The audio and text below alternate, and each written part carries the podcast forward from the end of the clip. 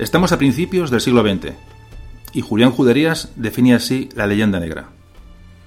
Por leyenda negra entendemos el ambiente creado por los fantásticos relatos que acerca de nuestra patria han visto la luz pública en casi todos los países. Las descripciones grotescas que se han hecho siempre con el carácter de los españoles como individuos y como colectividad. La negación, o por lo menos la ignorancia sistemática, de cuanto nos es favorable y honroso en las diversas manifestaciones de la cultura y el arte.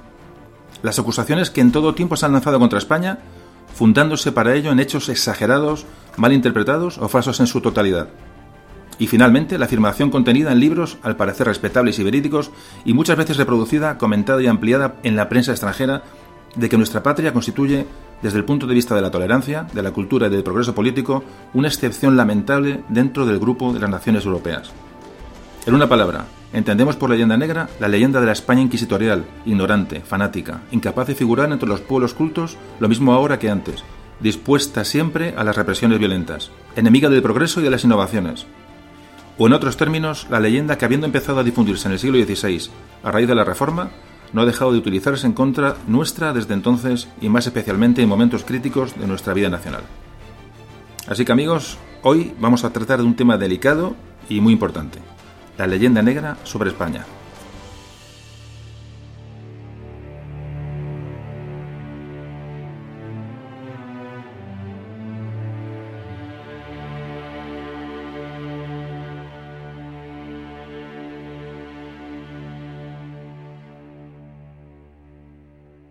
Memorias de un tambor.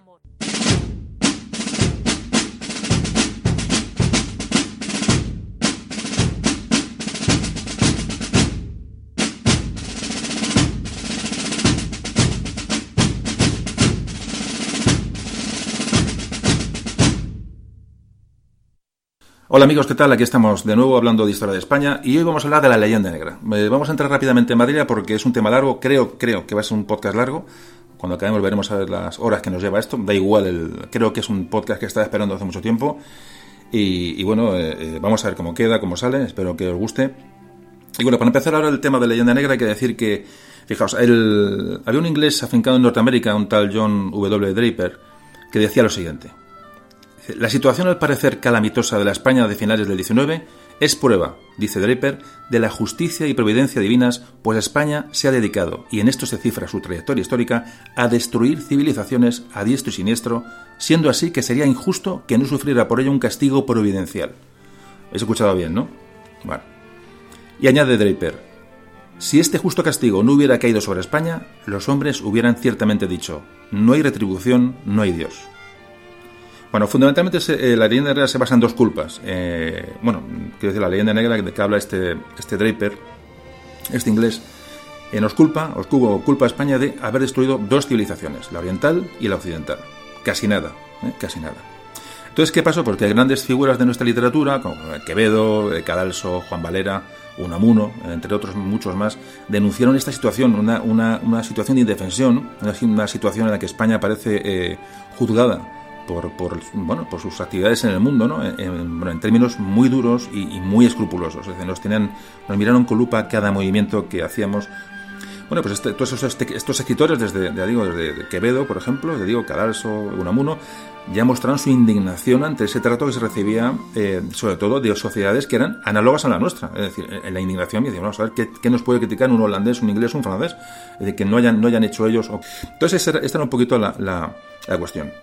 Esta mm, dura crítica con la que se nos eh, ha juzgado siempre a España, claro, eh, se escapa de esa crítica que, bueno, que podía ser lógica en cuanto hubiera un enfrentamiento entre dos potencias, entre dos países, puede haber una crítica lógica, bueno, de una, hay una lucha, y una pugna, entonces, bueno, puede haber una crítica de uno contra el otro.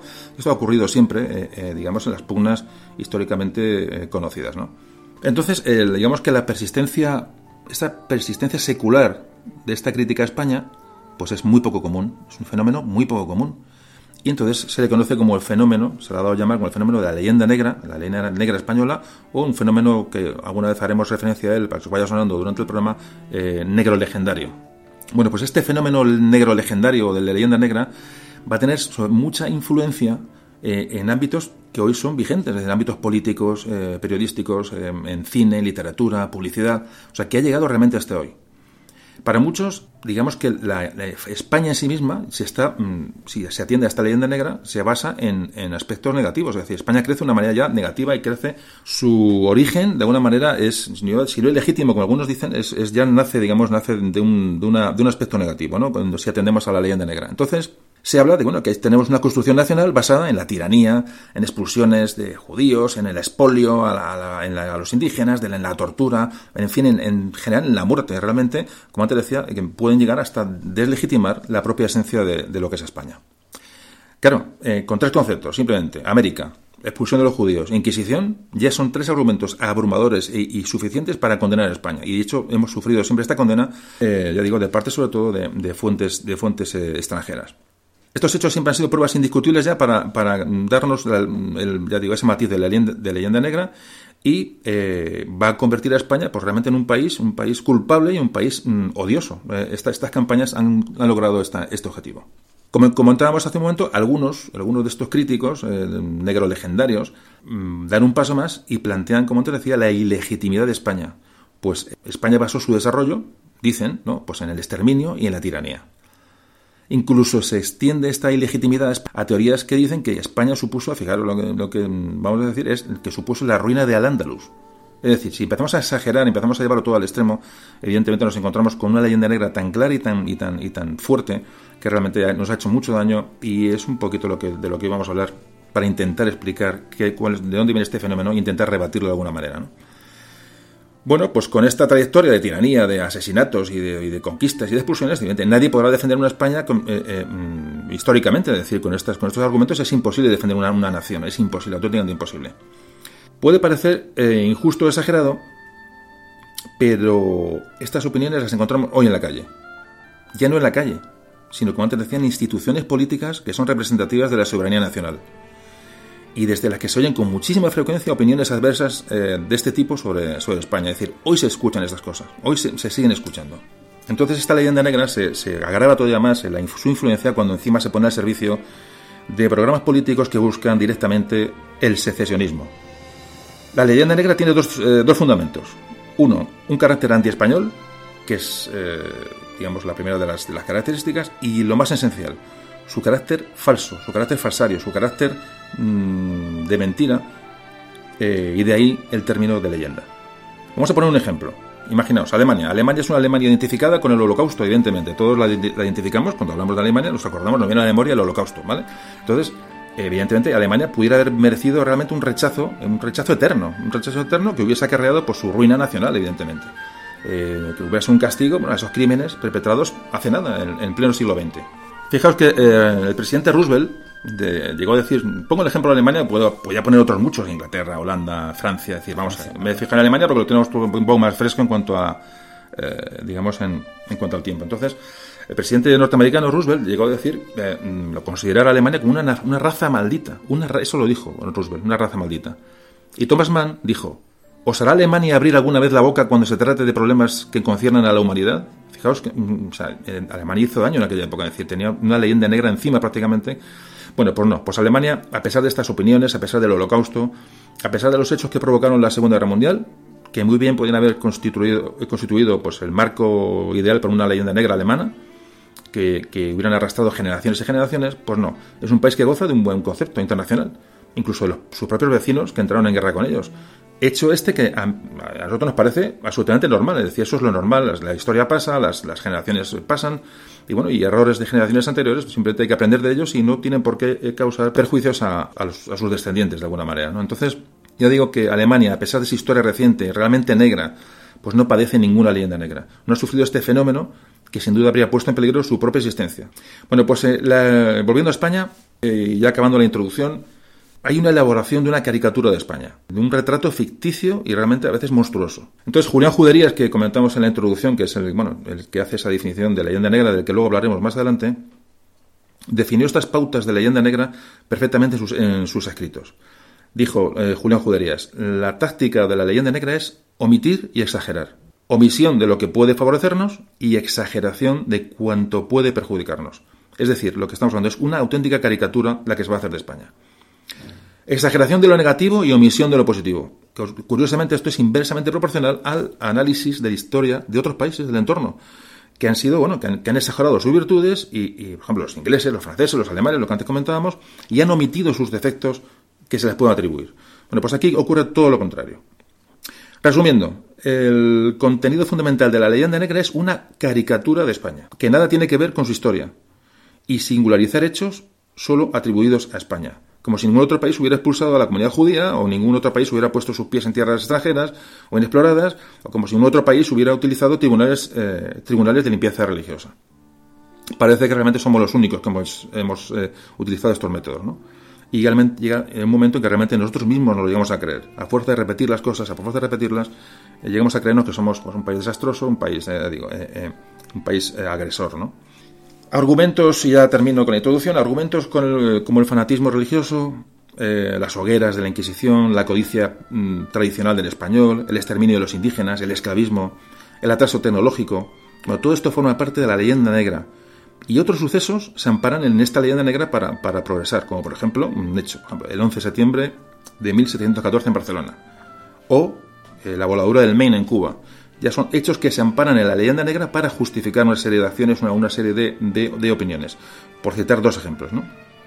Pero repito, lo que agrava esta leyenda negra, y termino, es la utilización por los propios españoles, dándola por buena, con fines bastardos unos y, o por absoluto desconocimiento de la mayoría, realmente, pues bueno, pues a, esa gente bueno, que tiene desconocimiento de la leyenda negra o de nuestra historia es, eh, es, a la que vamos a intentar llegar con este programa para dar un poco más de luz a, bueno, a, la, a, la, a la, verdad realmente. ¿no? Entonces, como antes decía, la mayoría de los españoles han visto la caricatura, pero pocos conocen el auténtico retrato de España. Pues nada, tras esta introducción comenzamos a hablar de la leyenda negra con nuestro invitado de hoy que le presentamos enseguida.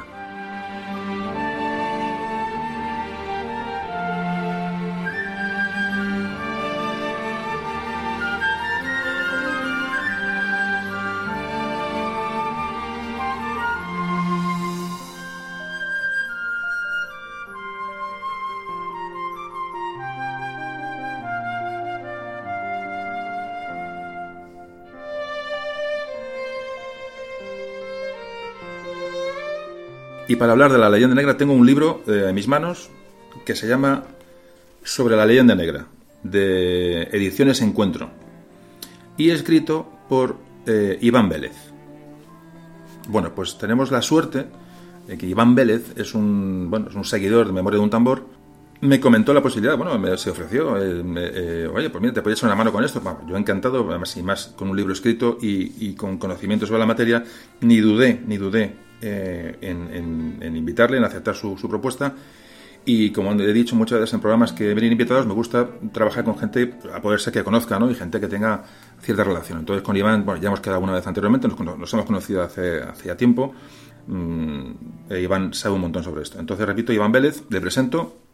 Iván es, arquitecto, es miembro del nódulo eh, materialista y colabora habitualmente con la revista El Catoblepas. Tiene más obras, pero bueno, me ha dicho que no, que no las quiere mencionar, que con esto es suficiente. Eh, bueno, es modesto, lo cual también le honra.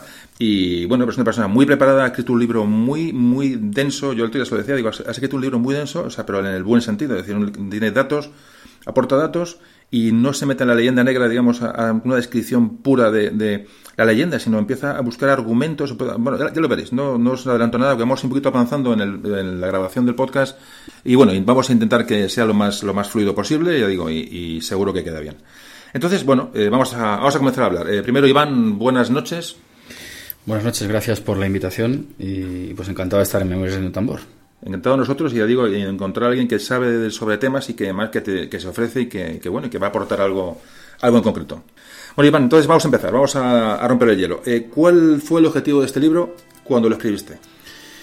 Bueno, el libro, aunque se titula Sobre la leyenda negra, podría haberse mm, titulado perfectamente Contra la leyenda negra. El libro, evidentemente, es un ensayo que lo que trata es de de ascribirse a, un género que podríamos llamar filosofía de la historia, es decir, que es una entra en, combate con otras interpretaciones de la historia, en este caso, pues esas que se conocen bajo el rótulo leyenda negra, y lo que se trata en, esta obra es de ir combatiendo esos argumentos negro legendarios, eh, no con no, buscando eh, encontrar una imagen rosa o, dorada, que esas son otras, otros tipos de leyendas cuyos rótulos están también han cristalizado a lo largo de la historia, sino intentando eh, ajustar en sus quicios pues todas ellas todas esas acusaciones a la luz de los datos de que se disponga, de que se dispone, de los que dispongo yo, yo y, todas aquellas gentes eh, que me han servido y aquellas obras que me han servido para, para escribir esta. Entonces se trata pues precisamente de combatir lo que es una ideología realmente, es eh, las ideas de un grupo frente a otro, en este caso pues los enemigos de España, tanto interiores como exteriores, aunque parezca muy ambicioso el propósito. Claro, lo que pasa es que, evidentemente hay, hay gente que niega la existencia de la, de la, leyenda negra, tú ya te posicionas diciendo existe la leyenda negra, tú ya te posicionas mm, frontalmente o frontalmente, radicalmente, es decir, existe. Existe existe. Eh, efectivamente, esto no es una pura apariencia, sino que existe, existe como rótulo, como eh, si alguien busca, y es la segunda parte del libro, eh, lo que rastrea es el origen de la propia expresión. Existe, si alguien tira de hemerotecas, pues con ejemplos abundantes, la expresión leyenda negra circunscrita a los ataques que recibe España de carácter histórico e ideológico, pero previamente a, que surgiera esta expresión o estos términos, eh, lo que existe es una, una, literatura, por llamar de algún modo, de combate frente a, otras, a otros escritos que lo que tratan es de menoscabar la, eh, bueno, pues el desarrollo histórico de la nación española, entendida sobre todo como imperio, palabra que ya sabemos que causa Mm, cierta inquietud, pero, que, pero que no podemos eludir si queremos ir a, los hechos. Y por lo tanto, pues yo ya, ya digo, lo que trato es de combatir todas esas acusaciones que, vamos, no es nada original por mi parte, se ha hecho ya desde hace siglos, ya sea, como digo, empleando la propia expresión, ya sea combatiendo la ideología que se ascribe a tal expresión. Yo creo que, que, ha sacado el libro, bueno, el libro tiene mm, casi dos años, pero lo ha sacado en un momento muy importante porque realmente hace falta ahora mismo este, estos conceptos, hace falta y, y bueno, yo digo y sobre todo, y repito, encantado de que seas uno de los seguidores del, del podcast y que, y que bueno, y, que, contar contigo ya que de verdad que me, hace mucha ilusión grabar sobre ese tema que digo, lo tiene un poquito reservado porque, porque yo solo realmente no me atreví a hacerlo, sinceramente, porque es muy, es denso, es, y de hecho hoy tocaremos muy, una parte, porque esto se, se podría hablar de esto horas y horas y horas, ¿no? Pero, pero bueno, entonces vamos a meternos ya en el tema. Eh, vale, es tu visión de la leyenda negra, dices que existe evidentemente, yo con lo cual estoy absolutamente de acuerdo contigo, y Vamos a empezar a hablar, vamos a empezar a hablar de, bueno, del concepto de España, es decir, la leyenda negra, la leyenda negra sobre España, y entonces vamos a hablar del concepto, y el libro lo, comentas, ¿qué es España? ¿Qué es España? Yo, mm, por lo que he leído, adelanto un poco tus ideas, hablas de, esos pequeños mm, reinos del norte, ¿no? Que resistieron el empuje del Islam allá, allá por el siglo VIII, y bueno, y tú arrancas un poco ahí la, la noción de España, ¿no? Efectivamente, la, noción de España que, yo manejo, que es la que maneja, digamos, la Escuela de Oviedo, eh, en este sentido recomiendo como referencia a la obra de Gustavo Bueno, España frente a Europa, manejamos una, una, una idea de España ligada precisamente a este, a este proyecto imperial que surge como respuesta a la, a la invasión maometana. Es decir, mm, cierto es que durante la presencia romana en España, pues van cristalizando una, una, unidad, la España ulterior y interior, eh, que los visigodos eh, mantienen muchas de esas estructuras, existen, existen, eh, bueno, pues una noción de unidad, pero digamos que la identidad de la España de la que hoy somos herederos, o fruto, pues nacerá precisamente a la contra de la invasión musulmana, con unos núcleos resistentes en el norte de España, eh, significativamente pues el núcleo asturiano que todos conocemos, y que eh, precisamente en esa lucha es donde va tomando cuerpo y de una, de una manera bastante temprana la idea de imperio, un imperio pues con, unos, con unas connotaciones religiosas propias de la época. Pero desde luego yo creo, y, además mm, aquí la cuestión es importante porque los planes políticos irán muy unidos a los religiosos, pero no siempre. Habrá también momentos de fricción. Pero desde luego entendemos que esa es la España que nosotros eh, ponemos sobre el tablero. Estoy absolutamente de acuerdo contigo en este, en este concepto. Luego tienes un tema del libro que me llama mucho la atención, que hablas eh, de un concepto que, me ha gustado, y es hablas de las diferencias entre imperios. Hablas de eh, diferencias entre imperios generadores e imperios depredadores. Entonces, eh, ¿puedes desarrollar un poquito este, este concepto? Sí, la verdad que esta es una distinción que viene en el libro de Bueno que acabo de referir Em, los, imperios en su expansión pues mm, podemos clasificarlos según dos métodos, eh, según dos características generales. Los imperios generadores serían aquellos que van incorporando a aquellas sociedades eh, con las que van entrando en contacto, eh, por la vía de la ciudadanía, por ejemplo. Eh, por la vía de la cultura, por ejemplo. Y los imperios depredadores, eh, bueno, como imperio generador, pues podríamos hablar del imperio romano, que, pues, que, propicia que, emperadores no nacidos en la península itálica acaben siéndolo. Y como imperios eh, depredadores, pues tendríamos el ejemplo británico, el ejemplo portugués, el ejemplo holandés. Son, son, son imperios que además en su implantación territorial se limitan a, que ésta sea lo mínima posible para implantar factorías. La factoría, digamos que la figura imperial generadora sería la ciudad y la figura imperial depredadora, urbanística, sería la factoría o la colonia.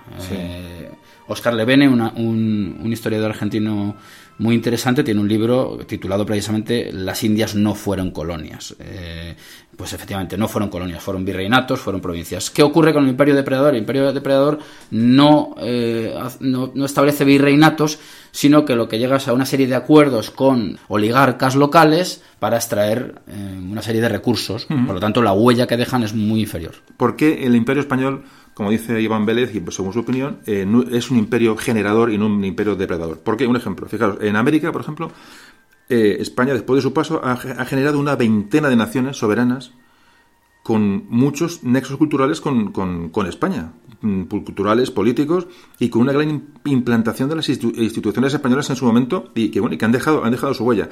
Eso es impensable en un imperio depredador como podría ser eh, Inglaterra o Holanda. Un poquito para que un poco aclarar ese concepto de imperio depredador, imperio generador.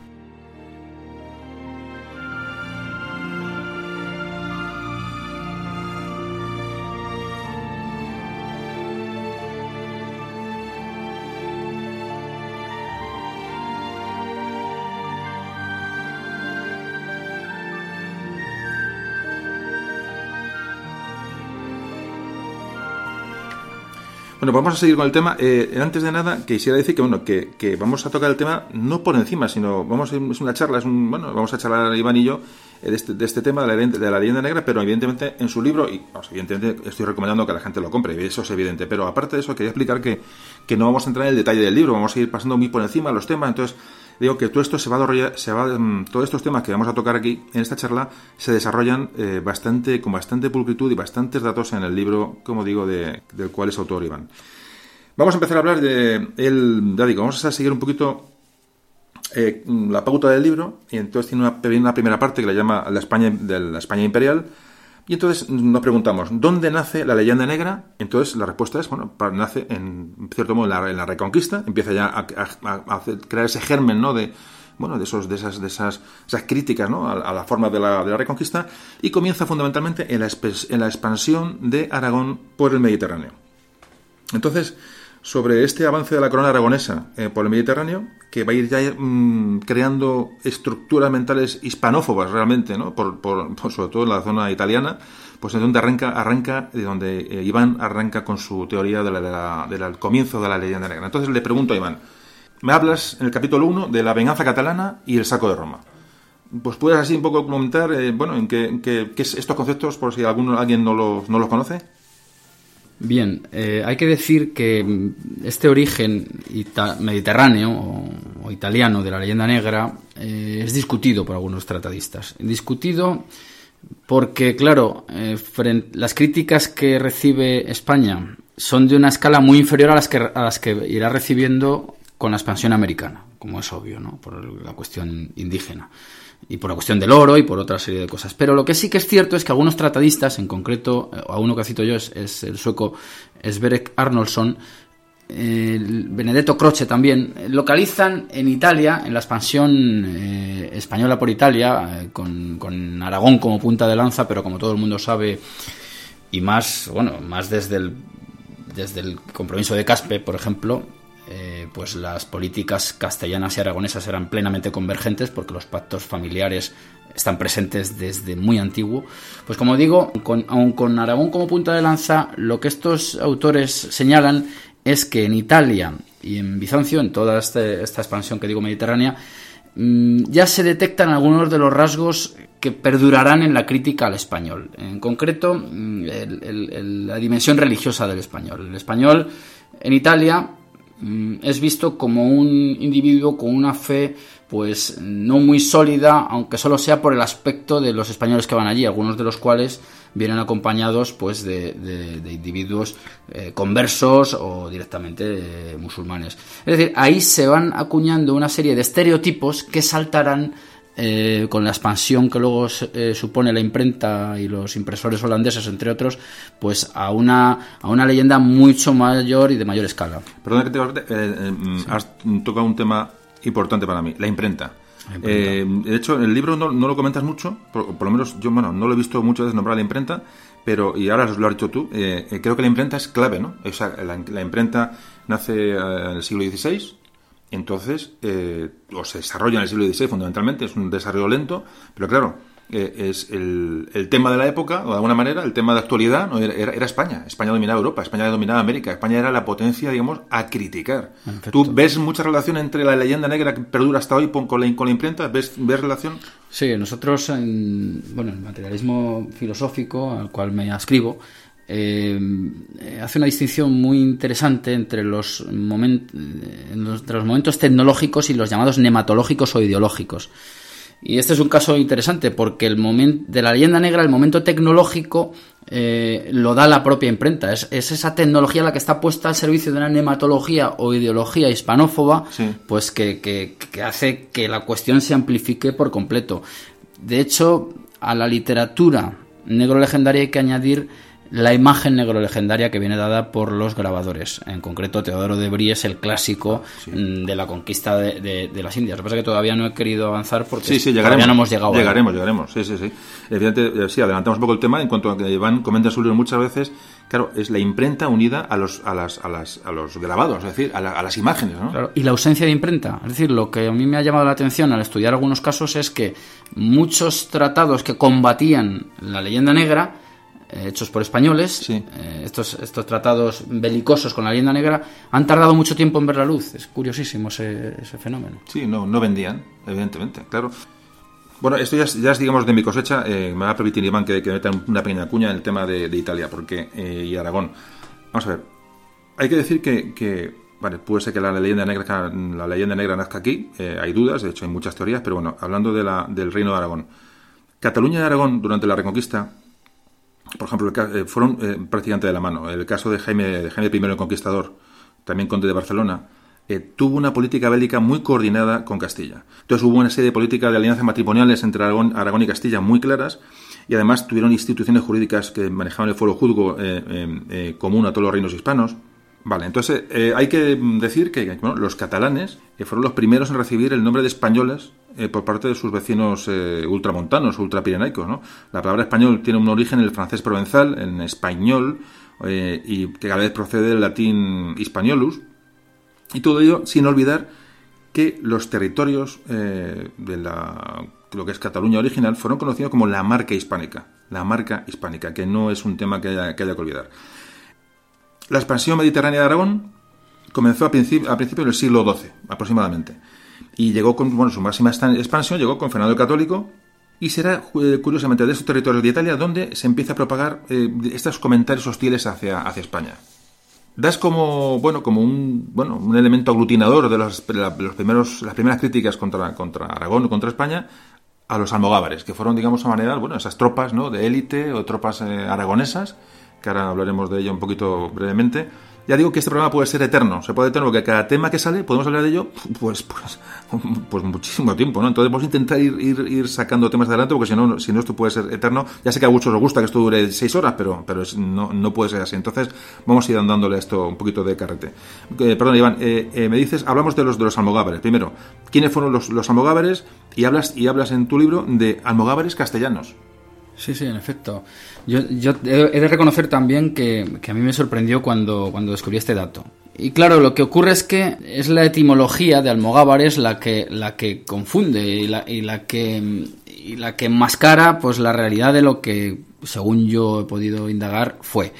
Los almogávares habría que, mm, que ampliarles el radio de acción, es decir, que no eran simplemente unos unos, una especie de tropas muy beligerantes y, con pues componentes eh, de mercenarios radicadas en Cataluña, sino que había eran bolsas poblacionales de carácter mudéjar, o así es como yo lo he, lo he estudiado, pues que, estaban al servicio de quien les contratara. Es decir, que, que, no es una cosa eh, de un localismo... Sí, no es, no es un ejército catalán como nos No es un ejército catalán, efectivamente, había se confunden con los llamados golfines, en fin, mm, es un ejército más heterogéneo de lo que pueda parecer, porque evidentemente tampoco se puede pretender que a esas alturas históricas existieran unos ejércitos homogéneos como, como hoy pues tenemos idea de, lo que es un ejército. O sea, que era una, cuesta, una cuestión mucho más heterogénea y más, por si, si sirve la palabra, más deslocalizada claro, hablar, hablar de, ejército catalán es absurdo porque realmente estamos hablando, hablando de, Aragón. Evidentemente,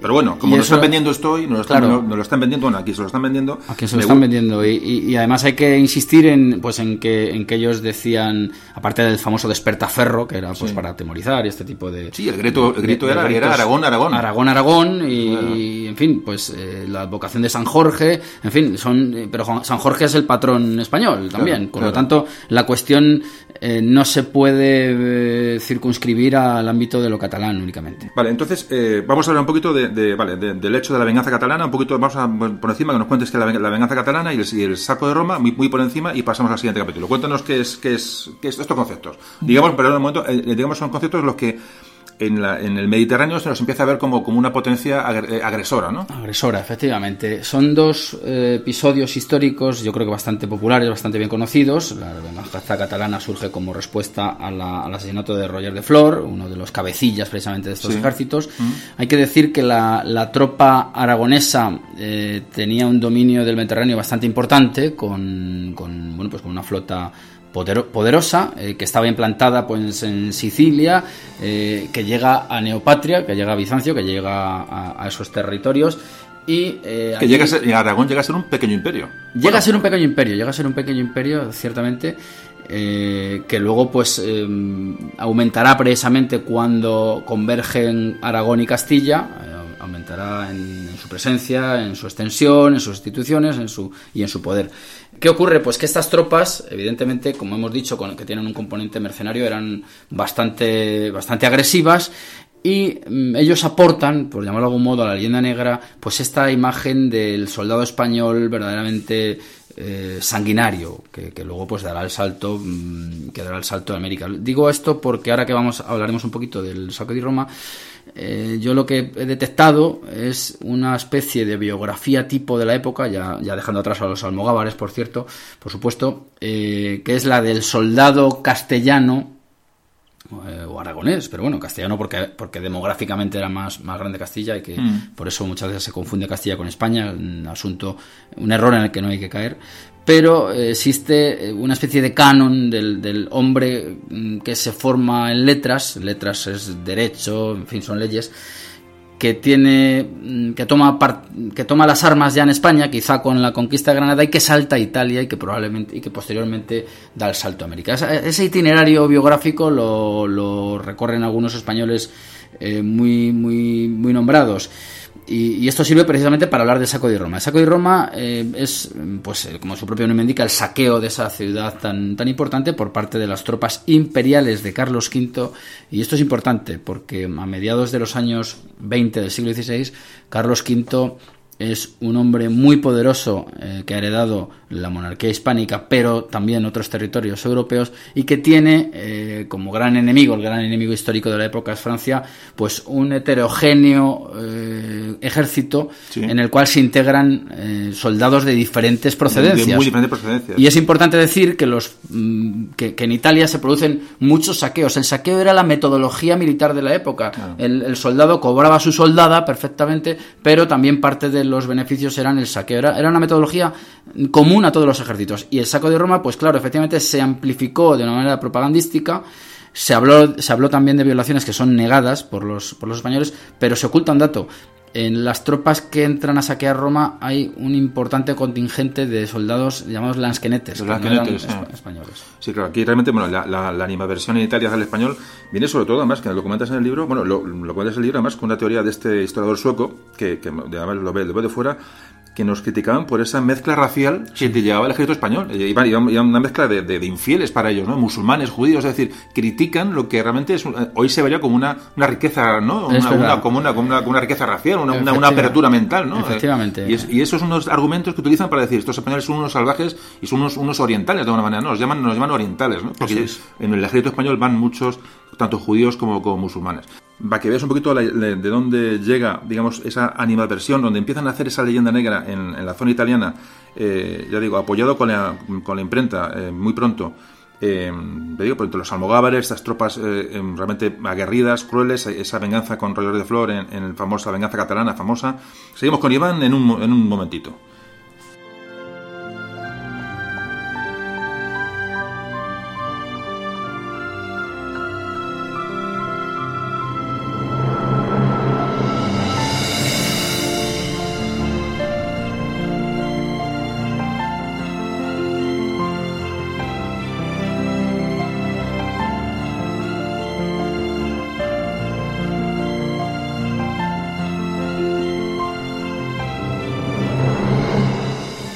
Bueno, vamos a hablar de Gonzalo Jiménez de Quesada y su obra El Antijobio. Me imagino que muchos sonará, a otros no, pero es fundamental traerlo ya a colación porque El Antijobio es una de las primeras obras, de las primeras obras que se escriben en contra de estas críticas ¿no? que empiezan a nacer en Europa, que empiezan a imprimirse contra el espíritu español, contra el, contra el imperio español. Entonces, me parece muy importante, digo, por, por la prontitud ya en la, en la reacción y hay gente que empieza a sentirse ofendida, ¿no? Y, y- bueno, con el, con el tema de, bueno, de la, empiezan a hacer la leyenda negra realmente. Entonces, ¿qué nos puedes contar de esto, Iván? Bueno, pues el Antijobio efectivamente es la obra de uno de esos eh, soldados que yo he dicho pues que, que- hacen ese itinerario vital, eh, un itinerario vital de carácter eh, guerrillero, pero también, por decirlo de algún modo, legislativo, en el sentido de que en- precisamente esta es la, nega- la negación de uno de los componentes de la leyenda negra. Jiménez de Quesada lleva una labor civilizadora por cuanto él pues funda ciudades en el Nuevo Mundo. El antijobio surge como respuesta a estas críticas que, de las que hemos hablado que surgen en Italia, en este caso de Paulo Jovio, obispo de Nochera, y que, y que ponen en cuestión precisamente el desarrollo imperial mm, eh, de, los españoles. Entonces, eh, Jiménez de Quesada es un señor pues que ha visto lo ocurrido en Italia de primera mano y eh, critica precisamente o, o pone en sus justos términos las críticas que se hacen de la, de la actuación española en Italia. Es un señor que además eh, tras Ita- después de Italia eh, pasa a América, pasa a América, lleva una vida muy novelesca, muy novelesca. Eh, sorprende que en España los cineastas no hayan reparado en Bueno. el filón que tienen Bueno, con algunos personajes históricos, bueno, sorprenden tantas cosas, Bueno, ¿verdad? tantas cosas, ¿no? Pero este señor, pues por dar algún dato, acaba luego buscando el dorado. Y claro, eh, aparte del interés que tiene esta obra, que permaneció pues eh, en un cajón durante siglos, y que hoy ya se puede acceder a ella incluso en la red, pues eh, en ella se contienen afirmaciones que a mí me parece que son del mayor interés. Lo digo porque el imperio español, en esta idea de recubrir el globo, se agarra a una teoría, mm, a, a la teoría del globo, que ya se poseía y que se, y que se verifica precisamente con los viajes transoceánicos y el de Magallanes. Y entonces eh, quiero leer un trocito muy breve de, Sí, sí. de lo que afirma Gonzalo Jiménez de Quesada porque da precisamente con el kit de la cuestión de las críticas que recibe el español. Y dice lo siguiente en su obra, dice, ¿por dónde caminará ya hoy, ya el día de hoy el español que pueda contar sencilla y verdaderamente sus hazañas? ¿Qué gente ni qué nación le querrá oír sin mezclalle mil fábulas en los cuentos verdaderos y mil cosas que no pasaron con las que pasaron? De manera que a esta cuenta no se, no se hallará la cierta casi en ninguno de los extraños escritores. Está hablando precisamente de, De la poca fiabilidad de lo la que- de lo que está poca escribiendo. fiabilidad de lo que se lee por ahí y de que esa metodología que tú comentabas al inicio del programa, que sigue, que describe el propio Julián Juderías, ya él la detecta pues en el siglo muy, XVI. muy pronto. Muy pronto. Muy pronto. Es que lo- la, claro, Muy- el- muy pronto. la importancia de, de- Bueno, mm, yo siempre digo, va a ser un programa largo, ¿eh? ya estoy, lo estoy viendo va a ser largo, no larguísimo. Pero no importa porque eso se puede escuchar por partes. Eh, es un libro muy bien escrito, muy, muy, ya digo, son temas que para mí muchos son, son desconocidos. Este análisis del antijobio, de este libro que escribe eh, Jiménez de Casada, como dice Iván, es un adelanto ¿no? a, esa, esa reacción, esa, esa, esa indignación realmente, ¿no? Que se siente, bueno, ¿qué, ¿qué, estáis escribiendo? ¿no? Realmente ya el embro de la época, el coetáneo, reacciona escribiendo. O sea, que fijaos que no es una cosa que hoy digamos, ¿no? ¿Qué pasó? No, no, ya se reaccionaba entonces, es muy importante.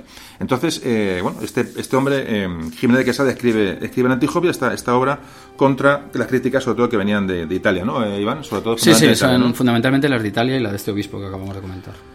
Bueno, pues mm, pasamos de capítulo. Ya digo, esto me lo podéis en el libro, en el libro de Iván, bueno, lo repito ahora por si acaso alguno, alguno se nos va del programa, se llama Sobre la leyenda negra, eh, de Iván Vélez, editorial eh, Encuentro. Bueno, seguimos, eh, seguimos con más temas.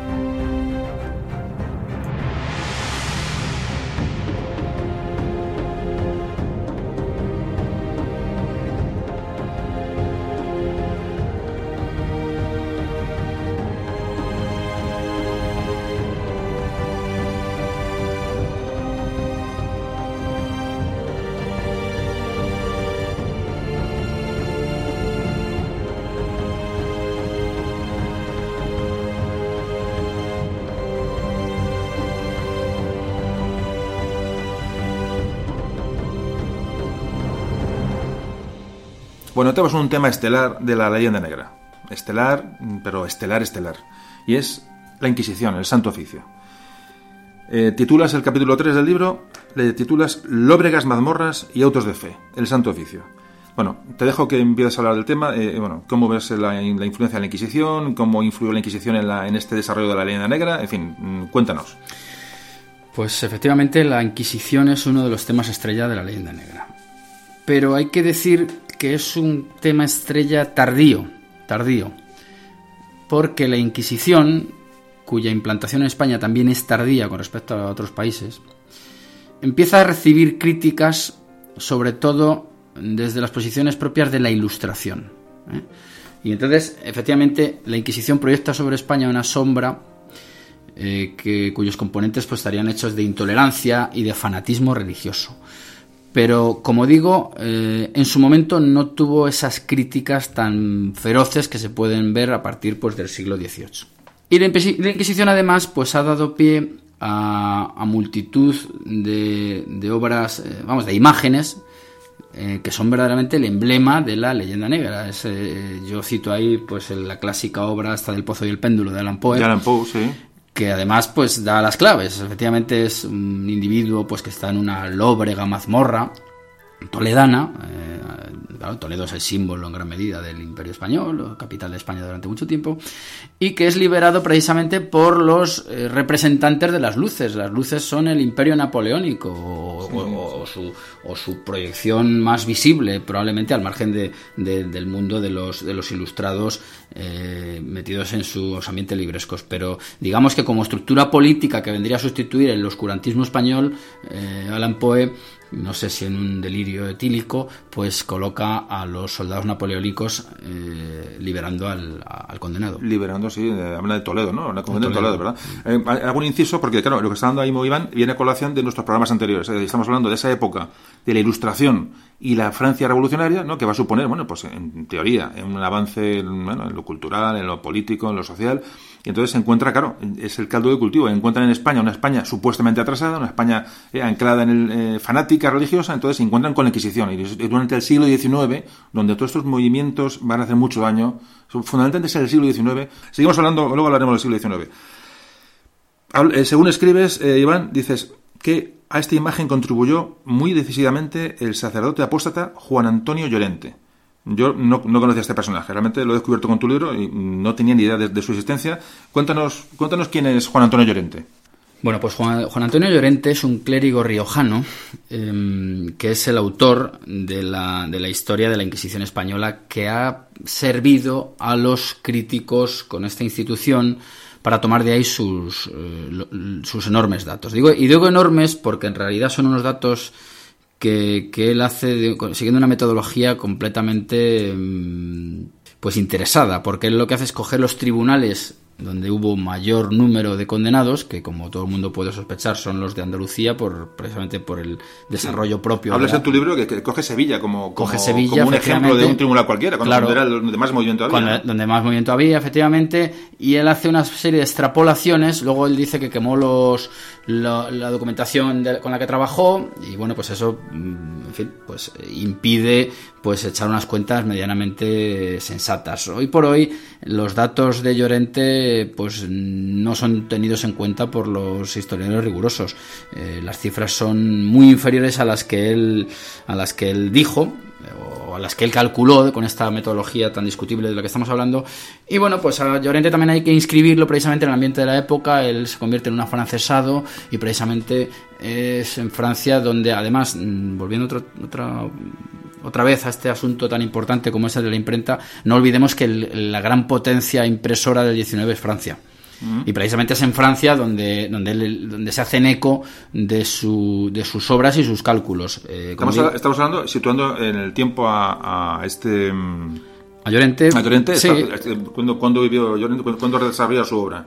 Sí, sí, su, obra es a principios del XIX. Pues estamos hablando siempre del siglo XIX, veréis como es un poquito una pauta general durante todo el programa, que durante el XIX es cuando se hacen todas estas, eh, imaginaos, la, la Francia mm, prerevolucionaria o la Francia ilustrada, que llega un español dando datos y con la imprenta y con la imprenta a, su servicio, Eso es, eso es. Ahí, digamos, la potencia de esta, de esta información un poco nos da idea de, bueno, cómo se expandió por toda Europa, ¿no? Este, este estas cifras que realmente son, como estamos diciendo, son absolutamente falsas. Son absolutamente falsas. No son erróneas, son falsas. Claro, pero su obra eh, tiene un gran éxito, es una obra que se traduce al español en 1822 y que sirve precisamente pues a aquellos entusiastas de, la leyenda negra en su dimensión religiosa, porque aquí lo que, lo que hay, sobre todo subyace en la crítica a la Inquisición, es un anticlericalismo que tiene mucha vigencia en el 19 y por supuesto a partir de entonces hasta nuestros días. Bueno, en cuanto entonces Iván, en cuanto a las me interesa mucho este tema, porque siempre bajamos a las cifras, porque realmente es lo que la leyenda negra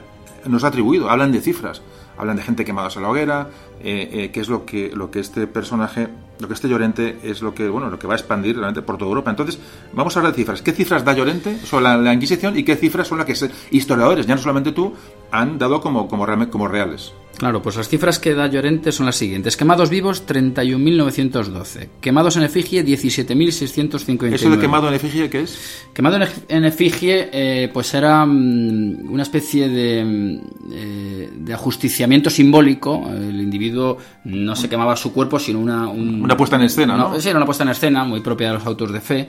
Y, bueno, pues el individuo no ardía en sí mismo, ardía una representación de sí mismo, una figura, una efigie, por eso se llama efigie. Sí. Eh, penitenciados con penas graves, 291.450, y a ellos también se añaden por las expulsiones de moriscos y, eh, y, judíos, aun cuando estas expulsiones tienen una dimensión religiosa inequívoca, pero también política. ¿eh? Esto es muy importante decirlo. Los datos, sin embargo, hechos, pues incluso por, por historiadores como Netanyahu y, en fin, gente no sospechosa, por llamarlo de algún modo, pues sitúan estas cifras en torno a los 3.000, eh, que no parecen muchos. ¿3.000 está hablando de, de, de 3.000 víctimas? Ah, 3.000 víctimas. Víctimas de la Inquisición, eh, que no parecen muchos si tenemos en cuenta que su desarrollo histórico es de 356 años. Nada tiene que ver, y eso sí que en el capítulo trato de, ponerlo en consonancia, estas cifras están alejadísimas de, la quema de brujas dada, mm, dada en, toda Europa, incluso en los, en los incipientes Estados Unidos, ni tiene nada que ver con las guerras de religión que precisamente, probablemente por este control ideológico y religioso que se dio en España, y aunque esto pueda escocer a algunos, pues eh, sirvió para, para, evitarse. No hubo guerras de religión en España. Bueno, es que realmente, realmente aquí, vamos, a estar hablando en cifras generales. Cuando, cuando este Llorente da las cifras en Francia de 31.912 quemados, además da, claro, es una estadística que él hace por, por bueno, por, por extensión, ¿no? Al, al, Tribunal de Sevilla, 31.000, es decir, 32.000 personas quemadas.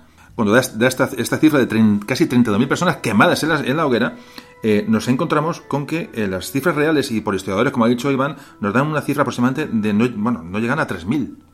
estamos, en esa escala. evidentemente, eh, alguien dirá, ¿cómo, pues, ¿cómo justificáis? Porque, estos programas, evidentemente, bueno, normalmente el, gran porcentaje de gente que lo escucha eh, bueno, tiene, en fin, sabe lo que está escuchando y ya me conoce y sabe cuál es el tratamiento de la historia, pero yo sé que mucha gente dice, ¿cómo, ¿cómo estás justificando que quema? No, no se está justificando que 3.000 sean, pocos, sean pocos, ni mucho menos, ¿no, Iván? O sea, no estamos hablando de eso, estamos hablando de sobre todo la comparativa y no es el y tú más de los ingleses y los holandeses y los franceses. Estamos hablando, porque tampoco es decir, vosotros más, no. Es, la, es decir, ¿por qué a España con 3.000 quemados en las hogueras se han convertido en 30.000 y nadie ha rebatido esa, esa, tesis? ¿Y cómo no se sabe que, que realmente sí que en Inglaterra, sí que en Alemania, sí que en Holanda se quemaron muchos, sobre todo brujas, se quemaron, hablamos de 15.000, hablamos de cifras, las cifras realmente son, son es, es, espeluznantes, ¿no? Claro, además yo creo que aquí se, hay que huir precisamente. No, no, no se trata en ningún momento de decir, oye, pues no pasa nada, 3.000 tíos en la hoguera. No, no, en absoluto. Por eso, no, por eso. Eso por supuesto que no. Bueno, no hay por qué justificarlo de ningún modo. Lo que sí que hay que tener presente es que la idea de tolerancia religiosa es bastante más reciente de lo que nos pueda parecer. Claro. Y de que contextualizándolo con la época, eh, como digo, instituciones como la Inquisición eh, supusieron un freno a la, a, al móvil de muchas guerras de religión que se dieron en países pues como Francia. Y bueno, pues en ese sentido, si nos atenemos a las cifras, eh, desde luego en España las muertes causadas por motivos religiosos son bastante limitadas. Tengamos en cuenta también que es un tribunal de la fe. Estamos hablando de un tribunal de la fe. Uh -huh. eh, un individuo podía ser un blasfemo y aparte un asesino. Bueno, pues el, eh, una cosa es juzgarle por su asesinato y otra cosa por la cuestión de fe. La fe es lo que se juzga por parte de la, de la Inquisición. La Inquisición. Una cosa eh, importante, porque hablamos, bueno, hemos hablado de la Inquisición, un poquito de las cifras, vamos un poquito, uh, sub, sub, avanzamos en el tiempo, retrocedemos, pero bueno, el tema, digamos, exige un poco esta, este dinamismo de, de cronológico, porque si no nos atascamos. Pero eh, me gustaría preguntarte, la Inquisición en España, ¿dónde nace? Eh, ¿Nace primero en Europa? Eh, en España se instala primero en Castilla, como siempre se ha pensado. Es, en tu libro hablas de Aragón. Desarrolla un poquito el tema porque es importante saber dónde nace la Inquisición y cuándo llega a España. Porque siempre se ha tenido la idea de que España es la potencia inquisitorial, ¿no? Donde se implanta, la, digamos, donde está el motor de la Inquisición es aquí y realmente no es así. Efectivamente, la, la implantación en España es tardía con respecto a otras naciones, otras, otras naciones históricas las depuraciones que se llevan a cabo en, en, Europa no se dan en España, por ejemplo, con respecto a los judíos. De hecho, el número de judíos que hay en España se debe, aunque no es tan alto como pueda parecer, el número de judíos se debe precisamente a las diásporas que tienen en España como tierra de desembarco porque no hay esa persecución. Claro, claro, Eso es un factor se, importantísimo. Se, se, les acoge aquí, realmente se, les, se les acoge aquí. Bueno, la, la, la, Inquisición medieval y de carácter eclesiástico, eh, que es una Inquisición del siglo XIII, eh, se implanta en España en, Aragón, gracias a Raimundo de Peñafort.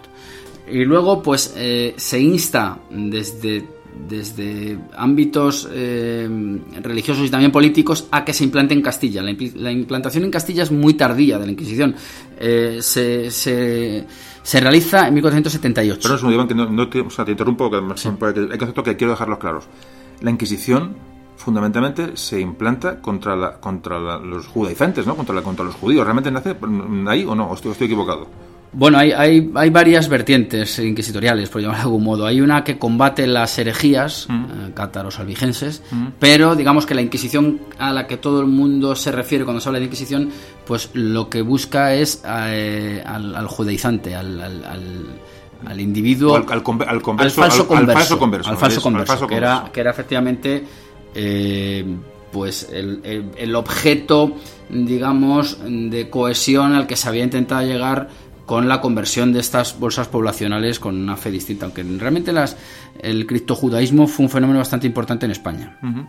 y por parte de, de, de, elementos incluso cercanos a la corona. Y luego además el tema judío, que bueno, es un tema complicadísimo por supuesto, pues eh, sangre judía lleva incluso hasta Fernando el Católico. Hasta el Católico, sí, sí, sí, sí, sí. Es, es, cierto. O sea, que en España el, el, la cuestión judía... ¿Y cuántos se nos criticó en Europa sí. la sangre, de la sangre judía? O sea, curiosamente o sea, nuestro rechazo en Europa generalmente es por, por, las. Bueno, que llegamos con una mezcolanza de sangres, ¿no? Y te dicen, estos, estos dónde van, ¿no? Esto, claro, y claro. además, y encima te montan un imperio. Es decir, o sea, esto, esto tan. Es curioso porque además eh, las críticas a España, a, a, la España imperial, precisamente que se está diciendo, se hacen desde diversos puntos de vista. Ese, ese mm, asunto de la mezcla de sangres está presente, como hemos dicho antes, en Italia y en muchos otros sitios. Pero hay que recordar que, por ejemplo, eh, los maometanos combaten a los primeros cristianos, los de estos reinos astures y leoneses que estamos diciendo, porque son politeístas, precisamente por la Trinidad. Entonces, eh, que la Claro. cuestión es más compleja de lo que sí, pueda sí, parecer. y, el y la crítica va fluctuando de- por un camino y por otro. Claro, claro, claro. Bueno, es que estamos hablando, Iván, y perdón que te, que te pise la palabra, hablas una expulsión aproximada de unos 100.000 judíos, ¿no?, de España, que, que, que, bueno, que luego había que ver hasta qué punto afectó a la... mm, Ese también es un poco el mito, ¿no?, de cómo afectó a España esa expulsión de judíos, en las riquezas, la cultura, bueno, eso podemos hablar un poquito ahora después, brevemente, ya digo, porque esto va, va para largo.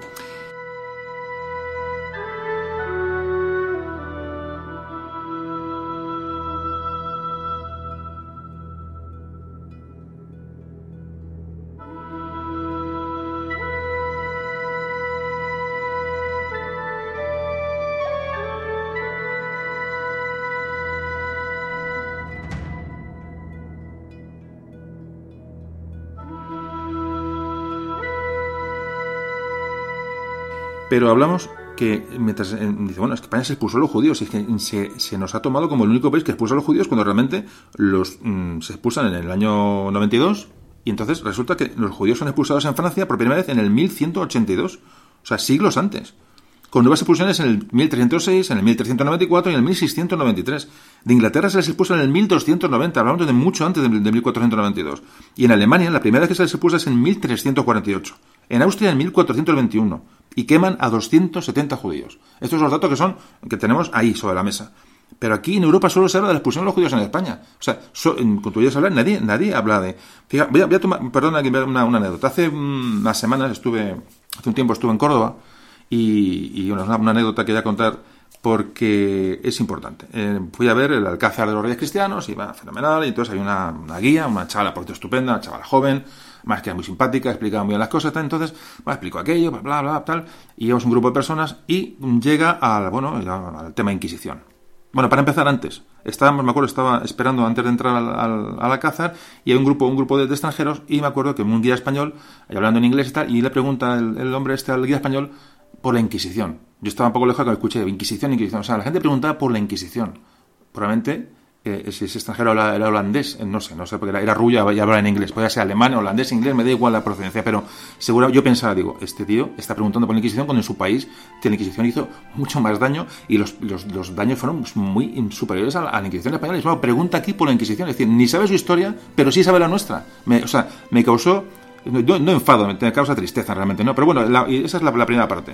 Es decir, un poco la visión del extranjero sobre la Inquisición. Bueno, no os, cuento nada nuevo porque todos sabéis que esto ocurre. Pero ya entras dentro del, Alcázar, digo, hablando en el terreno de la anécdota, y esta guía, que ya digo, pues, pues no tengo nada contra ella, más una chavala estupenda, digo, que sabía muy bien historia y explicaba muy bien y hablaba con mucho ímpetu, pero resulta que dice hablando de las que allí estaban las celdas de la Inquisición en Córdoba, que hubo unos tribunales bastante potentes tal, y, y dijo, ojo, ¿eh? dijo, pensad que aquí el 90% de la gente que entraba eran enviados a la hoguera.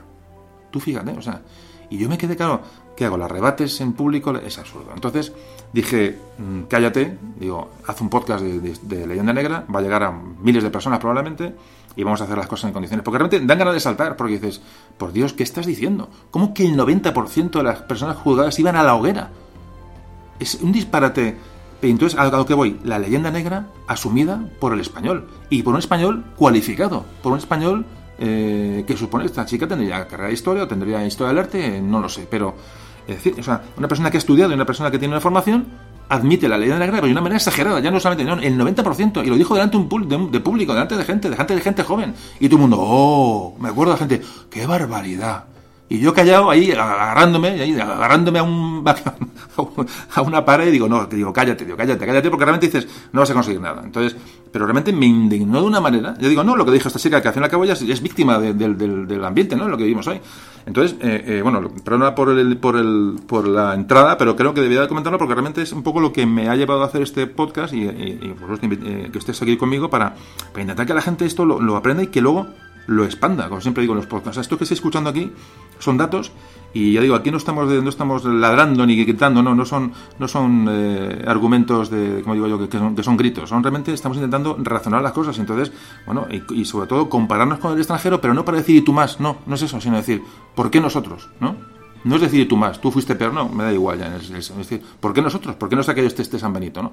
Y encontramos la explicación fundamentalmente en ese imperio español que se desarrolla a lo largo de la imprenta como un elemento importante para la difusión de la leyenda negra y luego, sobre todo, en el siglo XIX nos hacemos trizas incluso nosotros mismos. Pero bueno, eso hablaremos después. Entonces, perdona, eh, Iván, hablas en tu libro también de que esta, eh, hablamos de esta uniformidad religiosa que hubo en España gracias a la Inquisición, de una manera, la religión católica era, era prácticamente la única que se podía practicar, parece ser, no comentas, y no solamente tú, sino otros historiadores, que va a evitar mm, sangre, ¿no? como pasa en otros países de Europa. Sí, eso es un caso, eso es un caso fundamental. Eh, yo creo que aquí, eh, para ilustrar esta cuestión, es tan sencillo como acudir a la famosa noche de San Bartolomé, en la que, pues, en ese episodio francés nocturno, eh, muere mucha más gente de la que muere en la totalidad del desarrollo de la, de la Inquisición en España en una sola, noche. Y por, una, por causas, además, eh, absolutamente religiosas. y, luego, por no hablar, pues precisamente. Ya digo que esto es una cuestión que a mí me remite siempre al tema de la ilustración y del intelectual y todas estas. Mm, en España, mm, Fray Luis de León pudo pudo, perdón, eh, seguir escribiendo en su propia celda. Es decir, los tribunales de la Inquisición, y con esto no estoy diciendo, por supuesto, que fuera irse de vacaciones con una condena, pero mm, digamos que eran más garantistas que precisamente los tribunales seculares y, de la justicia ordinaria de la época. Y como digo, la cohesión de la que es fruto la sociedad española, gracias a la acción, entre otras, entre otras, por supuesto, a la Inquisición, porque no todo era Inquisición, pues evitó estas, eh, estas matanzas que se producen en, diversos focos europeos. Pero matanzas, pero matanzas, matanzas, cercanos al, genocidio, ¿no? Y aquí hablas, hablas en tu libro, comentas el caso, la distinción entre cómo mm, Tomás Moro fue, fue decapitado en el, siglo, siglo XVI eh, bueno, por, por, por, la represión religiosa en, Inglaterra y sin embargo Felipe de León pudo salir de la pudo salir de, la, de, su, de, su, de su presidio, ¿no? De alguna manera y llegó el famoso, como decíamos ayer, ¿no? Que todos conocíais de Felipe de León. Es decir, que si ponemos a poner casos y casos y casos y luego que hablas de las garantías, cómo tenían abogados, cómo se controla, es decir, claro, hoy decir esto un poco, además no hay tiempo para desarrollar el tema. Yo os, os pido por favor que, que y ya digo, no es, ya no es de verdad, mm, me conocéis ya, creo. Y no es publicitar el, el, libro de Iván, que creo que se lo merece. Ahí lo explica esto muy bien y podéis leerlo con tranquilidad. Y habla un poquito, desarrolla todos estos temas, ¿no? cuáles sean las garantías de los, de los, de los presos, cuáles sean. Y con el proceso de un, de un detenido cuando, cuando llega a un tribunal de la Inquisición. Y no tiene nada que ver con lo que pasaba en el extranjero. Pero bueno, ya digo. Vamos a seguir adelante porque tenemos muchas cosas de las que hablar. Y, y ah, una cosa que quería comentar. Bueno, estamos defendiendo, no defendiendo la Inquisición, no. Estamos, estamos comparándola con los procesos inquisitoriales en España con lo que pasa en Europa. Y cómo nos ha caído en nosotros el San Benito. Además, San Benito, palabra puramente inquisitorial, que se ha, quedado, en nuestro acervo cultural, ¿no? El San Benito. Que, sin querer caemos en, también en, estas cosas. Entonces, bueno, hay que decir que Iván eh, eh, es una persona que es, él se declara ateo. Es decir, vamos a hablar mucho de religión. Él va a. Eh, bueno, ahora lo, lo, explicará él. Entonces, mm, me gustó un poco su planteamiento porque eh, me dice, mira, yo soy ateo, pero realmente no soy para nada anticlerical y yo creo que se siente un poquito ¿no? Pues, eh, imbuido de, esta, de, la, de, la, de, esa, de esa raíz católica que tiene España, ¿no? que no tiene nada que ver una, cosa con otra. Quiero que expliques esto para que la gente te sitúe, digamos, un poco ideológicamente. Sí, sí, claro. Eh, claro, no hay que confundir una cosa con otra. El ateísmo no supone anticlericalismo. Hmm. el, ateísmo afirma o niega, niega perdón, la existencia de Dios pero no niega la existencia de las iglesias como instituciones humanas. Y eh, precisamente mm, la España de hoy y gran parte de la configuración del mundo, eh, o al menos del mundo hispano, que abarca un amplísimo territorio en el globo, pues eh, debe mucho a la acción civilizadora de la Iglesia Católica.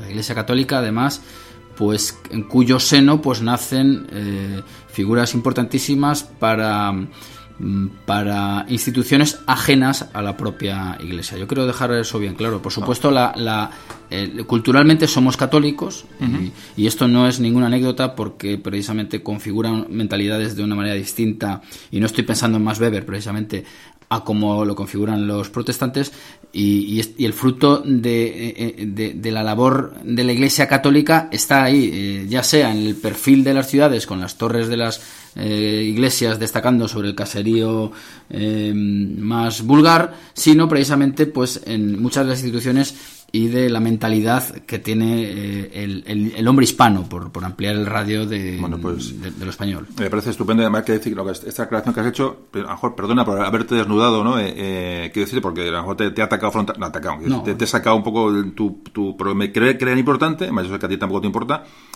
porque, claro, eh, me parece fantástico una persona que, una cosa, sus creencias muy íntimas, que, que, que evidentemente todos tenemos las nuestras y cada uno tiene las suyas, y, pero cómo reconoce que tus raíces son católicas, tú estás criado en un país católico, en una familia católica, y tu idioma, tus costumbres, es decir, tus navidades, tus comuniones, tus bodas, es decir, no, no renuncias a eso, es decir, tú tienes tus pensamientos, pero, pero respetas y de alguna manera convives con eso sin ningún tipo de problema. O sea, creo que es fundamental eh, y encajar a Iván me parece un caso realmente, mm, bueno, como debe de ser realmente. No creo, no que mérito, es una persona sensata, es decir, que, es, eh, tiene sus pensamientos y luego, sin embargo, pues reconoce, como ha dicho ahora mismo muy bien, eh, que, que, bueno, que España tiene una raíz católica y hay que reconocer las, las cosas buenas que ha hecho la Iglesia durante toda la historia y sobre todo poniéndonos las gafas de cada época. Como decimos, que ahora se ven cosas y decimos, ¿cómo es posible que puedan? No, aquí nos está defendiendo la Inquisición. Ojo, eh, pues que estoy viendo venir ya los comentarios. Es el primer programa que tiene un tipo de connotación ideológica que de los que estamos haciendo y, no me estoy, tampoco me estoy escondiendo, vamos a ver, eh, quiero decir que me da igual, este es el podcast Memoria de un tambor, aquí hablamos, pasamos con libertad de lo que queremos y, no hay ningún problema, pero eh, realmente creo que no es ese, no estamos hablando ni defendiendo nada, porque realmente no, no lo pensamos así, eh, pero, pero estamos sobre todo comparándonos con, con, con, otras, con otras sociedades que no han sufrido la, la, leyenda negra con actos mucho más, mucho más reprobables, ¿no? De alguna manera. Bueno, pues dicho esto y esa, esta aclaración de la condición ideológica de Iván, eh, bueno, íbamos a hablar de los métodos de la Inquisición. No vamos a tocarnos porque son, son largos. Eh, eh, podéis verlo en el libro, podéis leerlo en, muchos sitios, podéis documentaros. Entonces, estas famosas mazmorras, estas, las famosas torturas, todos estos temas que, que, bueno, que tratan el libro de una manera, tampoco lo tratan muy, muy detalladamente porque va sobre todo a a capítulos que nos desvelan personajes y acontecimientos que realmente, yo realmente me ha sorprendido a uno de los temas porque me esperaba encontrar otra cosa con tu libro, realmente pensaba, o sea, cuando me lo encontré dije, mm, una secuencia, ¿no? De datos, de comparación de datos, de lo típico, y tú más, ¿no? Lo que decimos y tú más, y yo soy mejor y tal, bueno, antes mucha gente escribe un poco en plan, en fase defensiva, ¿no? De, tal, y lo tuyo, en, lo tuyo me he encontrado una explicación, unos capítulos, unos temas muy, muy llamativos y muy bien, muy bien desarrollados, o sea, no te estoy haciendo la roja ni mucho menos, realmente me ha gustado tu libro un montón y por eso estamos hoy aquí hablando del tema. Y bueno, Iván, para cerrar, cerrar tema Santo Oficio, eh, tema Inquisición. Las cazas de brujas, la, brujería, porque realmente es, uno de los temas que son más... Eh, la gente que mejor conoce más o tienen un poquito más de connotaciones, digamos, de, raíces, ¿no? De, muchos pueblos de España, ¿no? El tema de la bruja, se sigue hablando de brujas, ¿no? Sobre todo en el norte de España y la Inquisición con las brujas. Cuéntanos sobre la brujería en España, la, Inquisición. Bueno, pues mm, de nuevo hay que romper el estereotipo. En España mm, la brujería pues tuvo una presencia muy inferior a la que tuvo en los países europeos, de, raíz protestante, sobre todo. Eh, hay un episodio que yo, bueno, pues me explaya un poquito ahí, que es el que es ilustrativo del tratamiento que se daba al, asunto, y es el famoso auto de fe de Logroño del año 1526. Eh, ahí pues se pone eh, sobre la mesa un problema de brujería que, se habría dado allí, en, los aledaños, y que mm, para indagar sobre el asunto se manda a, Alonso de Salazar, Frías. Pues, eh, Alonso de Salazar. Sí, efectivamente. Pues el auto de fe que tiene una puesta en escena de una teatralidad impresionante y, del, y que de lo que se trata es de redimir de sus errores en gran medida aquellos que han recaído en superstición. superstición. Porque en España se, mm, siempre se trató como algo supersticioso. Y aquí hay un episodio en Madrid, el de las energúmenas de San Plácido, pues que también eh, es famoso. Pues eh, había unas monjas eh, a las cuales el demonio dejaba preñadas y parece ser que la cosa se disipó eh, quitando de en medio a un clérigo que hacía ciertas visitas al, al, convento. el, demonio no, tenía colas, sino tenía, tenía Otros, otros atributos. Eh, esto lo digo porque el propio, el propio Salazar lo que hace es, de momento, eliminar de, de su objeto de análisis las declaraciones de los niños por considerarlos inmaduros e influenciables. Muy importante eso. ¿eh? Esto es importantísimo. Muy importante eso. ¿eh? Y la cuestión se solventó. Perdona, perdona, ¿Cuánta gente se ha, sido jugada por, por, declaraciones de niños? ¿no? Eso es. Y aquí es cuando digo, se pone coto a eso. ¿no? Este hombre llega y dice, vamos a ver, ¿qué están contando estos chavales? ¿no? Es un poco lo que cuentas. ¿no? Y se habla en clave supersticiosa. Em, Eh, no, no, era inconcebible esas apariciones que hay. Pero lo que sí que es cierto es que las, las eh, declaraciones de los niños no son tenidas en cuenta y esto hay que ponerlo puesto que estamos siempre en dialéctica con lo que ocurre en otros sitios, con lo que ocurrió mucho más tarde en el famoso episodio de las brujas de Salem. Las brujas de Salem, pues como todo el mundo sabe, fue una, se llegó al paroxismo y allí pues se dio pábulo a todo tipo de alucinaciones de carácter incluso colectivo. No, tengo el caso, pero que eran puritanos, ¿no? Eh, eran puritanos, que venían de Inglaterra, ¿no? ya una Norteamérica, o sea que estamos hablando del siglo XVII. Entonces, eh, una pregunta que te, he cortado, dime. Eh, sigue hablando un poco del, tema de, Salazar y el proceso de Logroño y tal, en el que me cuentas, cuentas en el libro que al final, bueno, lo que hace es tomar lo que en las notas que toma de tu libro, lo que dice Salazar es, Salazar cuando llega, llega a Logroño se encuentra con aquello, es que dice, bueno, no da crédito, a decir, primero invalida la posibilidad de que, haya relaciones con el demonio, para empezar, vamos a ver, dice, bueno, ¿esto qué es? Esto es imposible, o sea, además lo, lo, argumenta, decía, argumentar eso hoy es absolutamente, absolutamente claro, pero estamos hablando del siglo XVI. Eh, y dice, eso es imposible. Primero dice, la imposibilidad de que una mujer tenga relaciones con el demonio. Eso es un auténtico cuento, son supersticiones. Es decir, anula eh, esa, esa, posibilidad que hacía muy pocos años, cuánta gente fue a la hoguera por, por, por esa, esa, esa, Es decir, hablo no en España, hablo en, Europa. Hablo en Europa porque hay que pensar que, que, bueno, en cuanto a cifras, y ya, te dejo que remates el tema de las brujas, a cifras, habla, se, bueno, un simposio en el, Vaticano en el que se dio una cifra, evidentemente se hizo en el Vaticano, ¿vale? Entonces pues, hay que ponerlo también un poco en, a ubicarlo. ¿Quién lo, ¿Quién lo da? Se habla que en España, en este proceso inquisitorial eh, durante toda la Inquisición, van a la hoguera 49 brujas. 49 brujas. Pero es que, ojo lo que estamos hablando. Y repito, no es el, no es el más, es un poco la comparación. Julián Juderías, que luego hablaremos de él, que se empieza a hablar de la leyenda negra de una manera un poco ya de seria y, más articulada, habla que en la ciudad alemana de Bamberg murieron 600 personas quemadas. En Busburgo, 900. Eh, en Suiza, en Suiza en este periodo murieron 500 eh, brujas quemadas. Que hablamos de quemadas y realmente contrastado que en Escocia fueron llevadas a la hoguera 17.000 personas y en Inglaterra un total de 40.000.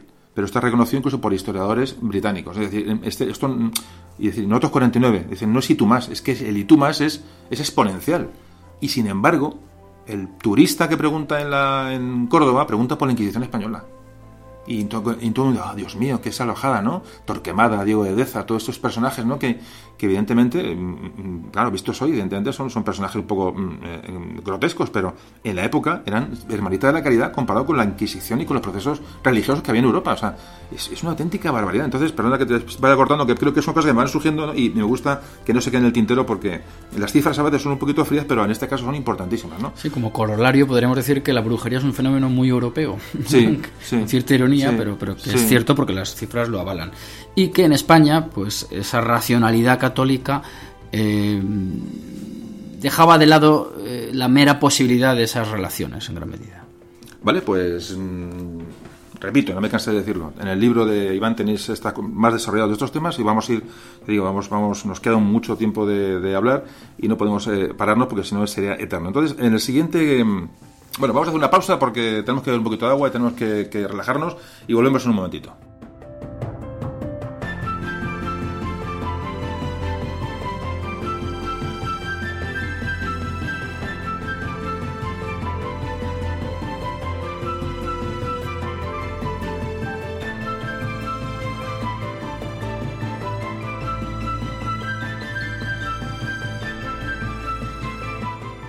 Bueno, estamos aquí de vuelta.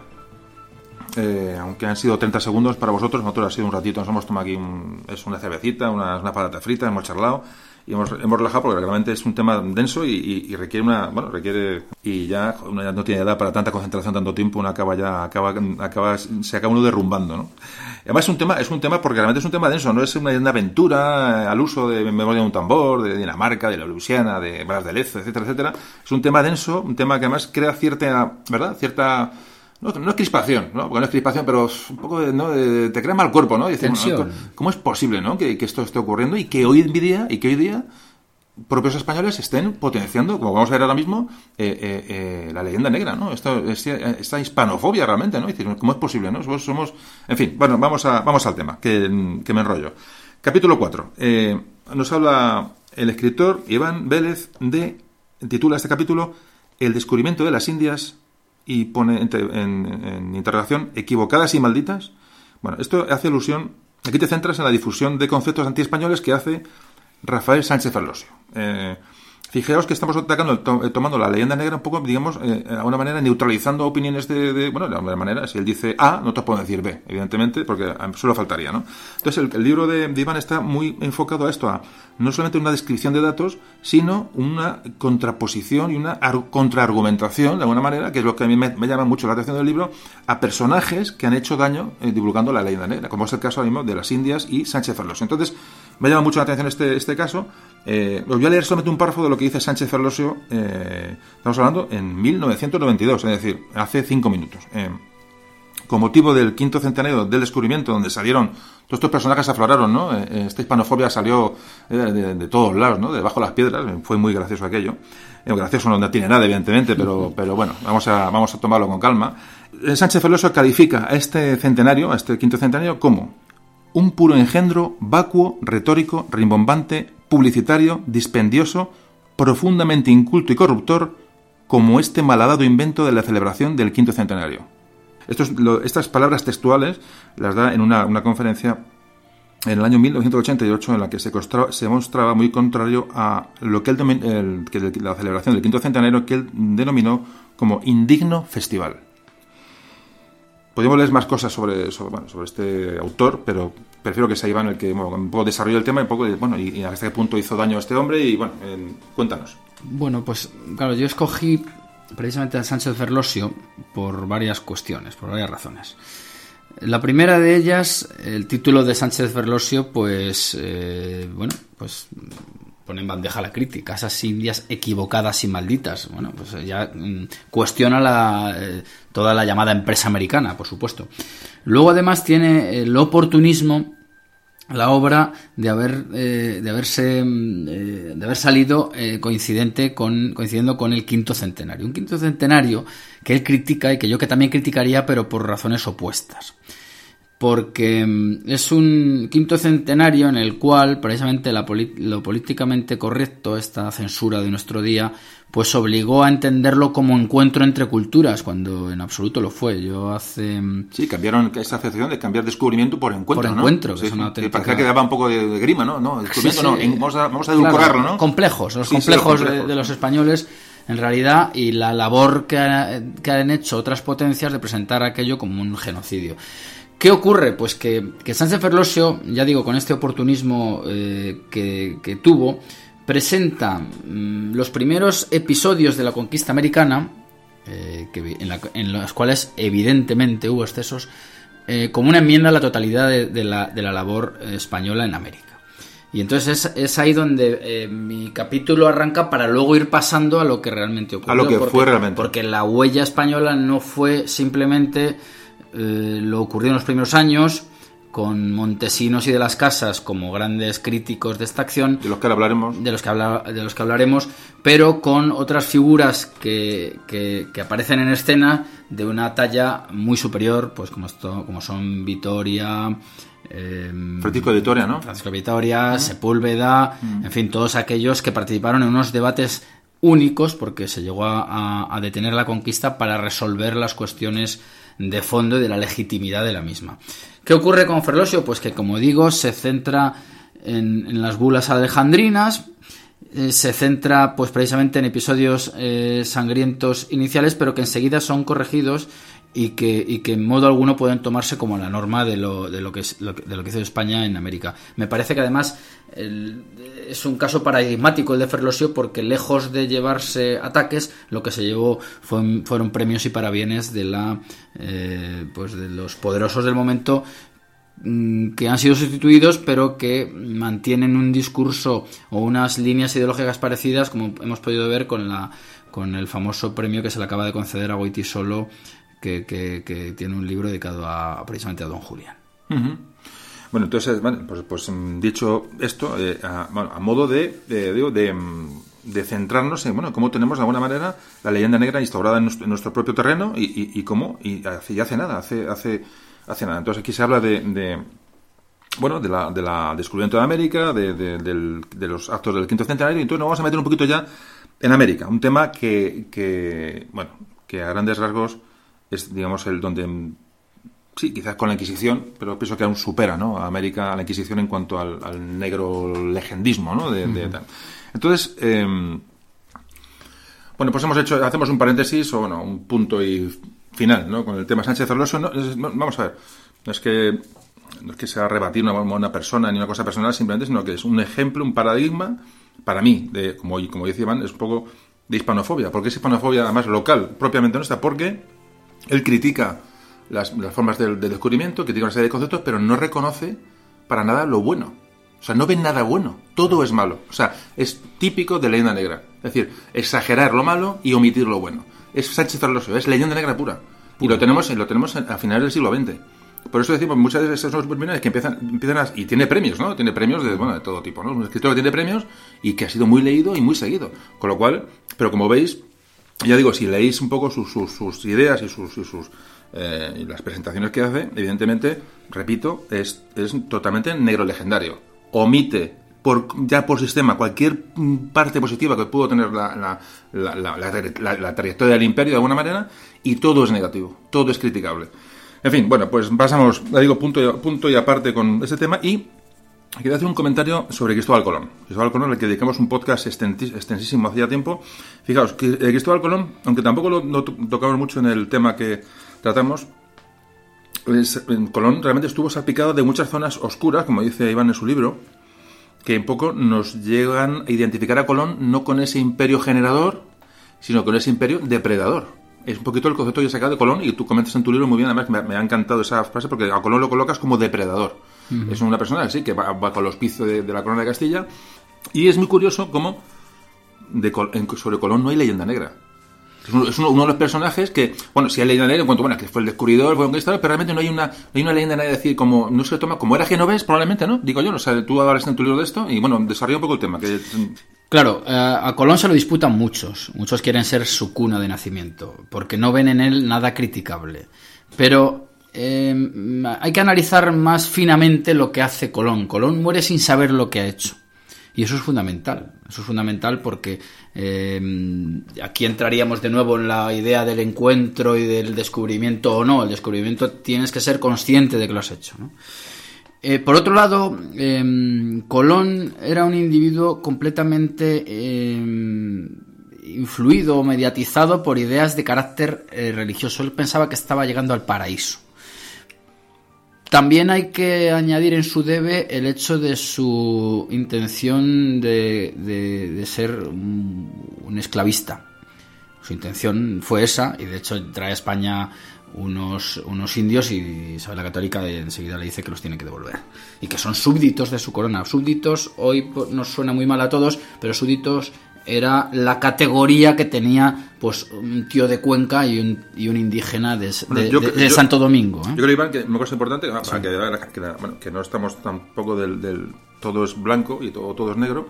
Yo, por lo que más o menos en lo que hemos estado hablando en estos podcasts anteriores, de Colón, toda esa historia, lo que sí es cierto es que hay ese primer impulso, ¿no? esa primera inercia conquistadora española que llega a América, es una, es una, es una llegada en la cual eh, eh, no, hay una, no hay una regulación. Es decir, sí, se, sí es que se cometen desmanes, eh, de hecho es así, en la famosa La Española, etcétera, eh, que van a regularse después. O sea, cuando, cuando es. llegan las noticias a España, cuando llegan las crónicas y llega lo que, lo que llega allí, y de ojo. Es decir, esa, esa monarquía, no sé si estás de acuerdo conmigo. Claro, claro, no, por supuesto.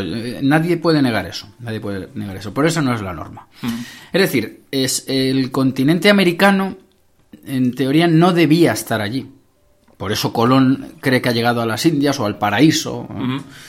Eh, pero es que no solamente hay un continente con el que no se cuenta, sino que hay unas sociedades humanas con las que tampoco se cuenta. Y evidentemente lo que no se podía pretender es que ni españoles, ni, ni eh, que los españoles, en este caso los españoles, fueran con un tratado de antropología en la mano preparado para enfrentarse, pues como los que redactó en el 19 Morgan, por ejemplo. No, uh -huh. eso no se puede pretender.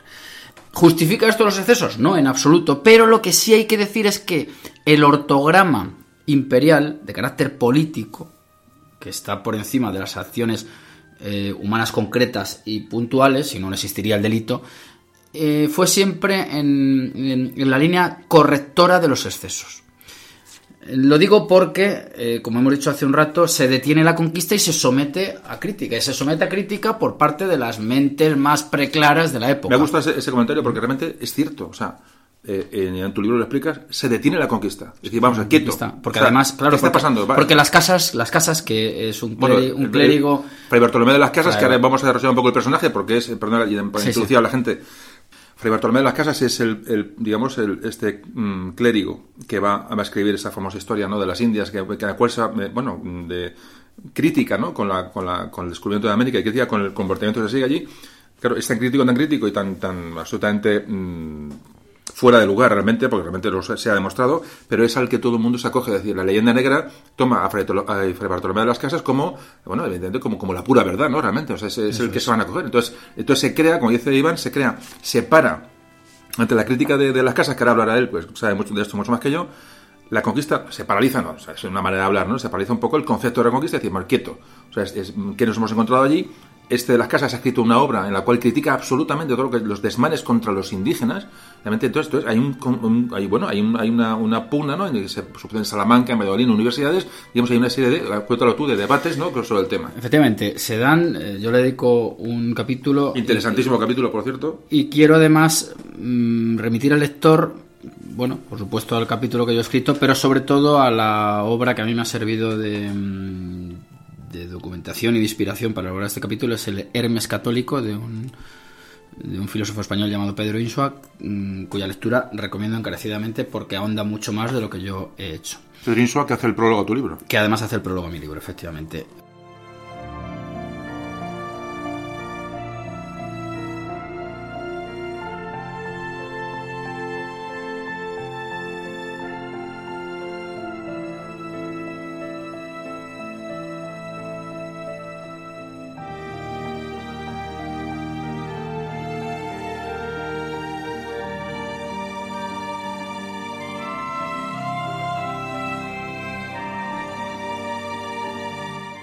Que se produce es unos, son una serie de debates eh, motivados en gran medida por estas denuncias que hay. Eh, Fra- Bartolomé Las Casas es uno de los grandes agitadores del momento, eh, con unas denuncias que vienen pues negro sobre blanco en la breve, brevísima historia de la destrucción de las Indias. Bueno, el, libro de las casas es brevísima, como, se, se conoce como la brevísima, ¿no? Efectivamente, Pero ¿cómo es el título completo? Sí, Es- sí, la brevísima historia de la estru- destrucción de las Indias, que tiene innumerables ediciones y que se publica sin ningún tipo de traba.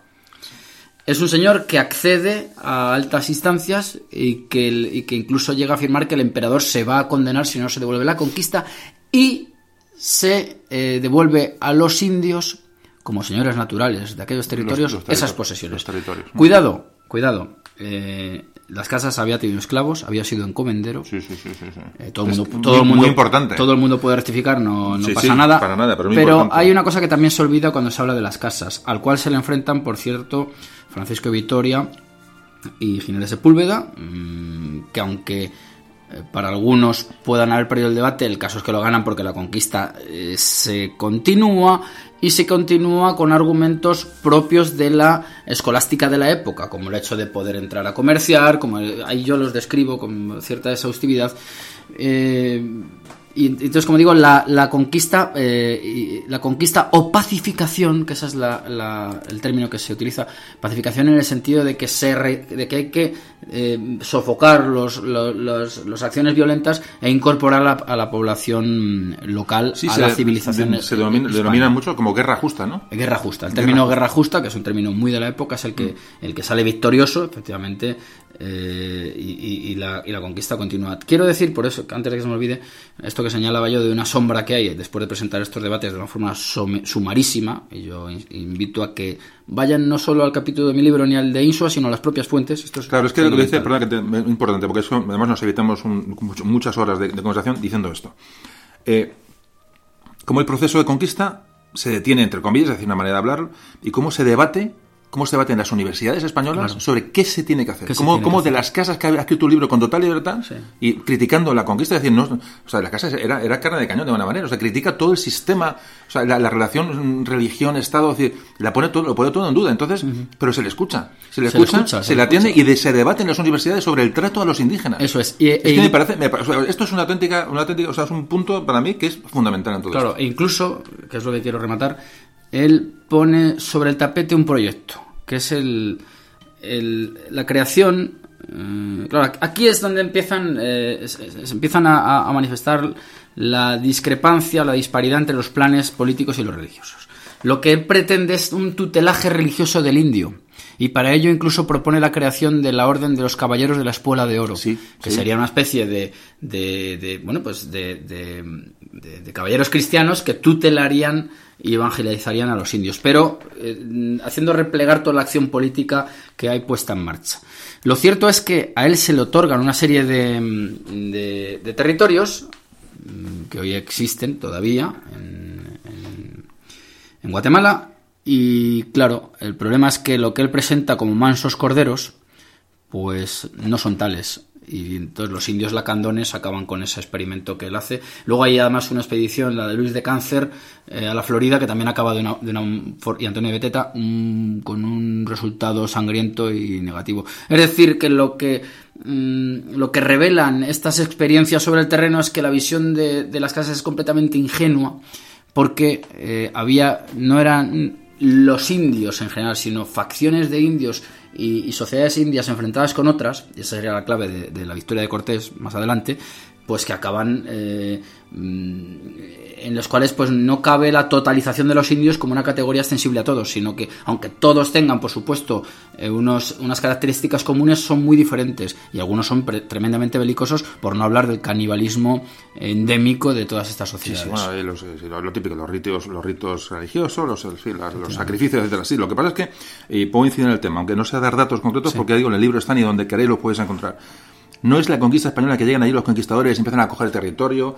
no, no, vamos a ver. Es que, es que tiene un proceso, como ahora veremos, incluso de, civilizador, un proceso de, establecimiento, de ciudades, que me encantó ese capítulo, que ahora estoy deseando llegar porque me encantó ese capítulo del libro, y, como de, y de integración indígena en las ciudades. Y pero que eso es así, además, y cómo se, cómo se debate en las, en las universidades. Es que, es que me parece, bueno, yo me repito mucho con las cosas que me gustan y quiero hacer, las repito varias veces en los podcasts porque, porque, porque realmente creo que son, que son importantes y, y esto es lo que ocurre con, bueno, con de las casas, con, con Francisco de Vitoria y con Sepúlveda, que son los que debaten sobre cómo llevarlos, llevarla, digamos, la, la, la conquista de América. Y además, claro, hablamos de conquista de América, pero hoy es fácil decirlo, pero entonces no sabían dónde estaban. O sea, estaban en un trozo de tierra que no sabían dónde llegaba. Si hacia el norte, si hacia el sur, se descubrió el Océano Atlántico, o sea, el Pacífico, el Pacífico. Es decir, pero las esquias extensiones, o sea, sobrepasaban a, estos conquistadores españoles que realmente eran, eran, eran muy pocos, y con, mediante pactos con las tribus eh, eh, sojuzgadas por otras tribus, es decir, que la legitimidad de la población de allí es lo que se pone un poco en tela de juicio, creo, ¿no? En, estos, en estos debates universitarios, y bueno, hasta qué punto los que hemos encontrado no son, no son gente que haya, que haya que liberar, porque un poco el concepto de guerra justa viene de ahí, ¿no? Es decir, son poblaciones de alguna, sojuzgadas por otras poblaciones que han llegado después, ¿no? Es un poco el tema. ¿no? Se someten a juicio diversos aspectos importantísimos, pero muy importantes. Eh, mm, por ejemplo, el hecho o no de tener escritura. ¿Hasta qué punto ellos hay un término que se emplea mucho en la época, es que el de la policía, que es civilidad o, eh, hasta qué punto son civilizadas estas sociedades. Entonces, un, un indicador, por ejemplo, podría ser la escritura y ellos ven que no hay escritura, hay ideogramas, entonces eso es un, bueno, una, algo un baremo, que, lo meten en un baremo, ¿no? que invita a la controversia. Mm. Otro, otros asuntos que además van ligados a la moral de la época, por supuesto. Claro, claro, que, que, claro, la sodomía, el canibalismo, eh, el, el, infanticidio, ese tipo de, de, prácticas que son muy extendidas en esas sociedades, pues eh, espantan a los españoles. Mm, claro, eh, Bartolomé Las Casas llega al delirio eh, entendiendo como Eucaristía el canibalismo. Es correcto, es que eso es algo ya de, un clérigo alucinado. Por cierto, tengo que decir que mm, puede parecer que Vitoria y Sepúlveda, hombres próximos a la corte, pues tengan intereses espurios o estén a servicio del poder. Ahora bien, cuando el propio Motolinía, el, el fray Bernardino de Sagún, eh, llamado el pobre, Motolinía es pobre en náhuatl, eh, critica a las casas eh, como un hombre completamente enloquecido, pues eso creo que incorpora una mayor objetividad al juicio. Es decir, es un individuo que no quiere nada para sí, él llega andando hasta, hasta la Ciudad de México desde la costa, no creo que con intención de amasar una fortuna, y él es, mm, él es un crítico de las casas que es el personaje al que se agarran muchos individuos que profesan esta fe negro legendaria. correcto, mira, el, comentario que hace y un poco cerrar el tema de las casas, aunque había mucho que hablar sobre, sobre el don Fray, Fray Bartolomé. Eh, quería, quería comentarte. Eh, Fijaos una cosa, y, y un poco, ya digo, metiéndome en el terreno de Iván, que ya digo, sabe de esto un montón, y, pero bueno, me gusta participar porque tengo ideas que realmente las quiero sacar, ¿no? Y es cómo la leyenda negra en América se basa fundamentalmente en Fray Bartolomé de las Casas. Bien, y es un clérigo que escribe un libro, un libro realmente enloquecido, grande enloquecido, en el cual, como ha dicho muy bien Iván, y esto la gente no lo sabe, justifica o compara o sea, para derribarlo, eh, derribar los, los digamos, las, derribar al imperio español de una manera, o ese, incipiente imperio español, imperio español que estaba, se estaba creando en América, lo que hace es justificar sacrificios, muertes, eh, eh, todo tipo de, bueno, de actos que son, que como él ha dicho muy bien, a los españoles les aterrorizaron, los justifica comparándolos con eucaristías. Es decir, justifica esas actividades de, estas, de estas, de estas, bueno, evidentemente, eh, eh, mm, estas poblaciones que, es que vivían con siglos de siglos de, retraso respecto a la, población europea que llegó allí. Es decir, que ellos vivían en su, en su, en su hábitat normal, es decir, hay que verlo como normal. Eh, pero, pero ¿cómo se puede justificar esto? Es decir, una persona que evidentemente era, no sé si un loco, pero sí de alguna manera una persona bastante, en un momento dado se ve que hay un cierto desequilibrio, como muchas, muchos coetáneos cuentan de, Sin embargo, como todos han tirado de las casas para montar la leyenda negra, ¿no? Claro, y en el momento además, esto es importante también decirlo, eh, se alarma sobre el hecho de la publicación de esta obra. Sabedores, muchos de que en manos enemigas sería pues un verdadero arsenal, como así fue. Como así fue. Como así fue con las últimas muchas ediciones de Debris eh, que hemos que hemos comentado hace hace un momento. Y luego además, eh, pues las casas se han reivindicado por muchísimos, pues por Simón Bolívar y, ya por, por, irnos al casi al presente por el propio Hugo Chávez, ¿no? Que las casas es el apóstol de los indios y, bueno, pues ideológicamente es una herramienta muy poderosa. Sí, se sigue tirando de él.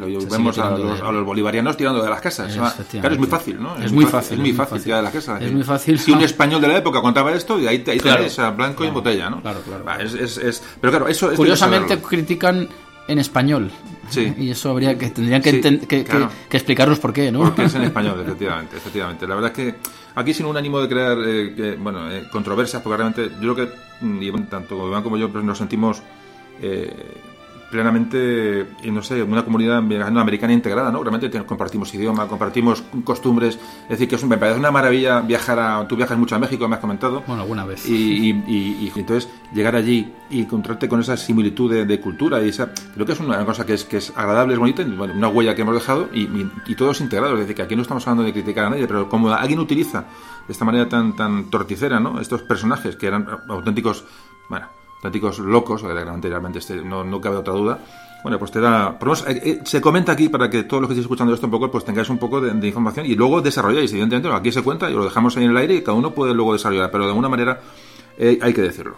Bueno, pues seguimos hablando enseguida de, de América y, bueno, y de la leyenda negra.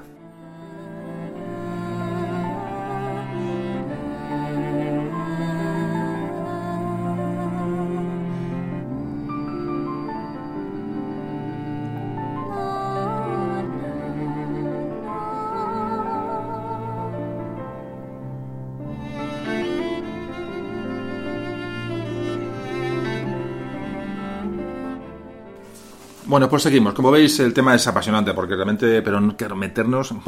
llevamos ya aquí unas, no sé, lo que llamamos de grabación, luego lo veremos, pero llevamos un tiempo. Eh, pero creo que es importante el tema. Es un tema que para mí era estrella y quería tratarlo, pues, digo, la suerte de tener contacto con Iván, con Iván Vélez, eh, eh, digo, con nosotros y agradecerle lo que nos está contando de su libro, porque realmente no lo está destripando entero, pero de alguna manera hay que agradecerle que muchos autores reservan, ¿no? Para que la gente compre el libro y tal, y él realmente, aunque ya digo, hay muchas cosas más que leer, evidentemente, de alguna manera nos está regalando mucha información, ¿no? Que, que, no es tampoco no es tampoco muy usual, con lo cual pues muy agradecido eh, tanto yo como la gente que escucha esto. Bueno, él también lo escucha, él también es oyente, por eso a lo mejor está tan, implicado, ¿no? Que es lo que lo que me gusta del asunto. Bueno, menos rollo que me enrollo. Vamos a hablar de mm, hemos cerrado un poco el tema de América, de cómo Fray Bartolomé de las Casas y bueno, y esa leyenda negra a la cual él, montó y a tanta gente se ha agarrado. Y vamos a hablar de otro personaje. Eh, dedica un capítulo, mm, le llama del César al demonio del mediodía. Y aquí nos habla, en este capítulo, Iván, de Felipe II. Felipe II, otro personaje también, bueno, ya no atacado y vilipendiado, eso ya es el ejemplo de, de, casi de linchamiento intelectual, ¿no? A Felipe II, que realmente, eh, bueno, cuéntanos porque desarrolla un poquito el tema, si te apetece. Sí, pues claro, efectivamente hay, hay temas negros legendarios, por llamarlos de algún modo, pero hay personajes, digamos, en los cuales pues se produce una especie de vórtice en el cual confluyen Sí, todas muchas, muchas cuestiones diferentes. ¿no? Uno de ellos, sin duda, es Felipe II. ¿Por qué digo yo del César al, al demonio del mediodía? Pues precisamente del César, que es Carlos V, al demonio del mediodía, que es Felipe II. Mediodía entendido como sur. Como sur, efectivamente, mediodía como sur. España, claro, sur te da, te da la Sí, pista de claro. quién, te está, quién te está criticando, alguien que está en el norte. Ah, correcto, correcto. Ingleses, Por holandeses. eso, por eso lo decía, de- del. César al demonio del, al, al demonio del sur. ¿no? Efectivamente, al demonio de, del de una sur. manera despectiva, de manera, ¿no? Efectivamente, el sur siempre pues eh, con esas connotaciones que, que tiene, ¿verdad? ¿Qué ocurre? Pues que yo he creído ver en, en esto, en este viaje que, que va recorriendo la leyenda negra por Europa un, un desplazamiento que sigue además el camino español de los tercios de Flandes, que va de Italia hacia el norte y a buscar el siguiente foco negro legendario de expansión de la leyenda negra, por algún modo, que es Holanda. Bueno, hay que explicar, perdona, contextualizar el asunto cuando, cuando se producen las, las, las rebeliones eh, religiosas en Flandes, eh, en la época de Carlos V. eh, bueno, hay, que, hay un movimiento de tropas para sofocar est- estas rebeliones en Flandes. Entonces, ¿de dónde se tira? De tropas de Italia. Eso es. Eh, Un poquito, si os acordáis del, po- del podcast de, de Dinamarca, bueno, pues una cosa parecida, pero, pero en el siglo XVI. Es decir, se crea el famoso Camino Español, que era un trasiego de tropas, siempre norte-sur, sur-norte, es decir, un- en un camino que atravesaba Europa, y claro, y la influencia de esta, gente- de esta gente fueron, fueron tremendas, ¿no? Y aparte luego la represión que, que tuvo que haber en, en Flandes de religiosas. Perdona, continúa. Claro, eh, el primero que combate estas herejías es sin duda Carlos V.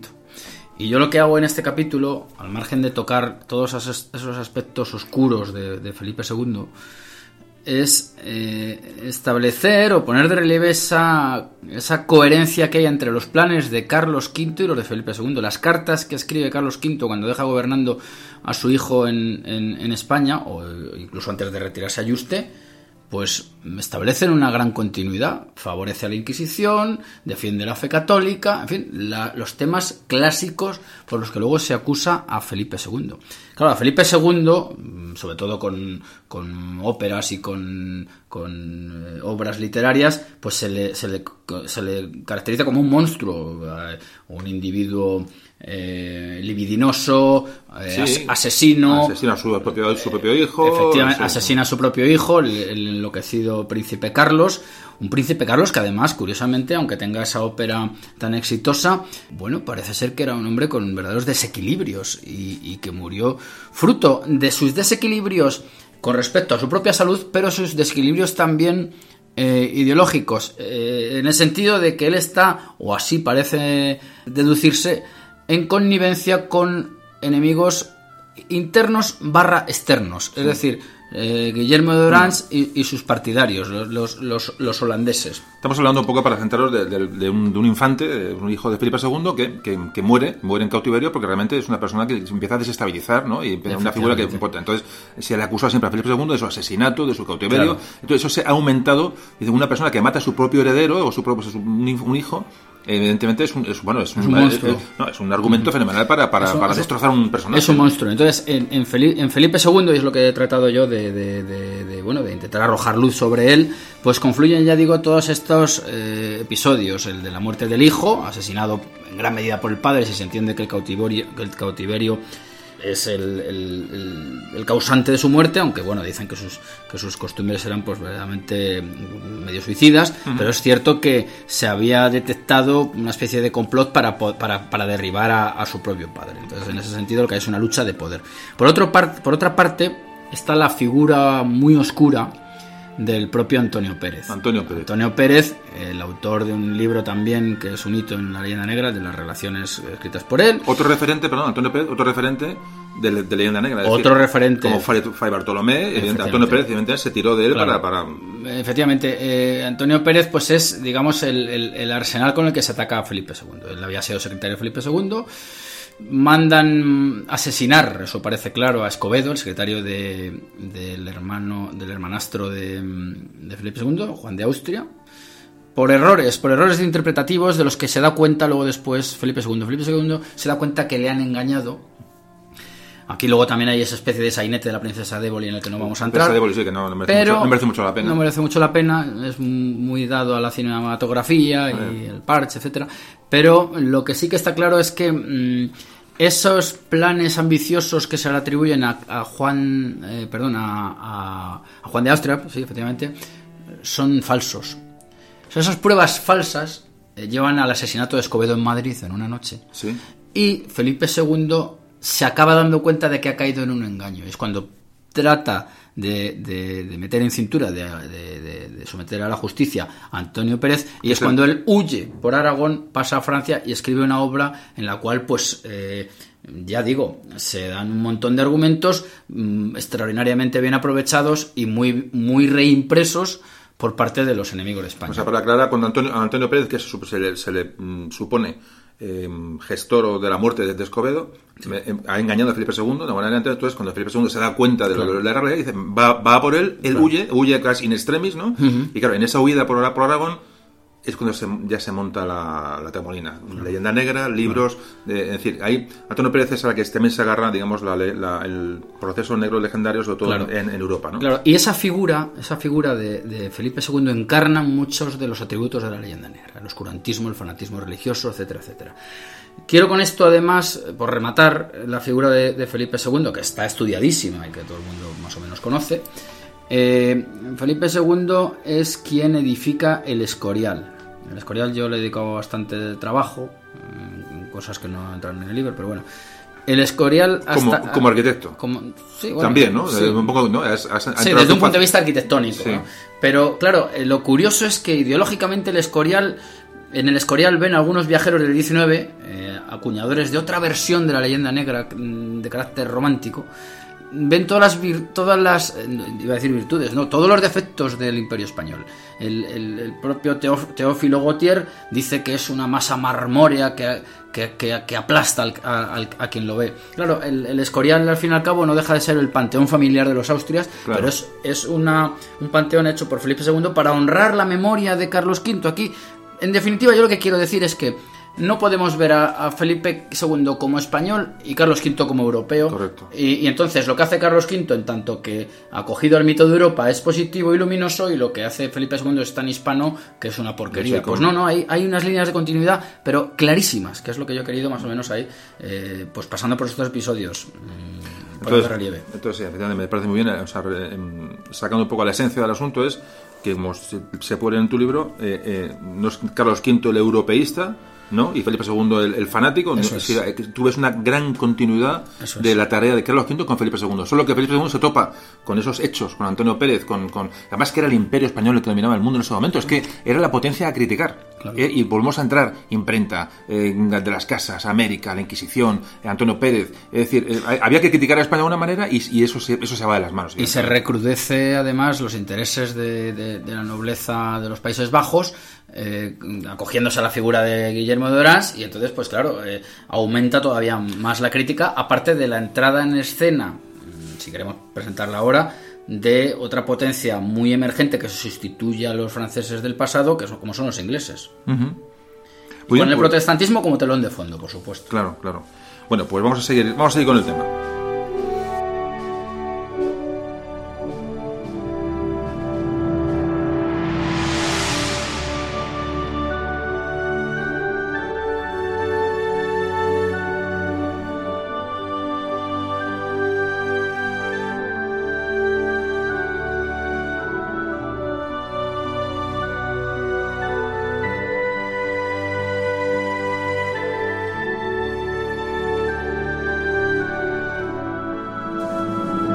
Pues vamos a abandonar ya la figura de Felipe II. Fijaros que pronto nos hemos ido de ella porque realmente, eh, como siempre digo, vamos, os dejamos la puerta abierta ¿no? para la gente un poco abrir la inquietud sobre los personajes y, aún queda mucho programa. Entonces no podemos eh, pararnos en demasiado en cada tema. Pero sí es cierto que hay un tema, comentar, por ejemplo, ya sabéis que, que, bueno, el famoso Fernando Álvarez de Toledo, el duque de Alba, que estuvo en Flandes, como hoy los niños, a los niños holandeses, se dice, duérmete que viene el duque de Alba, ¿no? O sea, viene el coco, ¿no? Eso es así. O sea, imaginaos lo que, eh, bueno, la imagen que hemos dejado en, aquella zona. No que hemos dejado, sino que se nos, ha dado de alguna manera. No ha habido, ha habido mucha, mucha, eh, tampoco mucha corriente para rebatirla, aunque hablaremos ahora de gente, hemos hablado ya de gente que intentó rebatirla, pero era imposible, o sea, era una auténtica avalancha.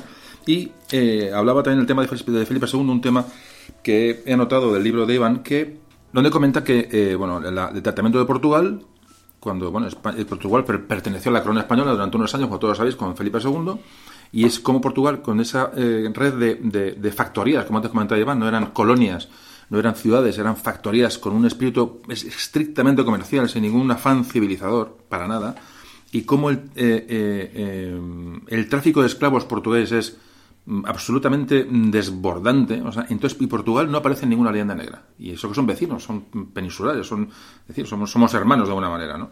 Y, y cómo la leyenda negra se centra en España de una manera tan, tan, tan obsesiva que esto, esto se solaya. O sea, no, nadie ha hablado de Portugal, ni ha hablado de su, de su sistema de, factoría, ni se ha, hablado de su imperio depredador, ni nadie ha hablado de, sobre todo del comercio de esclavos, que realmente es, que realmente es, es, es, espeluznante, ¿no? Un poquito hablando, un poquito siempre comparándonos, ya digo, no es el y tú más, repito, no es decir ellos más que nosotros, no, sino la comparación, ¿no? La injusticia de por qué nos ha caído a nosotros el, este, este, este asunto encima.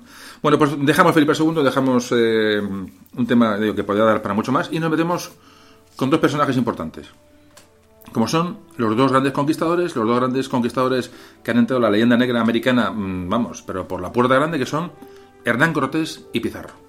Entonces me gustaría que Iván pues, nos comentara un poquito de algunos unas pinceladas sobre, bueno, qué, esta gente, qué es lo, cómo se les conoce allí, cómo se les trata allí, qué es lo que realmente pasó con estos dos, dos personajes y bueno, y para luego ya hacer, dar la entrada al siguiente capítulo, que es un capítulo que me encanta, que es un poco la, la, urbanización de las ciudades que se crearon en, en América. Iván, cuando quieras. Muy bien, pues efectivamente Cortés eh, y Pizarro mm, pues eh, son figuras absolutamente negrolegendarias precisamente en aquellas eh, sociedades políticas que son fruto de su conquista. Porque como bien indican muchos o algunos historiadores mexicanos, México es una creación cortesina. Es decir, que antes de, que, de llegar Cortés lo que existe es un imperio azteca que tiene sojuzgados pues a los trascaltecas, entre otros, y, otro, y otros, otros pueblos cercanos. Y la, la, unificación, la, totalización política eh, la comienza Hernán Cortés. Eso yo creo que es, es, innegable. Aún así, pues Hernán Cortés, precisamente por esta influencia que tiene el indigenismo en el presente, pues es una figura completamente olvidada en México. En México no que nadie busque estatuas de Cortés porque no las hay. Las hay de Moctezuma, las hay de Cuauhtémoc, en fin, las, hay de todos los próceres de la revolución, pero Cortés es, mm, lo digo porque además hace muy poquito que hemos estado allí por, por otros asuntos, y en el Hospital de Jesús, fundado por Cortés, la institución más antigua de México con continuidad desde su fundación, hay un pequeño busto, pero tienes que entrar dentro del claustro para verlo. Al lado, a un costado de ese, hospital, está la iglesia de Jesús Redentor, en la cual está la tumba de Cortés y como dato, pues sirva el hecho de que la tumba te la tiene que, enseñar el, cura de, la iglesia porque está cerrada al público y nadie la ve y es una es una pequeña placa que en cualquier pueblecillo de Cuenca pues el, el paisano de turno tiene una mejor tumba que el propio Cortés. En definitiva, con Cortés se ha seguido una especie de damnatio memoria, se ha borrado, eh, se han borrado eh, sus, eh, sus representaciones, porque sus símbolos no se pueden borrar. Sus símbolos son la propia Ciudad de México, para la cual él redacta además unas ordenanzas urbanísticas. Y Cortés, pues es, como digo, el constructor de México. Hay que decir una serie de cosas en torno a Cortés y en torno a los conquistadores. La conquista se hace con una especie de mezcla entre iniciativa privada y, estatal o imperial. Lo digo porque siempre de las conquistas había que, descontar el quinto real, que era para, la corona. Siempre tenían que tener un permiso, aun cuando evidentemente las comunicaciones permitían ciertas escaramuzas, entre ellas la de Cortés. Pero mm, el propio Cortés es un hombre obsesionado con dar legitimidad a su propia conquista y el propio Cortés y los que van con él. Y Cortés lo que hace es enfrentarse además a una sociedad pues completamente impregnada en sangre de sacrificios humanos. Lo digo porque aunque nos pueda hoy ser verdaderamente hiriente esta imagen, pensemos en la moral de un caballero cristiano del siglo XVI, la conmoción es aún mayor.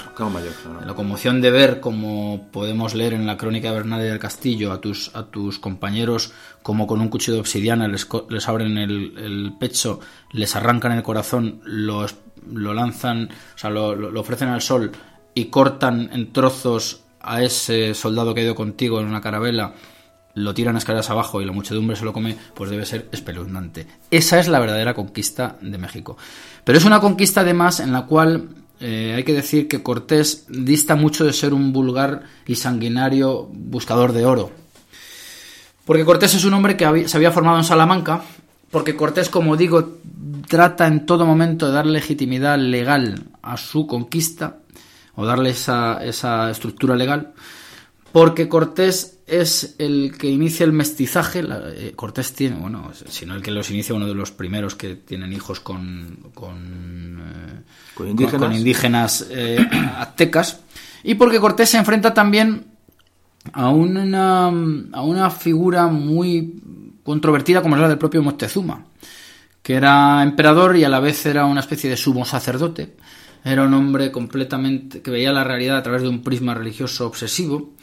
Era un hombre que además, eh, pues, eh, hizo algunas maniobras que ponen en duda, de todos modos, el hecho de que solo la religión fuera su única perspectiva, porque él sí que hizo una especie de, de, de, juegos, de equilibrio, saber quién realmente era Cortés. Y en fin, mm, la conquista de México, desde luego, es un episodio eh, apasionante, pero que la realizan sobre todo indígenas eh, americanos. Cortés mm. llega con 400 y pico soldados y nadie puede creer que busca, busca aliados, evidentemente, porque busca aliados porque están el cacique gordo de Zempoala, eh, los trascaltecas, como digo, todos estos pueblos que estaban sometidos al yugo azteca, pues son los que realmente engrosan las filas cortesinas y consiguen y que luego se les llamará a que, a que, a que pueblen las ciudades y se, y se les va a integrar en el imperio como, como, prioridad, como prioridad. Enseguida, eh, bueno, vamos a tocar si quieres un poco Pizarro. Pizarro es, es, un familiar de Cortés.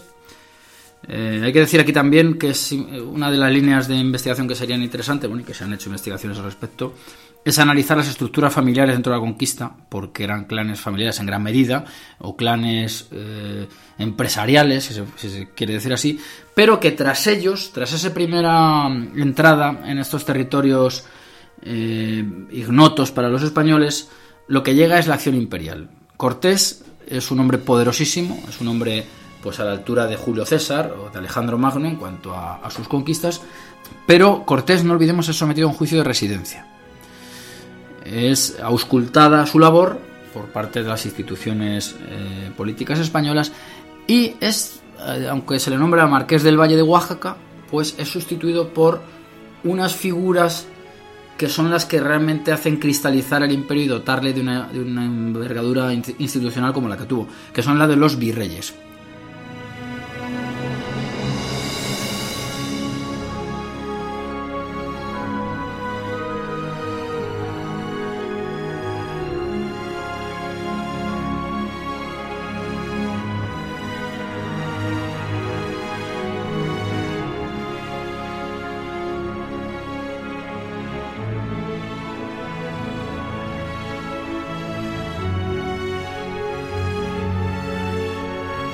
Es decir, la secuencia sería descubridores, conquistadores, pero luego virreyes. Y el virrey ya es un individuo pues que eh, pone en funcionamiento una serie de instituciones y las coordina y está en contacto con la corona. El virrey muy importante, que se nos salimos del tema, los virreinatos, la ciudad del virrey es virrey, es decir, la continuidad de la corona en América. Es decir, no son colonias, son provincias. Son, son virreinatos. Son virreinatos y luego provincias. Y luego eh, efectivamente.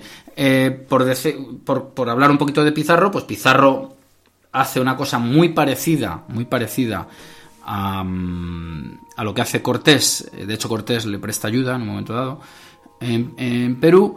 Y, en el, mismo que el encuentro de Moctezuma con Cortés, que se produjo el, eh, ahora hace una semana, que se produjo el aniversario, eh, el, encuentro de, de, Cajamarca entre el emperador inca el, y el, y el español, en este caso Francisco Pizarro, da cuenta de las diferencias. Cuando decimos el encuentro es la batalla de Cajamarca. Efectivamente, cuando yo digo encuentro, efectivamente, me refiero a batalla de Cajamarca. Sí, muy, muy idealizada también por la leyenda negra. Idealizada también, efectivamente. Y ahí lo que hay que decir es que eh, esa, esa confluencia de poder religioso y político que tenían estos caudillos americanos, eh, pues era contraproducente. Es decir, una vez cae el emperador inca, cae entero o prácticamente entero el, el imperio tras de sí. Claro, es una, estructura muy, muy, muy primaria. Es una estructura muy primaria, efectivamente.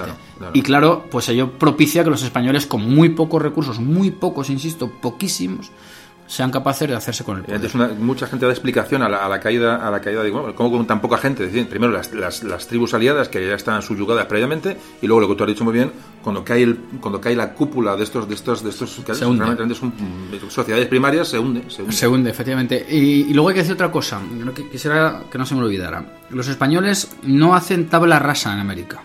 Mantienen muchas estructuras prehispánicas.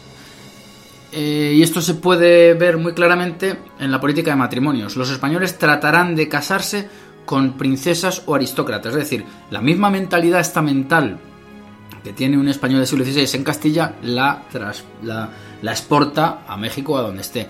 Y lo que ocurre es que se mantienen muchas estructuras prehispánicas porque son prácticas. y esto no, estamos inventando nada, es que, esto, es que eso está ahí. Es decir, toda la política matrimonial, toda la política, todo el mestizaje. Es decir, que allí no se va a, hacer tabla rasa. Es decir, se, se intenta, además, vamos a ver, pero por pura lógica y por pura inteligencia. No, no se puede con aquella masa poblacional. No se puede. No se puede, con aquel territorio tan grande que está aún por descubrir. ¿Cómo uno vaya a decir, venga, esto es mío y yo mando aquí? Es, o sea, es un suicidio. Es un auténtico. y eh, suicidarse realmente no querían. Entonces la política fue muy parecida, como veremos un poco, a, a lo que se siguió. Hay una continuidad, como tú dices en el libro y como se ve claramente de la reconquista española, como digamos, si tiene una inercia en, América. Eso hablaremos ahora del tema. Hay un tema también que quería comentar y es, y es un poco, que hemos hablado de Cortés, pero como el proceso de conquista y evangelización. Es muy importante. O sea, hablan del oro, la riqueza. Evidentemente, la gente de viaje se mueve por, por motivos económicos, es cierto decirlo en todos nuestros podcasts, evidentemente es la clave pero sí que el proceso evangelizador, esa, ese, bueno, ese, ese, ese sentimiento religioso que, que, venía de España, fruto también de, de, la inercia de la Reconquista. Ojo, que no nos olvidemos de la Reconquista porque yo me acuerdo cuando hemos hecho un viaje a la nave de Tolosa y me ha gustado mucho el tema, algún día grabaremos algo sobre las navas. Dije, digo, la carga de la nave de Tolosa de los tres reyes, ¿no? de la España unida, ¿no? de los navarros, eh, aragoneses y castellanos, eh, esa carga, esa inercia esa carga en, contra los, los, los, almohades, esa inercia acaba en el Pacífico, es decir, con, con, con Nuño de Balboa. Un poco es una manera de decir, y luego prosiguió, pero decir una manera, eso, eso, esa inercia de esa carga acabó, acabó al otro lado del Pacífico. Claro, es, es la idea del ortograma este origen, que, que, tiene su origen en los reinos astures, de coger al turco por la espalda, de darle la vuelta de ese imperio doblemente católico que yo digo en el libro, católico en, cuanto a su vinculación con la tierra, catos, olon, toda la tierra, y católico en el sentido religioso de, de, la cuestión.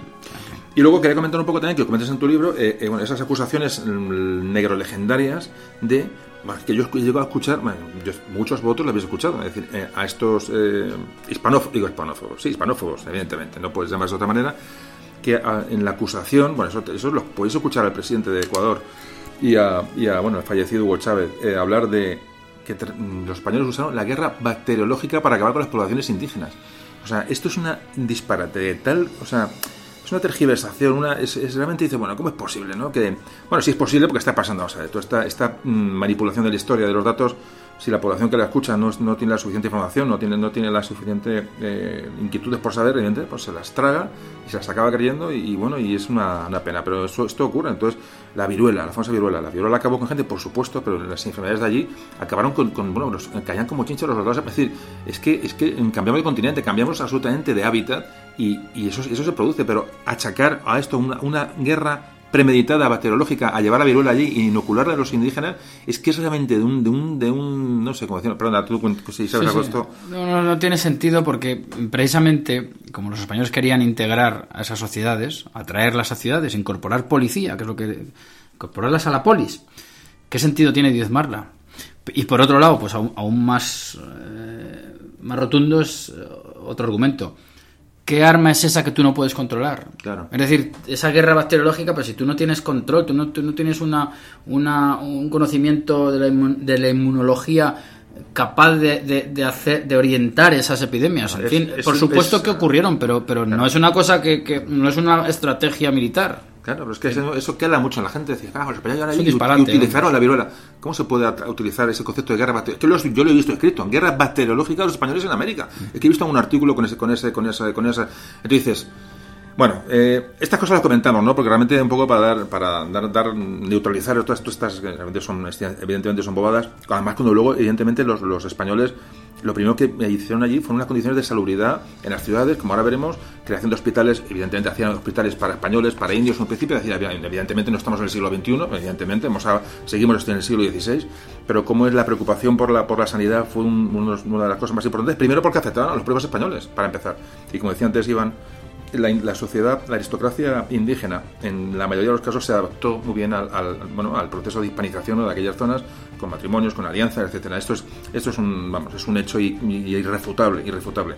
Que Cortés eh, dice se manchó, por supuesto se manchó la mano de sangre, por supuesto, y Alejandro Magno, y Julio César, y vamos a ver, y, el gran Khan de Mongolia, vamos, por supuesto, y Moctezuma, y Moctezuma también se la manchó, y vamos a ver evidentemente es un proceso de, conquista, un proceso de, de, pacificación que es muy importante y, bueno, y esto va a ocurrir, por supuesto. Aquí no estamos viendo que Cortés fuera con, eh, con, dando, repartiendo rosas, para nada. Pero es importante todas estas cosas darles su punto de, de lógica. Bueno, seguimos enseguida con el asunto.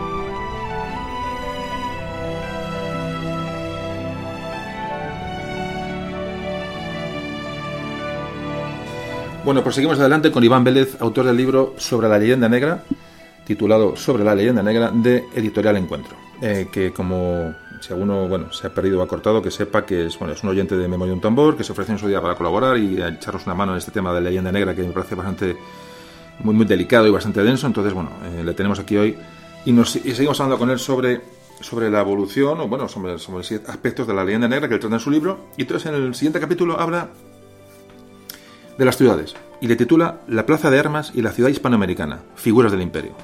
Bueno, me parece importante, muy importante porque eh, cómo es la, continuidad, y ahora dejaré que hable, poco, voy a dar un poco la visión de lo que hemos visto en otros podcasts, sobre todo en el de, la frontera del Duero, que hablamos un poquito de temas medievales, cómo la política española en América es un poco una continuación y lleva la inercia, como antes decía, de la reconquista.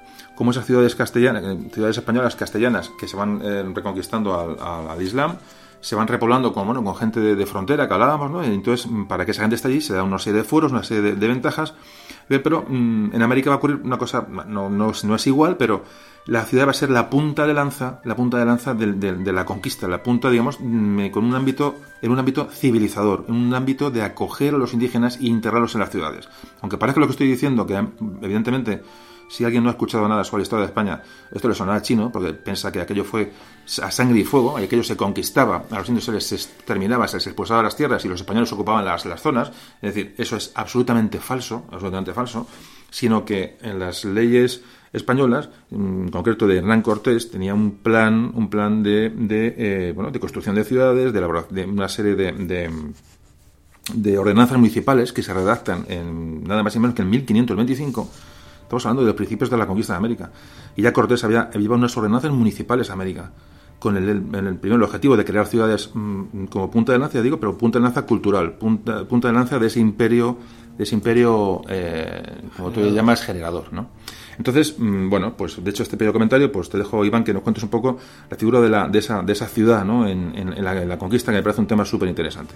Bien, eh, bueno, pues las ciudades son, mm, digamos, la manifestación del orden hispánico que se pretende imponer. Un orden que tiene que ver con la atracción, y eso es una orden muy, muy primera en el, en el desarrollo español en América, atraer a los indios a las ciudades. ¿Para qué? Precisamente pues para que incorporen la fe católica, el idioma, el idioma, cuidado, el idioma es un tema importante porque hubo por parte de algunas eh, órdenes religiosas el intento de mm, eh, evangelizarlos en latín en vez de en español y fue Carlos V el que les obligó a que fueran español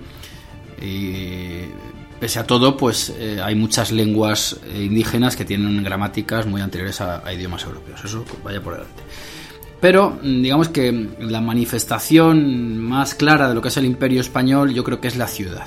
Una ciudad además que incorpora un orden eh, geométrico de resonancias hipodámicas, resonancias griegas, el orden de las ciudades hechas en cuadrícula, el, modelo que podemos que se nos viene a la mente inmediatamente es el de Santa Fe, que es el campamento de los Reyes Católicos, que como todo el mundo sabe, pues es una especie de ciudad neorromana en cuanto a su urbanismo, una plaza lo que sería el foro en Roma y Cardo de Decúmano y una serie de parcelas eh, troceadas eh, eh, a escuadra, ¿verdad? Con, una cuadrícula. Hablamos, hablamos de Santa Fe, hablamos en el podcast de no sé cuál ya, de Isabel la Católica o, de El Gran Capitán, hablamos que Santa Fe es esa, ciudad que para tomar Granada es un campamento militar que empieza a crecer y entonces para tomar Granada se fortifica, es decir, se crea una ciudad enfrente de Granada para eh, tomar Granada con más garantías, es decir, ya no el campamento militar se convierte en una ciudad fortificada. Entonces, esa idea de Santa Fe, esa, esa construcción de Santa Fe, es la que se tomó en muchas ciudades, de las primeras ciudades que se hacen en América, como modelo, de alguna manera, lo que ha comentado, lo que ha comentado Iván. Bueno, perdona, sigue. Efectivamente. Entonces, la estructura de estas ciudades seguía más o menos este patrón. Un vacío central, que es la plaza, la plaza de armas, así llamada, en la cual en muchas ocasiones eh, permanece el símbolo del poder, eh, en este caso político, que es el rollo, el rollo eh, o, árbol de justicia, que así también se llama, porque en primer lugar, en su origen era, era de madera, aunque luego es, es de piedra y es... las famosas picotas también, Las famosas picotas, en las cuales la heráldica pues da, da información de quién es quien manda ahí. Eso es un, símbolo de justicia. Y entonces esos laterales del, del, rectángulo o de, ese vacío central eh, lo, lo configuran una serie de fachadas. Las fachadas de la audiencia, del cabildo, de la catedral aledaño a él tendremos el mercado y tendremos una serie, una especie de zonificación de la ciudad en torno a parroquias y también tendremos otras instituciones como son los hospitales y las universidades. Importante porque hay universidades en América eh, en fechas muy tempranas, la Universidad de San Marcos o la de, la, de la, propia de, México. Eh, como digo, luego se irá distribuyendo el territorio de una manera más o menos con un modo ortogonal de trazado de calles y ahí se irán acogiendo por barrios vinculados a parroquias a diversas bolsas poblacionales, indígenas, eh, propietarios con mayor poder más cerca del centro, en fin, una estratificación social pues que hoy también se da en muchas de las ciudades actuales. Hay que decir también que las ciudades americanas eh, casi muy pocas de ellas tienen eh, murallas, solamente están amuralladas las que están en el litoral, precisamente por la amenaza que suponen, pues por ejemplo, los ingleses y que mm, constituyen una red importantísima mm, de, ciudades a lo largo de todo el continente que además pues se irán comunicando por una serie de, de vías, algunas de las cuales también tienen un origen prehispánico. Eh, importantes también son eh, ciudades mm, que surgen de experiencias eh, negativas como son la de la inundación de México, la inundación de México y la insalubridad propia de ese de, esa ciudad que, como los oyentes sabrán, su, suelo se constituye con el método de chinampas, que es una especie de suelo artificial elaborado a base de raíces. Pues como digo, mm, el urbanismo muestra su potencia cuando tras una de las inundaciones se decide fundar Puebla de Los Ángeles. El nombre de Puebla, como bien sabes, se emplea mucho en la Reconquista y habla precisamente eso de llevar población a un sitio eh, de manera novedosa y entonces en el pueblo de Los Ángeles quien vaya pues podrá ver la quintesencia del urbanismo español porque es una ciudad que se hace sin digamos sin precedentes que haya que respetar. Por otra parte, aquí está saliendo el arquitecto, el arquitecto. claramente, claramente. y por otra parte hay que decir en descargo de Cortés que aunque Cortés arrasa México, sobre todo después de la Noche Triste, pues aparte de las ordenanzas, él era partidario de haber dejado algunos vestigios mm, del, pasado eh, azteca en la ciudad. Pero bueno, en definitiva, lo, que, lo que está claro es que las ciudades, su propia estructura, sus propios nombres, remiten a modelos españoles. Eh, yo en ese capítulo pongo en escena a, Eximenis, el gerundense, que es un señor que ya siglos antes incorpora criterios higienistas que, que son tenidos en cuenta en, las ciudades americanas, en las ciudades fundadas ex novo.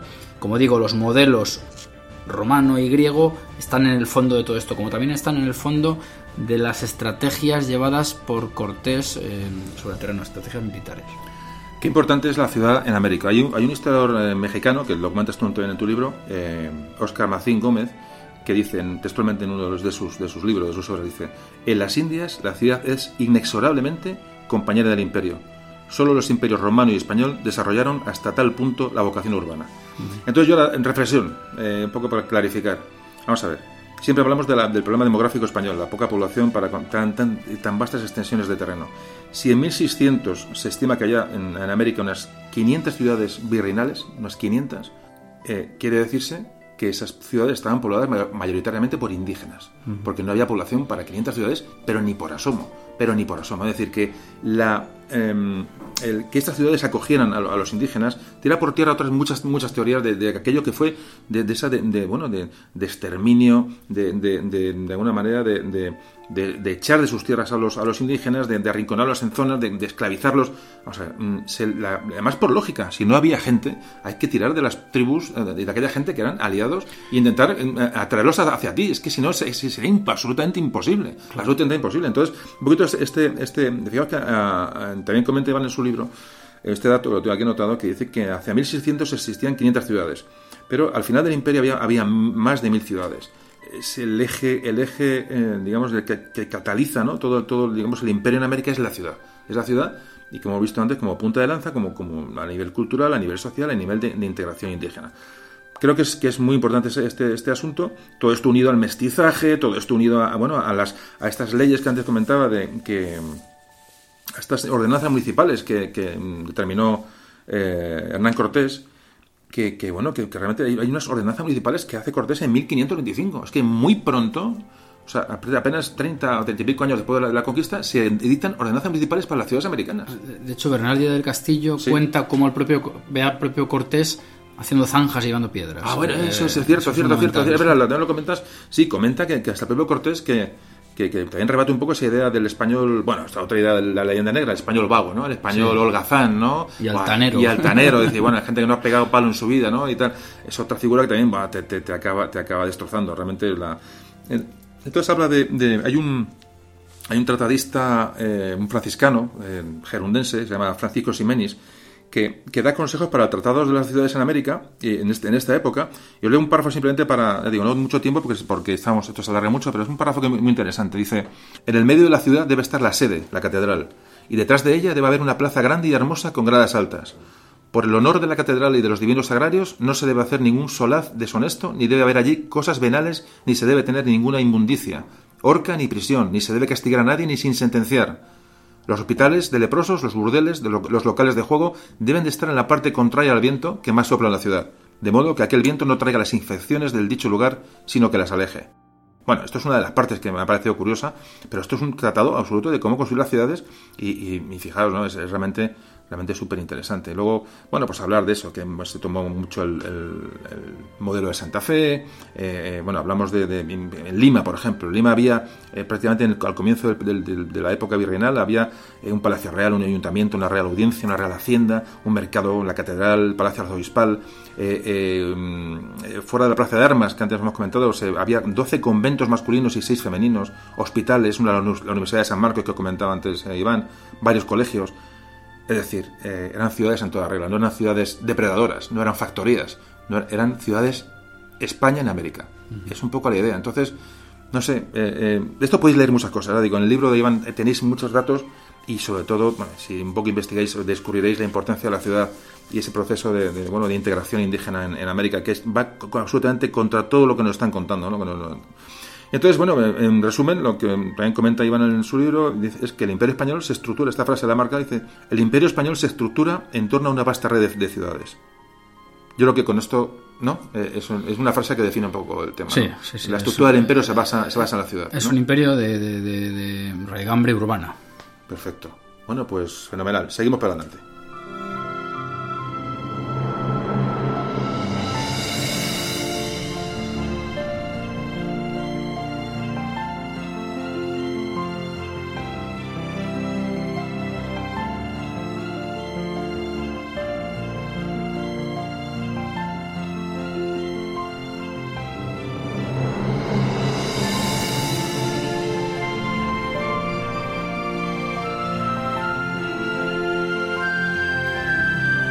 Bueno, pasamos a un otro capítulo del libro. Le llamas el capítulo dedicado a las vírgenes. No, o sea, es un capítulo corto, pero mm, eh, cuentas un poco así un esbozo. ¿Por qué hablas de las vírgenes?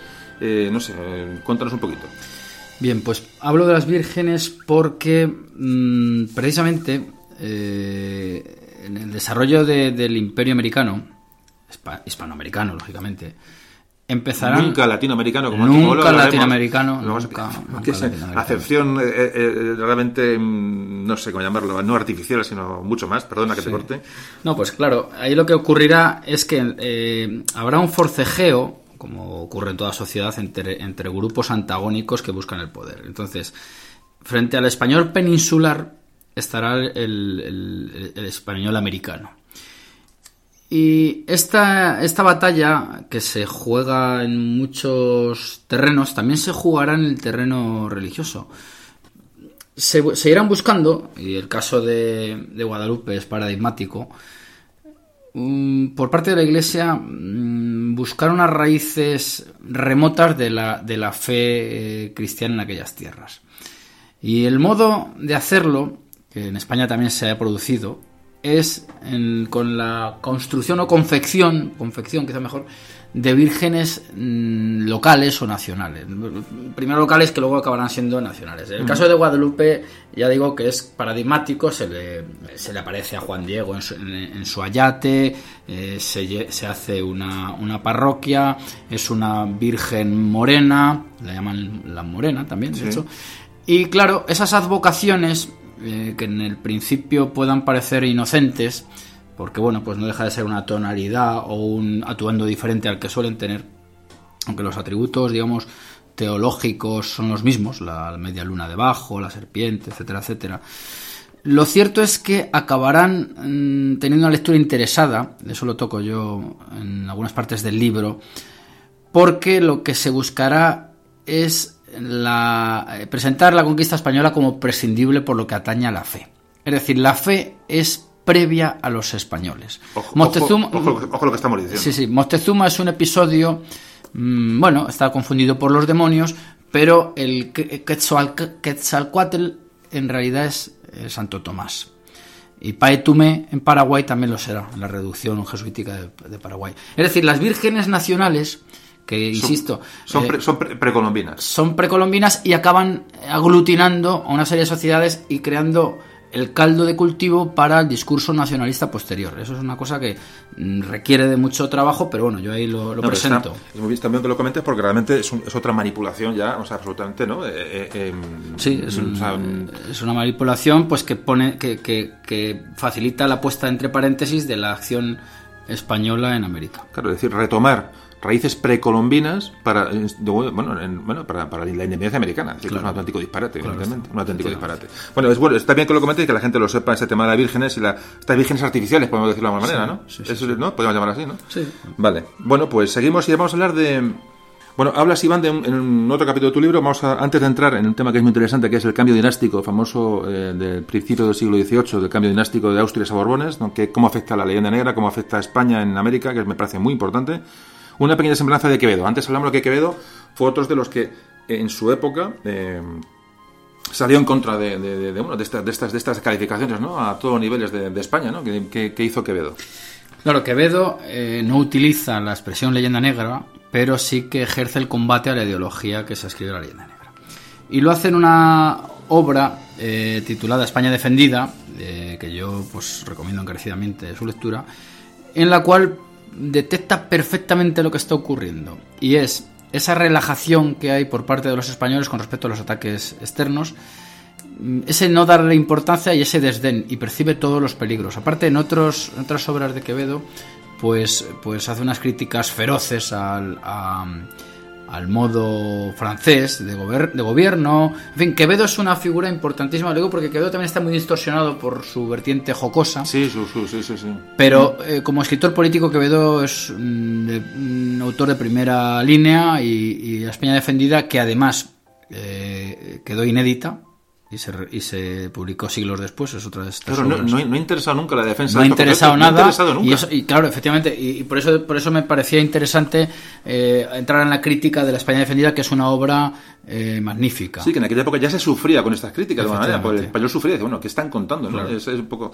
Bueno, pues visto, visto el tema de Quevedo, yo digo, seguimos abriendo puertas a la gente para que vea temas y pasamos al cambio dinástico. Como te decía, en 1700 poco, en principio del siglo XVIII, cuando se produce el famoso, ya hemos tratado en muchos podcasts, no sé si muchos, un pocos, ya no, no recuerdo, ya digamos tantos, del cambio de los Austrias a los, a los Borbones y que nos lleva a, bueno, a temas que bueno, pueden ser más o menos, más o menos actuales. Esta guerra de sucesión que fue eh, bueno, al llegar los Borbones al, trono, pues va, va, a producirse un proceso centralizador. Esa es la clave del cambio de la dinastía de Austrias a los, a los Borbones. ¿Qué se te ocurre sobre esto? Bueno, pues efectivamente lo que supone la, llegada de los Borbones con ese fortalecimiento, digamos, de la capa conjuntiva del, Imperio Español, eh, de la, de la administración, pues, eh, y, de, y de la, del envío de supervisores y nuevas figuras, pues mm, chocará con las élites locales a ambos lados del Atlántico. Eh, todo el mundo sabe que, que, los Borbones son muy criticados, por ejemplo, hoy en Cataluña, porque se les suponen Felipe V, que para mí, a mi juicio, es un benefactor de Cataluña, es quien eh, empieza esa labor de derribo de las herencias del antiguo régimen. Bueno, perdón, del antiguo régimen no, del, medieval, que me he equivocado. del orden medieval y, de los abusos mm, y, del poder que tienen una serie de élites muy concretas. Eh, hoy habría que recordarles a quien reclaman, eh, o sea, se rasgan las vestiduras con la, por, lo que ellos llaman pérdida de las libertades, de quién eran tales libertades. Eso, que estudien la estructura del Consejo de Ciento y, vean si eso es homologable con una democracia como las actuales. Y ahí lo dejo por lo que respecta a este tema tan manoseado de Cataluña. Por otro lado, en América, y lo digo porque esto abriría eh, la puerta a otros capítulos mm, que quizá convenga saltarse, pero que van relacionados con este cambio dinástico, es el hecho de que eh, algunas revueltas vienen causadas por este aumento del control impositivo sobre algunas actividades. Correcto, pero te, te, te, hay que entender. Primero, el cambio de los Austrias a los Borbones supone que el imperio español se, se, venía abajo literalmente y como al entrar Felipe V al trono sabe que América es solo, solo recursos y reorganiza la administración, la centraliza porque aquello se está veniendo abajo, realmente no era un capricho centralizador, es decir, que la única solución nuestra era de atajar esa sangría era esa, centralizar y controlar y América era un lugar a controlar. Eh, se potenció la flota para luchar contra los ingleses, es decir, América era vital y potencia, un poco para, para la gente, ya esto lo hemos hablado en otros capítulos, pero es interesante. Entonces Felipe V lo que hace es, esa centralización no es una centralización eh, eh, por, por, bueno, por gusto. Y lo hace para reforzar las estructuras del imperio e intentar sacar la flota. Un poquito, perdona que te haya cortado para... Claro, claro. y entonces eh, a, ello voy. las, algunas de las... De, la, de, los poderes que se han fortalecido precisamente con el modo austracista, si queremos llamarlo de algún modo, eh, pues ven en entredicho tal poder. Eh, y, entonces ahí sí que empieza a fortalecerse también eh, un, sentimiento más local por parte de, ciertas élites urbanas y criollas de los de los territorios eh, ante, el, ante el control que va a ejercer la monarquía borbónica se, se, rebelan pero, pero, nunca contra pero nunca nunca se pone en cuestión la figura del rey. Siempre suele atacarse al enviado por el rey. O sea no se pone en cuestión y esto es importante decirlo no se pone en cuestión ni siquiera los procesos emancipatorios ni se pone al, inicio, por supuesto, luego ya después sí. Eh, se hacen todas las revueltas, se hacen en nombre de la religión y del rey. Lo que se hace es una crítica al llamado mal gobierno. Mal gobierno, pues encarnado en, figuras que son enviadas allí, pues para precisamente supervisar eh, recursos y, metodologías. Oye, hablábamos en uno de los podcasts anteriores un poco el tema este de, bueno, de América en el 18. Eh, ¿cómo, ¿Cómo afectó la expulsión de los jesuitas a América? ¿Tuvo mucha, ¿Afectó mucho? ¿Afectó poco? Afectó en cierta medida, afectó menos de lo que, a mí me parece que afectó menos de lo que parece, porque precisamente fueron muchos jesuitas los que atacan a muchos ilustrados eh, o sea, defienden a España frente a los ataques de muchos ilustrados. Es que luego, pasó otro inciso. Hablamos en el podcast de, de Esquilache, cómo eh, a raíz del motín de Esquilache, del cual se culpa a los jesuitas, mm. Carlos III expulsa a los jesuitas de, España y de, todo, y, de, y de, América. También hay que decir eh, que los jesuitas son expulsados de España, pero antes lo habían sido de otros sitios. De otros sitios, correcto. correcto eh, Pasa un poco como con los judíos. bien traído. Y eso, eso creo que conviene subrayarlo. Sí, porque también se, llama, se expulsaron a los jesuitas, se expulsaron a los moriscos, se expulsaron a los judíos. eso pasaba en todos los sitios. en todos los sitios. Y luego, como digo, muchos de los que van a, a Italia a refugiarse pues no atacan de, manera furibunda a España, sino todo lo contrario, lo que, lo que atacan es a los críticos con España. Aquí hay un, capítulo de, vamos a de la leyenda negra que antes comentábamos de esos efectos de la leyenda negra sobre mm, argumentaciones eh, mm, presentes, ¿no? Entonces, comentas también en tu libro que las reformas borbónicas no se ciñeron a América exclusivamente, sino que lo que hizo fue un, fue un traslado del, del eje de importancia, el eje de, crucial de comercio de, la zona sur, sobre todo el puerto de Cádiz, se empezó a trasladar a la zona, a la zona mediterránea, concretamente, concretamente a Cataluña. Es decir, empieza con Felipe V el, lo que va a ser el despegue comercial, industrial, Absolut- agrícola, absolutamente. de, sobre todo de la zona de Cataluña. Absolutamente. Ahí hay un mito que según el cual los eh, aragoneses eh, no podían comerciar con América. Y lo cierto es que llegó incluso a, a, mm, a constituirse una compañía al principio de, de la, de la llegada de América, pero que no, no, no fraguó.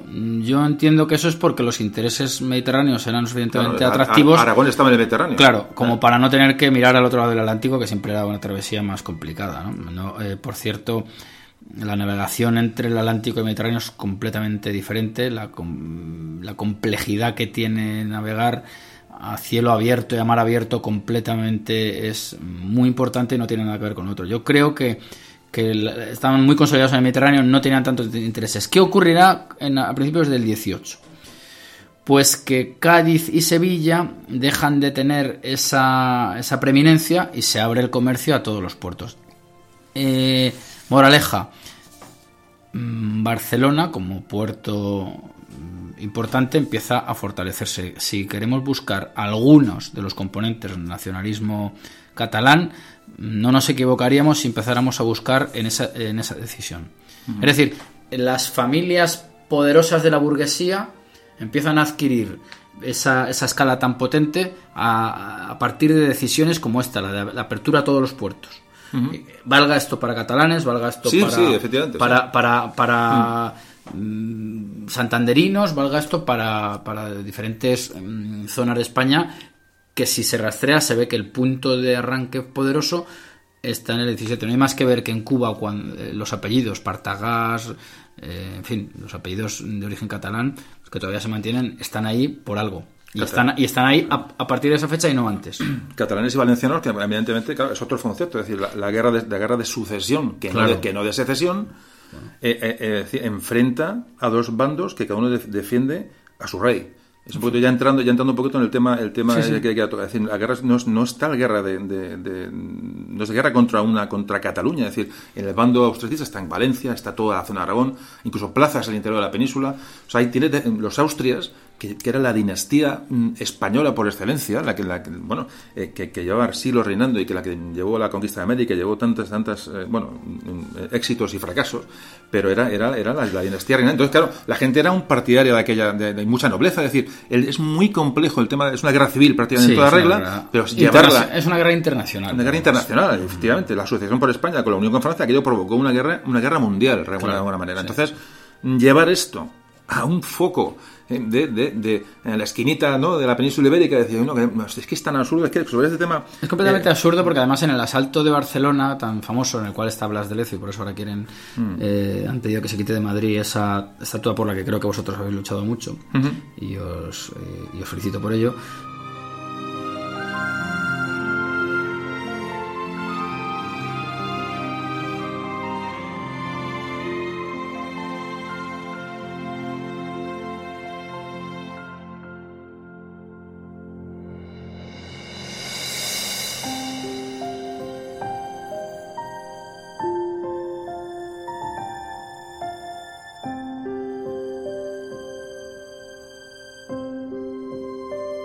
Pues en el asalto de Barcelona participaron muchos catalanes, como, como es lógico y normal. Sí, los, los- los- los barcos de Blas de Lezo están construidos en Cataluña, en astilleros, en astilleros catalanes. Además, es que no tiene, es que es una, es una No guerra tiene civil. sentido, Es es una una, guerra. tergiver- una manipulación histórica en la cual se quiere presentar a España como invasora de Cataluña cuando y eso es un auténtico Es que, disparate. es que fíjate, me, me hace un pequeño comentario y seguimos porque, porque este tema es, es interesante, más bien está muy ánimo de, de- en boga. Es que este, este, denosna- este de tan denostado Felipe V, que reinó, reinó desde 1700 hasta 1705 sin oposición ninguna. Es decir, era un rey que todo el mundo, todo el mundo aceptaba. O sea, para empezar, o sea, ca- sí, hablo, ya, un po- primeros años. y hablo un poquito ya de Cataluña, que es el tema que, que, que está el foco de la- del tema. ¿no? Sin, sin oposición. De hecho, vivió seis meses en Barcelona, que eso no lo sabe la gente. O sea, que no sabe que Felipe V vivió en Barcelona seis meses. El, el denostado, el, el criminal, ¿no? el, el, el rompe libertades de Felipe V vivió en Barcelona seis meses. Y juró y acató las leyes de las leyes catalanas. Y aumentó los privilegios a los catalanes. Porque era un rey realmente integrador. O sea, está usando un rey que, que, que era centralizador, pero era un rey integrador. Venía a, a, a restaurar la, la, monarquía en española y a rescatar el imperio del, del desastre en el que estaba sumido en el momento que llega. Entonces, eh, eh, bueno, en ese momento, por, por, digamos, la Diputación de Barcelona, que es lo que ocurrió, rompe los pactos con, con, Felipe V y se alía con la causa austracista y permite la entrada de tropas aliadas en, en, en Cataluña. Hay un pacto que se llama de Génova, pero uh -huh. el, lo que se proclama en el pacto de Génova es que Carlos III, que, se, que, no reinó como Carlos III, evidentemente, Carlos de Austria, fuera rey de España. Es decir, lo que, lo que proclama Cataluña, las instituciones catalanas, es proponer a un rey como era Carlos como rey de España. No, España. Se habla, no, se habla, nunca de, de, de, secesión. Es que es un auténtico. No, no, eso Entonces, es un anacronismo. Eh, claro, Felipe V jamás amenazó a los fueros catalanes en, en, la vida. En la vida. Fue la, la, la clase influyente catalana, que antes hemos, hemos hablado, es esa burguesía incipiente, si se puede hablar de burguesía en este, en este momento, sí, se puede hablar, principio del siglo XVIII, que son los que querían más derechos para ellos y más, como tú antes decías, derechos sobre el, sobre el mercado americano.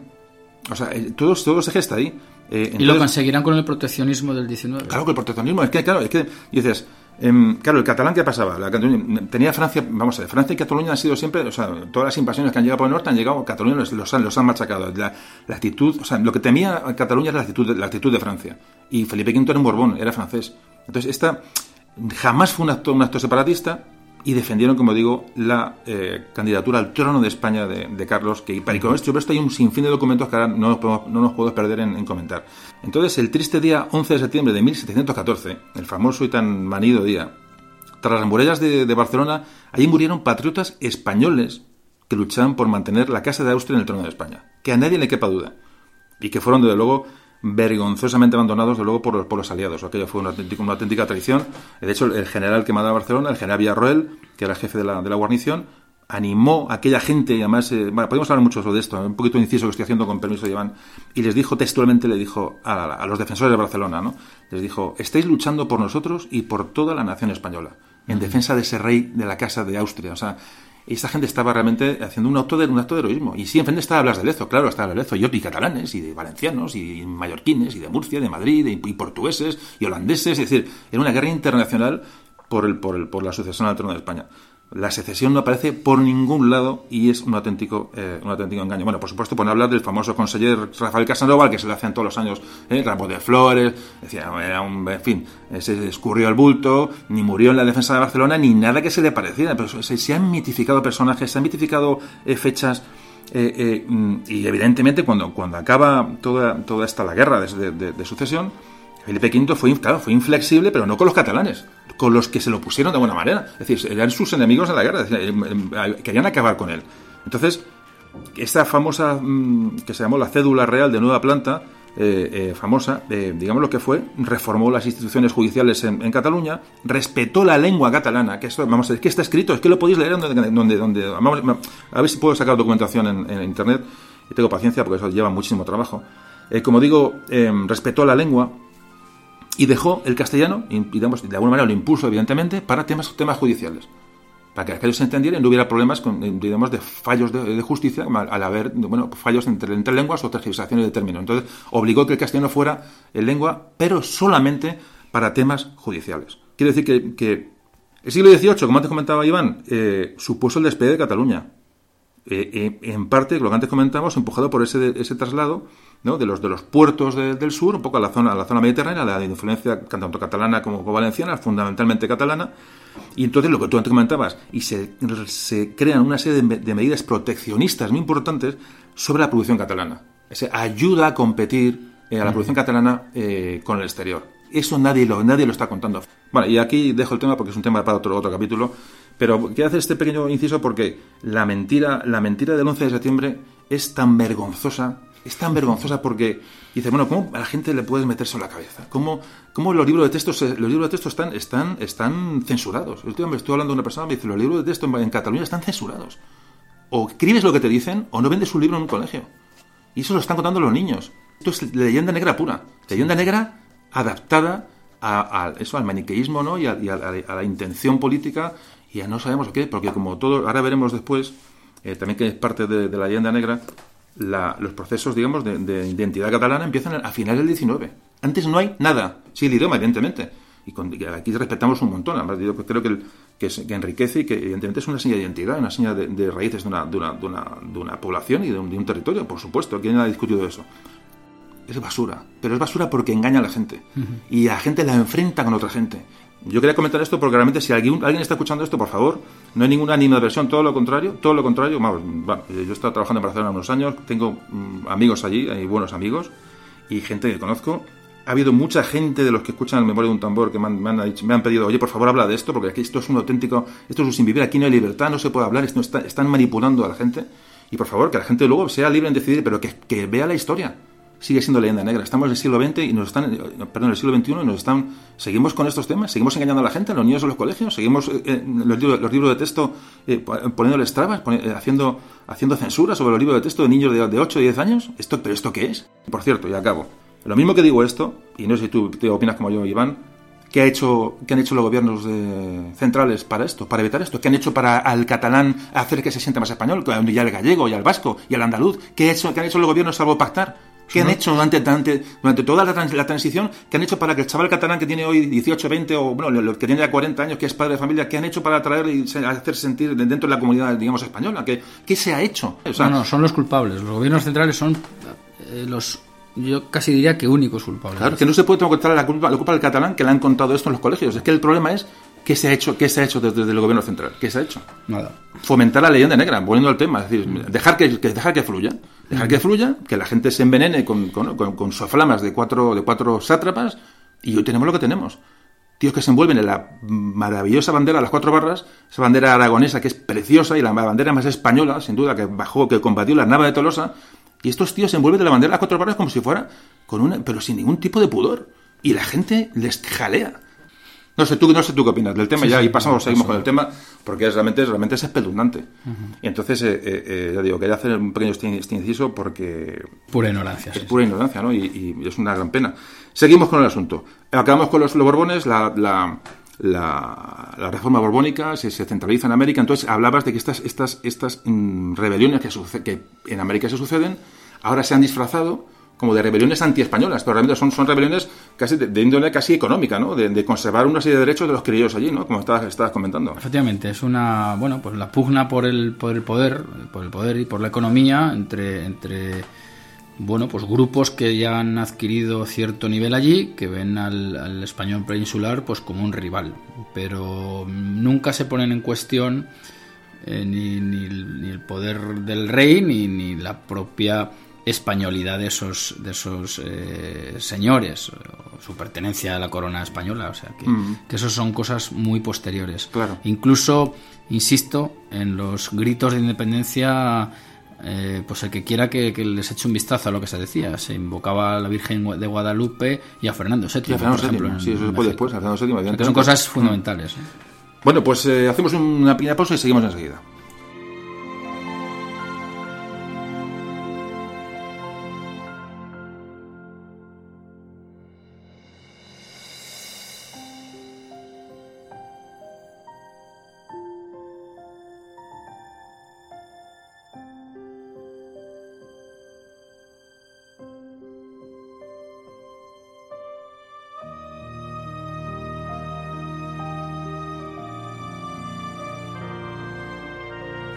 Bueno, continuamos marcha. Continuamos, continuamos marcha con la leyenda negra. Va a ser un podcast largo, ¿no? Larguísimo, no importa. Eh, lo podéis escuchar en varios trozos. Lo podéis, eh, digo, cuando digamos a pedís cortar, cuando aparezca la música cortáis, os quedáis con el minuto, hacéis mil trucos, pero creo que es un tema que, hay que tratar y, ya digo, vamos a tratarlo, pero vamos, un porcentaje pequeño de lo que es este tema, pero un poco meteros un poco en la inquietud y, en la información de lo, dentro de lo que se pueda. Entonces, vamos a. Eh, trata, trata en su libro Iván de, de Cadalso, de José Cadalso.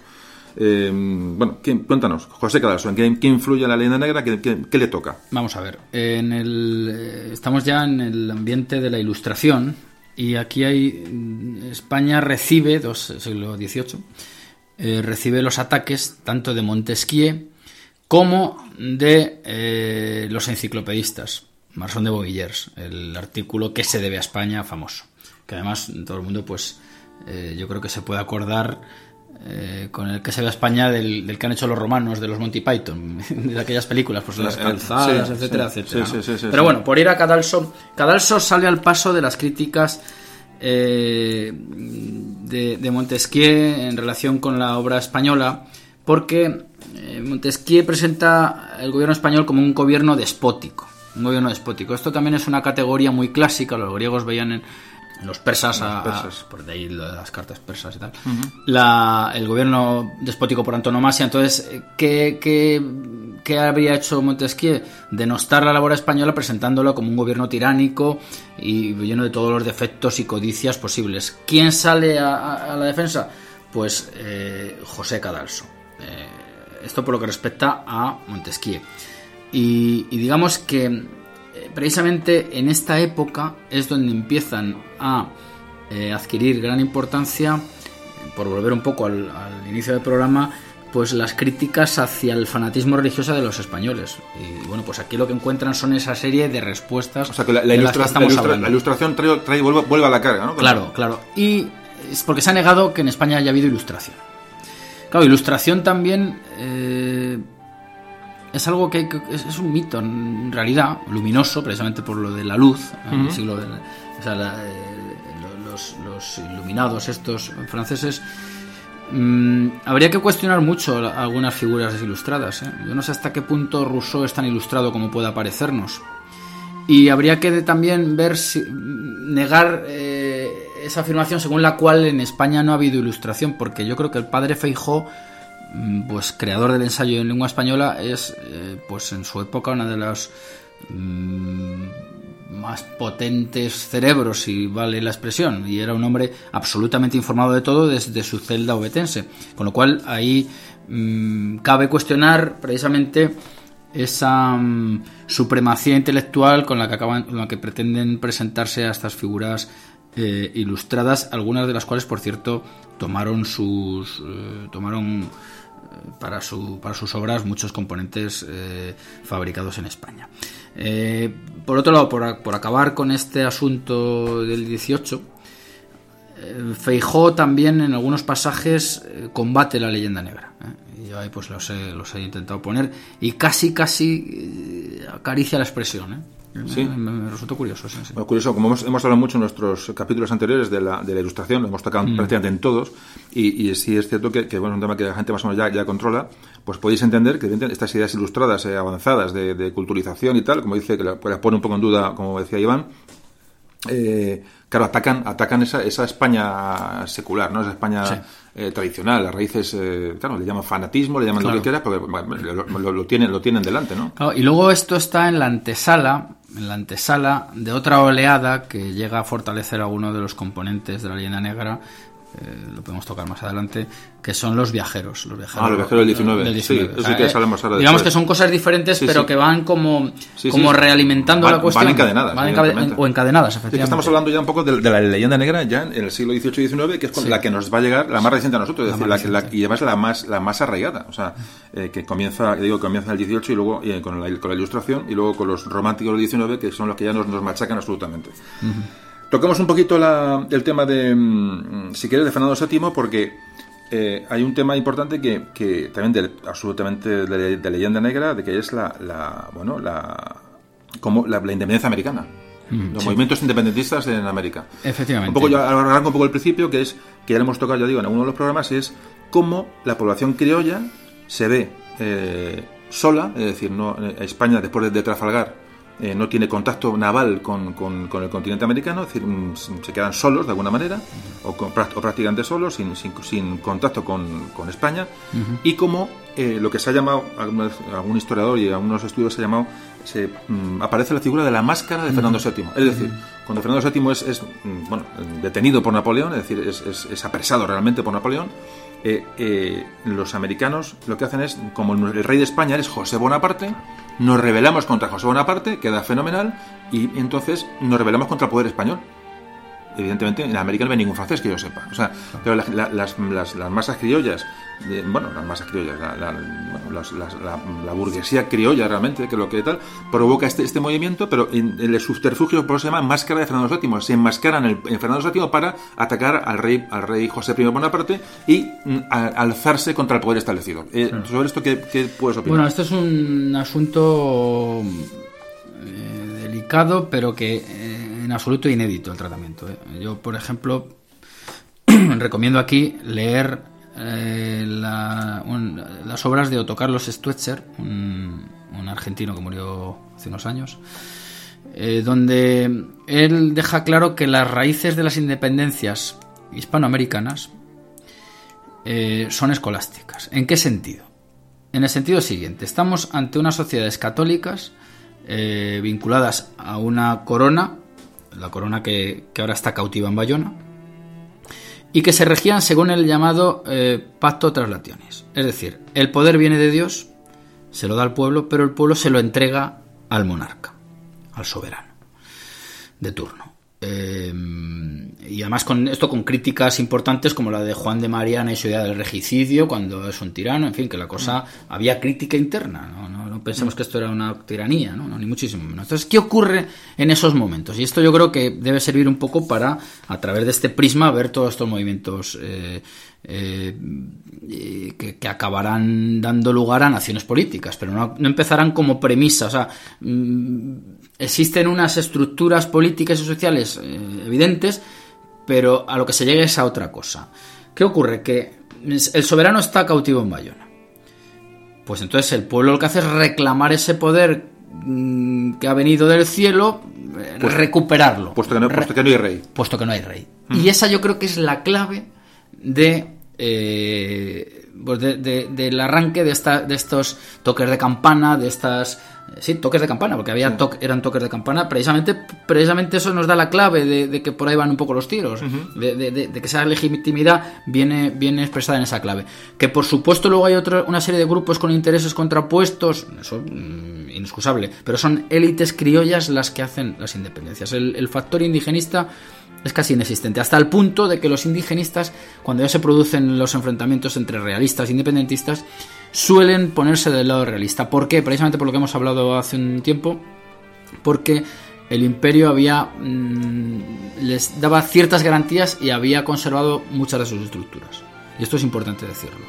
Yo analizo por ahí pues el caso de, de Ecuador, con Quito y Guayaquil, el caso de, Paraguay, con un libro de José Manuel Rodríguez Pardo, que, tengo ahí reseñado, y, creo que se sostiene perfectamente. Incluso eh, Guadalupe con el cura Hidalgo, pues eh, ya digo, salen bajo con el pendón de, la Virgen de, Guadalupe. Y eso es bastante importante. Es importante. Bueno, pues pasamos al siguiente capítulo, eh, Iván, que, en el que hablas de centinelas y francófilos. Eh, vamos, ya digo, vamos capítulo a capítulo porque vamos, eh, digo, algunos los tocamos más, otros menos.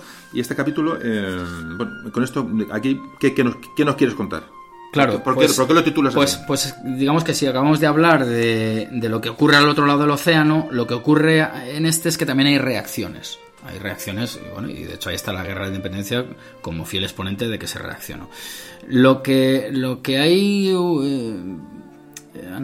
este capítulo sobre todo va ligado a la obra Centinela contra Francesas de Capmani, eh, el, barcelonés Capmani, que bueno pues es un ya es un hombre anciano que no puede tomar las armas, pero sí toma la pluma, toma la pluma pues para presentar eh, bueno, perdón, para combatir a, esta, obra, esta obra se escribe en plena, en plena guerra de independencia, aparte a, raíz del 2 de mayo, ¿no? De una manera, Prácticamente, o Bailén, la derrota de Belén. Sí, es una obra eh, bélica, de, exaltación patriótica. Es de exaltación patriótica.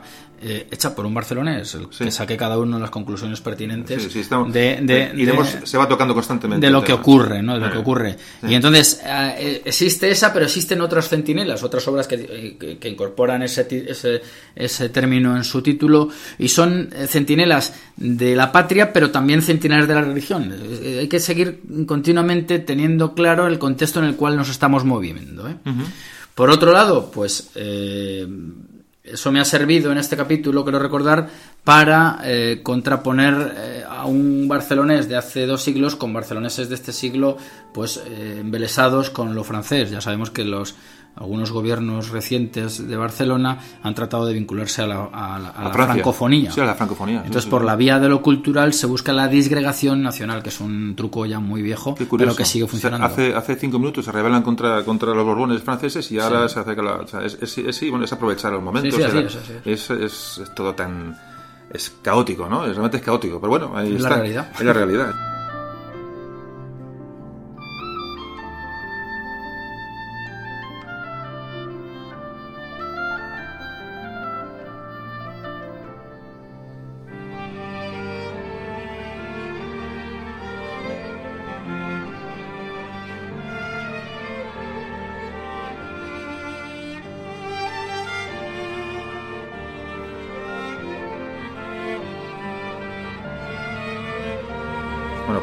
gente que escuche esto por lo menos lo sepa y, que rasque, que no se crea lo que, lo que escucha, realmente es lo que aquí se pretende. Bueno, pues siguiente capítulo, y volvemos, aquí aparecen por todos lados, se, llama Las dos Manresas. Claro. Va, a pensar que hay fijación con el tema, pero es que realmente... No, es, que, no es que haya fijación, es que una de las... Es que, mm, desgraciadamente, los nacionalismos fragmentarios... Eh, con su afán de borrar toda huella de lo hispano... Se pues han valido de la leyenda Claro, tienen que valerse de... claro, ¿cómo, refutas tú lo que ha sido. La identidad de España. Claro, como, como es que decir que, que, no hay otra manera pues en buscar, inventar y hacer fantasmagorías pretendidamente historicistas que te alejen del modelo. Pero bueno, evidentemente eh, en, en, Cataluña lo que ha habido, lo que ha habido siempre eh, es un poder en gran medida arcaizante, arcaizante de, de una serie de élites eh, de, ahí su vinculación con el carlismo. Y claro, la primera profundamente carlista. y, eh. claro, en términos actuales, pues el carlista de el carlista es un carca. El carlista es un carca frente al liberal. Bueno, hay que decir, perdona, que para ubicar a la gente, ya nos metemos en, en, finales del 19.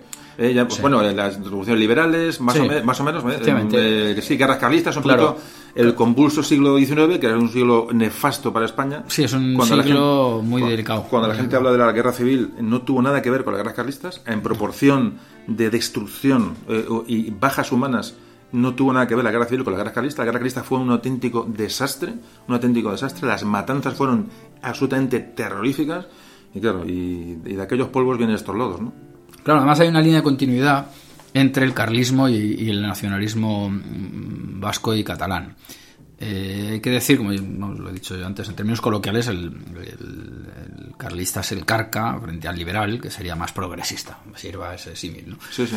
Pero, claro, arraigan en esos territorios. Y son unos territorios, eh, además, que, que, aparte de tener esas élites, tienen una presencia... Mm, eh, de apoyo de las mismas muy importante por parte del clero. un, clero un clero que se adscribe a esas élites, que luego irá girando, lo irá girando, porque sí, estamos en el siglo XIX, en los, en los, movimientos carlistas, pues el clero, eh, bueno, es un gran puntal del carlismo, precisamente por, por su bueno por, por, la ideología que pretende mantener el carlismo. tradicional no claro ese tradicionalismo eh, luego se mantendrá incluso hasta los primeros años del franquismo pero cierto es que en los 60 con el famoso ayornamiento eh, sirven de nuevo de catalizador esa transformación del carlismo que supone el catalanismo o el vasquismo, por ejemplo. ¿Por qué? Pues por, por, ¿por qué medios? Pues por la vía de lo cultural, del idiomático y, del, y de ese obrerismo mm, ha pasado por el filtro del catalanismo, del vasquismo. Es decir, que aquí hay unos movimientos paralelos complejos, complejos, porque La, la, Iglesia irá haciendo equilibrios, pero es cierto que apoya al carlismo y que en el carlismo están muchos de los de los eh, cimientos del, de los nacionalismos que surgirán mm, en el, digamos que en el momento de, cambio de siglo a partir de Cuba. exactamente. Aquí vamos a explicamos una cosa. Es muy, muy importante y ya porque me gusta centrar los temas y ya yo creo que llevamos nos queda ya menos para acabar el programa. Nos quedan unos, aquí unos, pequeños eh, temas por tocar, pero me gustaría centrar. ¿Qué ocurre en el siglo XIX español? Eh, como todos sabéis, se producen esas luchas, esas, esas, revoluciones liberales que en Europa más o menos, eh, aquí en España son muy, muy frustradas, es decir, llegan un poco tarde. Vamos a arranca la Constitución de Cádiz, la vuelta de Fernando VII a la monarquía absoluta, los 100.000 hijos de San Luis para reponer la monarquía de, Fernando VII. Es decir, hay unas convulsiones sociales en cual la, revolución no, no, llega a fraguar. Revoluciones de riego, en fin, todas estas cosas que son temas que trataremos en un día del siglo XIX español, que es muy importante. Entonces, lo que quiero resumir es hay una convulsión. eh, dime, dime, Iván, dime. Sí, quería un inciso, un inciso. Aquí se ha criticado siempre, y es uno de los, de los eh, componentes de la leyenda negra, el fanatismo español, el inmovilismo, en fin, estas cosas, ¿no? Bueno, pues precisamente lo que, y me lo ha recordado estas palabras tuyas, lo que no ocurrió en España es una revolución. Sí, no hubo. Es decir, no hubo esa revolución como la francesa. No, digo que haya que tener. Que, oye, la, la historia es como es, ¿no? Pero que la gente tenga en cuenta que la revolución francesa, aparte de muchas cosas que ya sabemos, conllevó también la erradicación de las lenguas regionales. Mm. Y esto en España no ocurre. Eso es un dato que conviene tener presente. Sí. Y como comentaba, bueno, pues en el siglo XIX se, va a producir esta, este choque de liberales y tradicionalistas, de alguna manera, que, va a dar lugar a estas guerras carlistas. Entonces, esas, esas revoluciones mm, que no llegan a fraguar, bueno, conducen a una guerra devastadora, devastadora, Sí. que es aprovechada, como ha dicho antes Iván, un poco para, para centrarnos. En nuestro siglo XIX es aterrador, aterrador porque ni hay revolución industrial, eh, nos, nos perdemos en, ya digo, en, en problemas internos y va a acabar, va a desembocar todo esto y es donde arranca los antes decía, arranca las ideas nacionalistas que son absolutamente artificiales o de alguna manera no artificiales sino porque evidentemente hay una lengua detrás que es lo único que hay pero sí que hay un cierto interés económico de las de las de las de la, de la burguesía de cada zona es evidente eso es evidente entonces eh, durante el siglo a final del siglo XIX dime dime Añadiría, por completar esto, estas pinceladas sobre la Iglesia, la Iglesia eh, es en co- está en contra del liberalismo. Y el liberalismo habla español. Sí. Y el refugio son las lenguas locales. Eso es fu- fundamental. bueno eso lo hemos visto hasta hace nada ¿no? Quiero decir que, que, ahí el miedo al liberalismo es el que, el que hizo que estas, esta ideología de, de campanario pues eh, tirara de, per- perfectamente de, de- de- de lo, No, más, y- de lo más local. No, y desde los, los púlpitos se hace, un- se hace una política perfecta. O sea, si el púlpito es el mejor Pues no hay sitio. derecho a réplica. No hay derecho a réplica. No, no es que es así. O sea, así, eh, sí. la, la coloración de la iglesia en todo esto es, es, es, es clave y básica. Clave, y clave. es clave y básica. O sea, que a nadie, se, a nadie se puede escapar. Bueno, pues todo este siglo XIX que tocaremos en algún programa, ¿eh? me parece que es tan complejo que, que a veces da un poco de, uf, de miedo no tocarlo porque es muy complejo. Pero sí que es cierto que el siglo XIX va a desembocar en la pérdida de Cuba, de Cuba y Filipinas, la pérdida de las colonias, la crisis del, del 98. Entonces, es el momento cuando aquí cuando se aprovecha cuando se aprovecha la convulsión, la debilidad de un país, la debilidad de una estructura, la pérdida de comercio, la pérdida de competitividad de comercial, la aprovechan lo que ya sabemos para empezar a fomentar. Bueno, yo es mi opinión, ¿no? Y lo que, yo creo que tu, tu libro también lo, lo comentas. Es cuando empieza ese, ese germen de nacionalismo catalán empieza a coger fuerza. Fuerza porque las circunstancias son, son óptimas. Óptimas. Una región rica, claro. Una región rica. El país en crisis. Con una, con mm, una región rica, como digo, con infraestructura, que durante el 18 ha crecido. eh, mm, vamos, ha crecido absolutamente, como antes hemos, hemos comentado, mm, además con mucha diferencia con muchas regiones de España, y que eh, y claro, si a eso le pones el componente lingüístico, que es donde se agarra, es el, es el, ¿no? el catalizador de la lengua, de alguna manera, una cosa. Entonces, claro, ahí, ahí nace de alguna manera, entonces, pero no antes, como antes, como antes decía, es a final del 19 cuando se produce esto. ¿Qué relación tiene la pérdida de, la- de las colonias eh, o las de, Cuba, de Filipinas, tal? Eh, que tú debes una relación con, con, con, el ascenso de estas ideas secesionistas? Claro, eh, en la segunda parte del siglo XIX las empresas, en este caso catalanas, pues tienen momento de hoja importante ligado al proteccionismo. Es decir, que, era un mercado pues que completamente asistido por lo, por lo que hoy llaman lo público, por el Estado, por el imperio, por la nación en definitiva. Eh, ocurre entonces que acaba por perderse Cuba, con el famoso episodio del Maine, bueno, lo que, lo que todo el mundo sabe. Bueno, el Maine, perdona, decir, el Maine, le- ante todo, leyenda negra, es decir, Sí, sí, se también. aprovecha, es decir, los españoles es decir, se, les daba como, como, unas, como seres odiosos en Estados Sí, sí, Unidos. sí, o sea, sí, sí, sí. esa campaña, es decir, el español era como una especie de ogro, de monstruo, ¿no? Entonces no hay ningún tipo de, de, Ahí- de- ahí- de pudor en, en- en acabar con los españoles Claro, claro. allá donde estén, ¿no? Ahí está la, la- la fuerza que tiene en aquel momento ya la prensa americana. Prensa amarilla eh, americana, los la prensa amarilla que, pues, que hace una labor de erosión bastante importante. ¿no? ¿Qué ocurre? Pues que, que esas empresas han perdido su, su plataforma de expansión y de distribución de mercancías y de importación de algunas. Y entonces, pues eso mm, produce una reacción. Es curioso que eh, los voluntarios catalanes son es el contingente más importante para Cuba y Filipinas y poco después pues empieza ya el catalanismo y a acusar a España pues como una especie de, de, causante de todos sus males. Eh, bueno, pues eso es- ese, es- ese probablemente es el, el origen de estos movimientos secesionistas que, como digo, pues eh, se conjugan en gran medida con el carlismo que todavía subyacía, porque eh, hubo varias guerras carlistas en el, en el, siglo XIX, pues que eran los elementos más conservadores y que se unen pues a, a, a estos otros pues que vienen eh, decepcionados con, con, con, pues con que se hayan venido abajo algunas estructuras. Sí, es, es, la caída... La y caída... es ahí donde ya nace, eh, podemos tirar por ahí si te parece, eh, ya el término leyenda negra. Aquí empezamos a hablar de leyenda negra. Sí. Y bueno, pues ya realmente estamos llegando ya al, al puro siglo XX, es decir, estamos, eh, bueno, hemos ido, como veis, hemos ido avanzando. Claro, en, durante el XIX eh, lo que hemos tenido en España es también la presencia de unos eh, pintorescos visitantes que son los viajeros. Ah, bueno, correcto. Antes hemos, es verdad que digamos que íbamos a hablar de ellos, que Claro. es muy importante. Los viajeros son muy importantes porque precisamente ellos introducen una serie de ideas que sirven para mantener en vigor esta imagen de una España como algo, en este caso ya exótico, orientalizante, fanático en lo religioso, en fin, estereotipos también como, el, como los que van ligados al flamenquismo, que bueno, no pasa absolutamente nada, pero sí que es cierto que no dejan de tener una carga peyorativa en muchos aspectos de, de- de- de su, de su imagen. ¿no?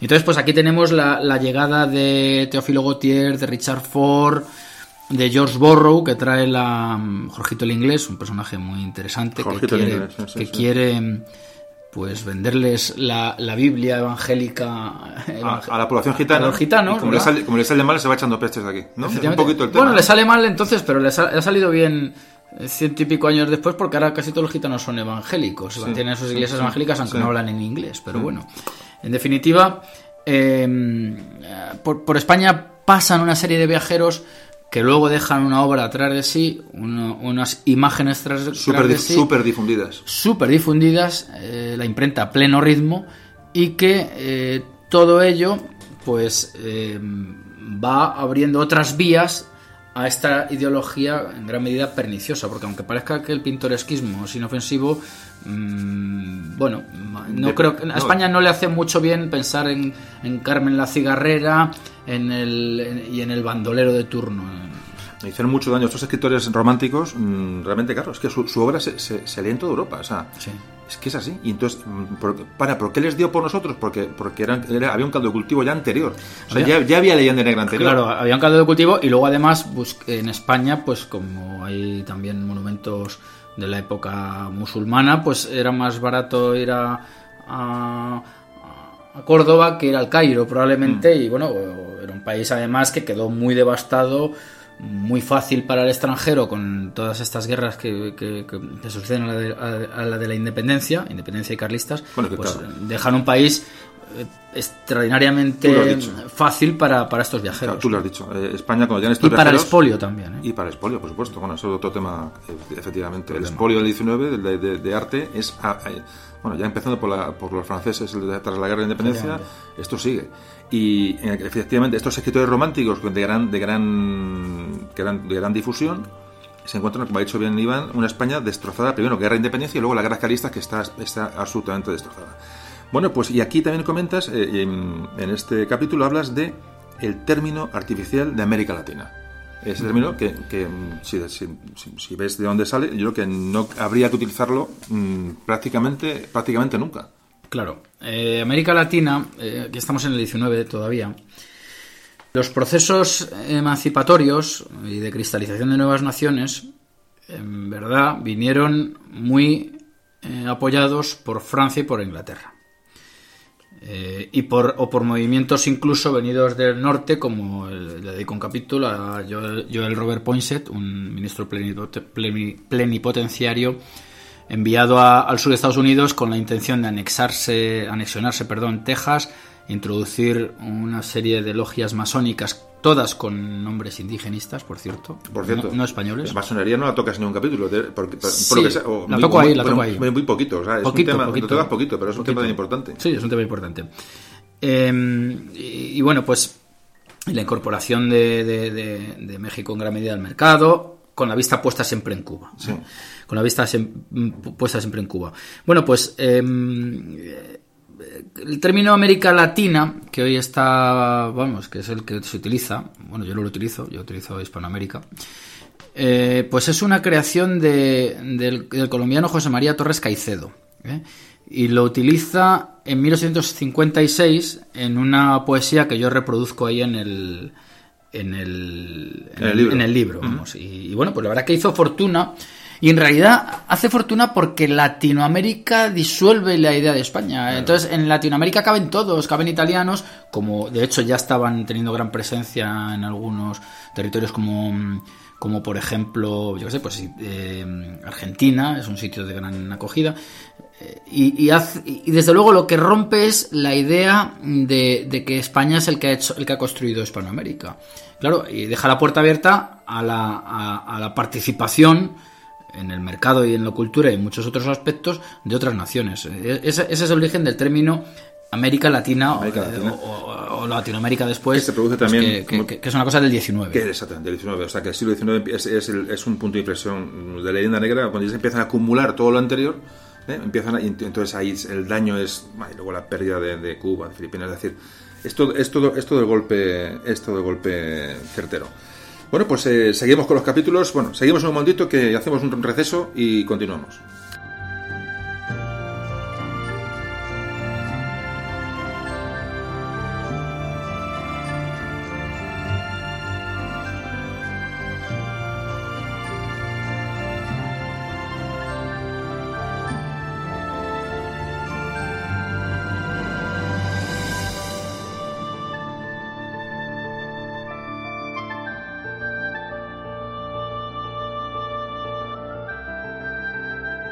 Iván, eh, hablamos de otro personaje mm, que se incorpora al concepto de, bueno, de contra la leyenda negra, que es Juan Valera. Juan Valera. Juan Valera, mm, pues es otro de los escritores que, Seguimos en el final del 19. Efectivamente. Y es, y es de, aquellos que están a la contra de los críticos. En este caso, pues lo mismo que hemos visto a, a Jiménez de Quesada, contra Pablo Jovio. En este caso es Draper, a quien hay que neutralizar y estamos en el contexto también de este, de este 19 en el cual los estereotipos eh, españoles pues hacen mucho daño. Valeras es eh, quien, digamos, va a la contra de, estas, de estos ataques y además eh, nos sirve para ir localizando ya un poquito más adelante a Julián Juderías. Julián Juderías se basa en gran medida en la obra de Juan Valera. O sea, eh, Julián Juderías como, como, gran, como gran precursor de la, de la leyenda negra, y luego y Emilia Pardo Bazán, que tú dices que es luego la, que da el término, enlazan con, con, Juan Valera. O sea, ya la, preocupación... Está ahí clara. Ya, o sea, decir, primero, el 98 está claro aquí, la, el sufrimiento del 98, de la generación 98, se, se plasma y la gente ya reacciona contra, bueno, cuando ya la desesperada contra, contra lo que se está hablando de España, ¿no? Es un poquito, ¿no? Lo que, lo que pasa. Y ellos se pasan el testigo hasta, hasta llegar a a quien realmente va a dar el término de leyenda negra. Entonces, dejamos a, dejamos a, Valera y hablamos de Emilia Pardo Bazán. Sí. Emilia Pardo Bazán, em, de hecho, Emilia Pardo Bazán es el origen de este libro. Em, yo pertenezco a Nódulo Materialista. Como hemos dicho, en, en, internet está em, el proyecto de filosofía en español en el cual se recuperan textos clásicos. Y hay un epígrafe también dedicado, una sección llamada Rótulos, dedicado al origen de, de algunas expresiones. Y a mí me llamaba la atención de hace años la, leyenda negra, la, expresión como tal, y rastreando vi que la primera que lo empleaba literalmente y en el sentido, cuidado, en el sentido político en el que estamos hablando, es Emilia Pardo Bazán.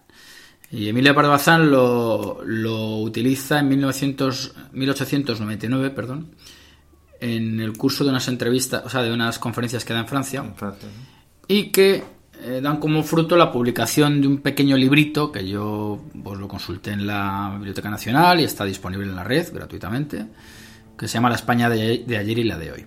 Y ese, en esa conferencia, convertida en libro, eh, Emilia Pardo Bazán eh, contrapone la leyenda negra a la leyenda dorada. La leyenda dorada sería aquella que habría en gran parte eh, ocasionado la derrota en Cuba, porque ella dice que los españoles, pues, bueno, en primer lugar, además con algo muy de actualidad, que era que las capas altas de la sociedad, las que eh, presumían de hidalguía, habían pagado para no ir a la guerra, mientras que los americanos se jactaban y enorgullecían de haber mandado a sus vástagos a primera línea de combate. Es decir, estaba hablando de un imperio que cae y de otro que está emergiendo.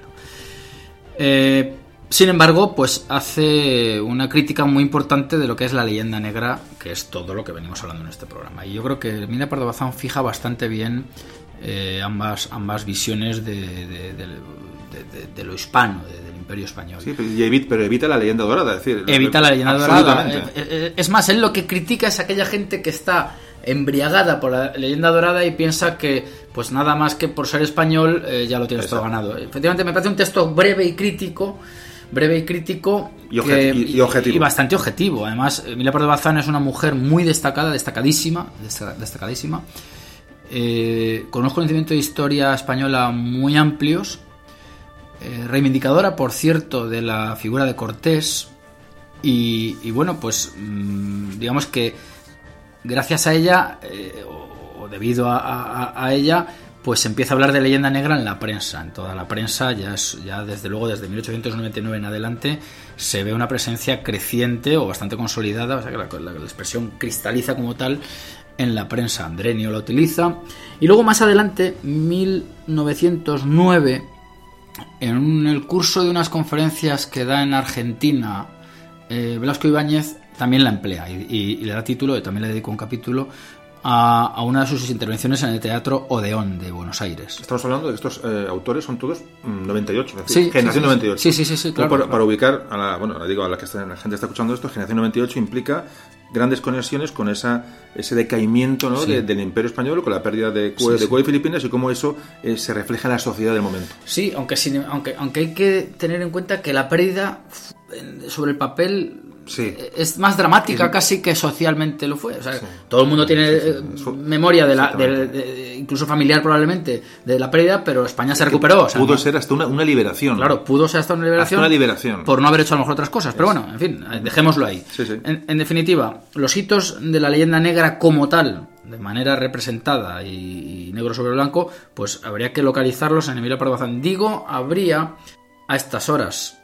Es decir, que no, Correcto. no estamos a salvo de que mañana Correcto. mm, alguien brillantemente localice una referencia anterior, pero debe, debe localizarla, esto es importante, sin confundir géneros y especies. Tiene que ser localizar leyenda negra en el contexto de lo que estamos hablando. No leyenda negra, como yo he puesto algún ejemplo, eh, pues de la leyenda negra de una persona en concreto, con, una biografía Sí, eh, maldita, por ejemplo. Sí, ¿no? sí, sí, sí, sí, correcto. O sea, a- asociado a la- bueno, al concepto, al concepto de España, de alguna manera, ¿no? Vale. Entonces, eh, con estos hitos, yo seguiría por el hito mm, que se dio hace justo 100 años, en 1914, con la publicación de la, de la obra de Julián Juderías. La obra de Julián Juderías es muy famosa y, y- y Julián Juderías, además, en ese libro, que ahora se ha reeditado, eh, pasa por todos estos hitos negro-legendarios que yo he tocado, porque digamos que, mm, por eso decía que, se basan en Valera en gran medida, porque digamos que los componentes de la leyenda negra son mm, más o menos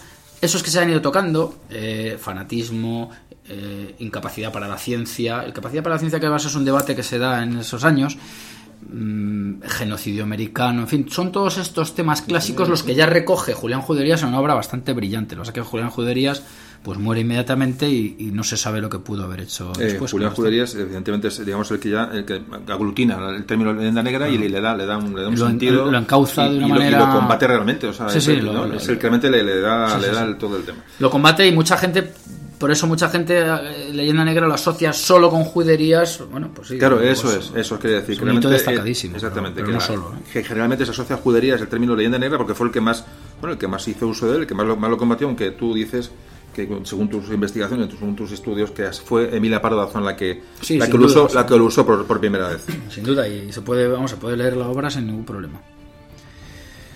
Claro, eh, esto estamos hablando en un, en un terreno, digamos, académico, estos tres hitos, Pardo Bazán, eh, Blasco Ibáñez. Ibáñez y, y- y Juderías, pero justo en ese contexto se produce algo muy interesante por lo que respecta a la emergencia o la reaparición de componentes negros legendarios desde el exterior. Y son aquellos que van ligados a la Semana Trágica de Barcelona. Eh, al- y a la Escuela Moderna de Ferrer y Guardia. La Escuela Moderna de Ferrer y Guardia, que es una, una escuela de, de, de- de resonancias krausistas. Este es un tema que yo a los oyentes les invito a que desarrollen, porque el krausismo eh, tiene mayor presencia ideológica en España y más persistente de lo que parece. Y el krausismo, por su propia naturaleza.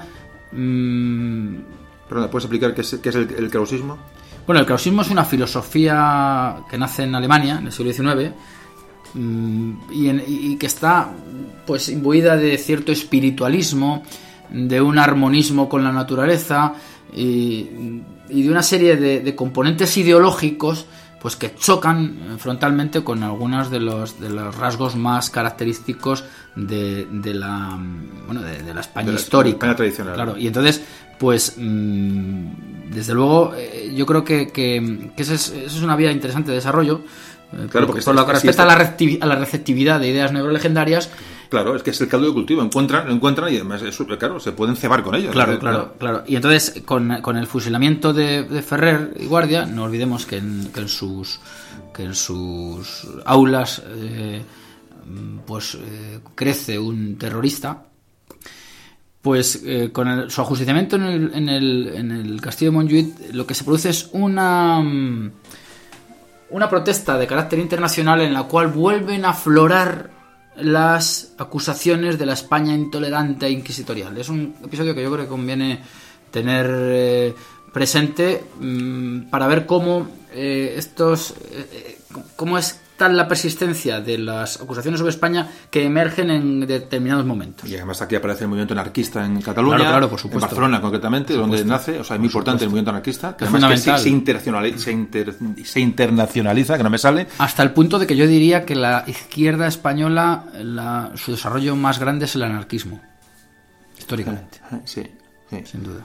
Y bueno, pues estamos ya, ya, bueno, ya avanzando, nos metemos ya en el siglo XX.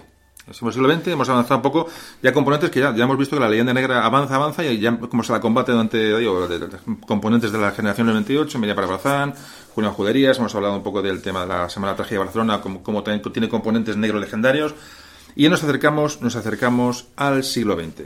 Y hay un capítulo, ya de los últimos, que en su libro Iván le llama De las dos Españas a las 17. Un poquito mm, ¿Qué tiene que ver? ¿Dónde ves aquí un componente de leyenda negra? Porque a mí me extrañó ver un tema tan... tan eh, ¿qué, enlace, ¿Qué enlace le encuentras a esto? Bueno, vamos a ver. Pues estamos hablando, ya, ya estamos hablando de hoy. Sí, estamos hablando de hoy. La, transición, eh, si quieres, ¿no? bueno, estamos hablando de hace ciento y pico años y de hoy. bien, por supuesto, por supuesto. Vamos a ver. Eh, las dos Españas, pues es una idea que ya muy antigua y que nos remite, por ejemplo, a Machado, con la de una de las dos Españas del norte del corazón, las izquierdas y derechas. Pero si tiramos más del hilo hacia atrás, liberales y carlistas, por ejemplo, estas dualidades eh, son muy clásicas de, eh, eh, de España, al menos en los dos últimos siglos.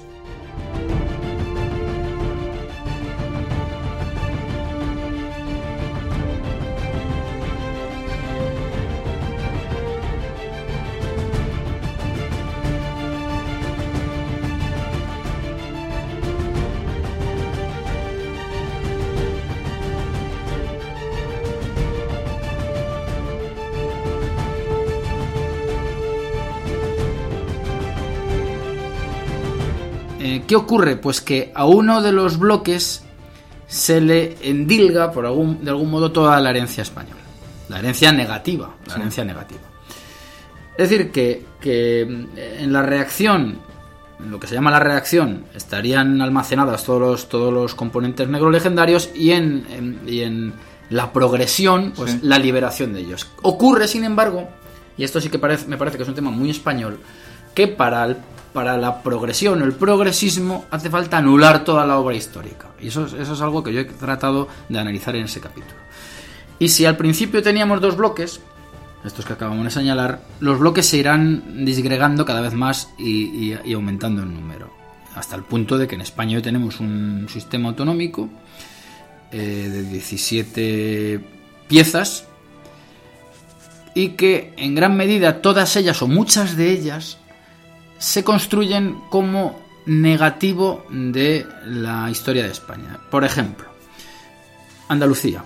Andalucía, eh, estatutariamente, apela nada menos que a Blas Infante, un individuo que se convirtió al Islam Y claro, estamos diciendo que la idea que manejamos pues es, de España es aquella que se construye a la contra del Islam. Parece evidente que remitirte a la restauración del califato es alejarte de la idea de España. En el siglo XX. En el siglo XX, por supuesto. Es que claro, estoy hablando, se, pretenden XX. cosas que son... son Con aquellos episodios de ronda, etcétera, Sí, etcétera. sí, sí. Eso por poner un ejemplo. Por poner otro ejemplo, en Canarias, ¿qué habrá que hacer? Presentar a, la- a España como un colonizador, con lo cual nos salimos fuera. Cuando, cuando claro, cuando desde Betancourt son islas españolas o de la corona de Castilla. Es decir, lo que yo estoy tratando ahí de expresar es que todo nacionalismo, el gallego por ejemplo, el gallego apela a los celtas, es decir, todo nacionalismo eh, español fragmentario y finalmente secesionista, o al menos intencionalmente, eh, se ve obligado a buscar una legitimidad histórica que le lleva a la prehistoria o a momentos ajenos a la trayectoria hispánica española, eh, de carácter también eh, con el orto- ortograma imperial que Sí, como, las, como las vírgenes en América. como las vírgenes en América. Es una cosa parecida. buscan virgen- vírgenes precolombinas, De, lo hecho, aquí es- también hay vírgenes, claro. Sí, sí, sí, por La moreneta, Bueno, el bueno, pilar, bueno. etcétera, La etcétera. virgen es un elemento, La eh, chaperudeta esta sí, de sí, Valencia sí, que sí. tiene chepa, no sé qué. Sí, sí, sí, sí. Todas tienen también... ¿Por qué? Porque, mm, como todo el mundo sabe, Se van hacia atrás. se van hacia atrás y porque el elemento clerical, porque esto se realimenta en los años 60, es importantísimo. ¿Por qué? Porque la alternativa a esos nacionalismos regionalistas era el comunismo, que era la disolución en estructuras internacionales. Y esa reacción hace que la oposición al franquismo son los que ponen, sientan las bases de la España autonómica que nace inmediatamente. Eso es lo que he tratado yo de, de- En este, de en dejar este, en este capítulo. Sí, además un capítulo muy, muy interesante y muy, y muy actual, desde luego. Y bueno, llegamos a la parte prácticamente donde acabamos, donde acabamos el, bueno, el- tu desarrollo de la, de la leyenda negra, que es el indigenismo. Que lo tenemos muy cerca, es decir, el, bolivarismo El y la relación con la leyenda negra. O sea, ¿qué, utilización hacen de la leyenda, de la leyenda negra para, bueno, para, para ensalzar esta, esta serie de valores? Efectivamente, el indigenismo eh, pues es una obra con componentes de muchos de muchos de muchas procedencias, entre ellas el racista, no, no lo olvidemos, eh, es así, y, y- que trata pues precisamente de recuperar las esencias precolombinas o prehispánicas, yo diría mejor prehispánicas que precolombinas, por, por- por referenciarlo con una civilización más concreta. Ahora mismo, hace muy poco, hemos visto la emergencia del movimiento mapuche. El movimiento mapuche nace a caballo entre Chile y Argentina. El movimiento mapuche acabaría con la obra generadora española, si entendemos como generación también la constitución de naciones soberanas, a saber, en este caso, Argentina y Chile. Es decir, el, el- el indigenismo, para su realización, digamos, es necesaria la demolición de la obra española. No solo la, la que tiene que ver con lo religioso, sino también lo idiomático. Pensemos en la emergencia, en el fomento del quechua. Pero pensemos también en algo muy importante, que son aquellos planes que se han desarrollado eh, por parte de antropólogos y lingüistas con eh, expediciones mm, financiadas de Estados Unidos que pretenden recuperar lenguas eh, minoritarias, cada vez hay más en el registro, por cierto, porque se crea, si no hay, se crean, buscando, como hacen en España, la- eh, los elementos más exóticos lingüísticos, y la introducción de, de, de iglesias evangélicas. En el fondo lo que hay pues son unos recursos muy apetitosos. ¿Qué ocurre? Que la exacerbación de los indigenismos acaba, insisto, con la obra española, si entendemos como obra estas, eh, la implantación de estos urbanismos de que hemos hablado, de, esta lengua que está, con la que estamos realizando este programa, que podrá ser escuchado por 400 millones de personas, por ejemplo, precisamente por ser parte de una realidad de ámbito mundial. Y en definitiva, son eh, el indigenismo me parece que es un elemento absolutamente disgregador hasta el punto de que si van a- de que si los conquistadores, por supuesto, están denostados, si avanza el indigenismo, los próceres de las patrias del siglo XIX también serán bajados de sus, de sus pedestales.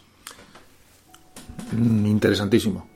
Yo lo que veo es eso, que- que que son temas eh, eh, muy actuales y que en cualquier mm, artículo de prensa se puede encontrar estos, estos, estos conceptos, es decir, de, ataque, no ataque, sino es absolutamente negación de lo español. El material es abundantísimo. es abundantísimo, es que ya estamos hablando de temas que ya los podemos encontrar en el periódico de hoy.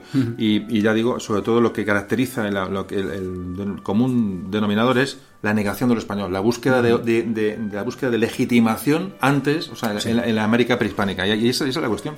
Y eso nos lleva a esto. Último capítulo la islamofilia. Le llamas eh, las tres culturas y la islamofilia. Sí. ¿Qué nos quieres contar en este capítulo? Bueno, aquí lo que hay, mm, en el trasfondo, vamos a ver, aquí eh, España se ha presentado, mm, hay una polémica muy, muy célebre, que es aquella que enfrentó a Sánchez Albornoz con Américo Castro, porque Américo Castro sostenía que España era pues una especie de construcción armónica entre tres culturas. Aunque hay que decir que no son culturas, sino son credos, el maometano, el judío y el cristiano. cultura es un desplazamiento posterior que se hace y que, bueno, pues eh, sigue muy en boga porque el asunto religioso, pues, mm, bueno, en general es poco agradable de tratar en, ciertos contextos. Y sobre todo porque también hay un miedo a, a afrontar la realidad de un islamismo radical que trata de no verse en, muchos casos, pero que está ahí y cada vez más. Y que será cada vez más, por supuesto. ¿Qué ocurre? Pues que la negación de España mm, viene dada también por la asunción de que eh, yo no soy ningún esencialista, insisto, espero que no haya dado esa impresión, ni, esto se trata de una apología de, la Iglesia Católica, ni muchísimo menos. Pero lo cierto es que la construcción española va ligada a una de esas tres religiones, no a las tres, aun cuando, aun cuando las otras aportaron si se quiere, desde ese punto de vista cultural tan reivindicado, pues ciertos componentes, pero no dejan de ser componentes mm, secundarios. Eh, lo, que nos, lo que nos importa aquí señalar es el peligro que supone el relativismo cultural, que en este caso va ligado a la equiparación de, bueno, de esas tres eh, realidades que había en España, judaísmo, islamismo y cristianismo, pero que mm, a mí me parece que dejan la puerta abierta a, unos, mm, a unas alternativas que en absoluto van a ser respetuosas con esta idea irenista y pacifista que se pretende transmitir, porque además a mí me parece que es absolutamente falsa eh, y no es nada difícil ver en qué condiciones vivían realmente los cristianos en territorio islámico. Y no hay más que ver que las continuas eh, ascensiones hacia el norte de mozárabes están ahí en qué condiciones vivían los... Eh, no hay más que ir a los foros. Yo que soy de Cuenca, pues que, lea a alguien qué le pasa a un cristiano si mata a un moro y qué le pasa al moro si mata al cristiano. Vamos a ver si hay tres culturas o no las hay.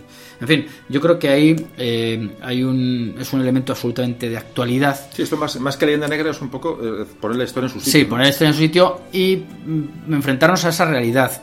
como, como dato de decir que precisamente la negación de España produce efectos mm, inesperados. En Cataluña, eh, es bien sabido, se empeñó en fomentar la llegada de magrebíes.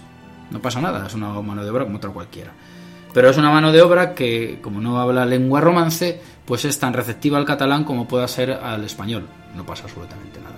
Ahora bien, el efecto eh, que, que, te puedes encontrar, aparte de que te hablen catalán más o menos aceptable, es que te impongan luego eh, una sociedad que en, que en absoluto es compatible con la que con aquella con la que tú has partido. Es decir, que, la cuestión es más compleja de lo que parece y que el, el panfilismo, el panfilismo que subyace en estas ideas, este, este armonismo, pues eh, mm, a veces eh, desemboca en estupidez y en, y, en, y en, falta de una percepción lúcida de la realidad y una, y una realidad tal como la que tenemos hoy en día. Eh, Iván, leo el último párrafo de tu libro, eh, que llamas, eh, pones al final, lo, lo, he entresacado, y dices, como resumen de tu libro, se ha tratado, sin el menor atisbo de ejercitar la nostalgia sobre un pasado glorioso que hubiera, o que hubiera de ser restaurado, de ofrecer alternativas razonadas a la negativa imagen que se tiene de España, y que a menudo nutre ideológicamente a muchos de los que amenazan su unidad política.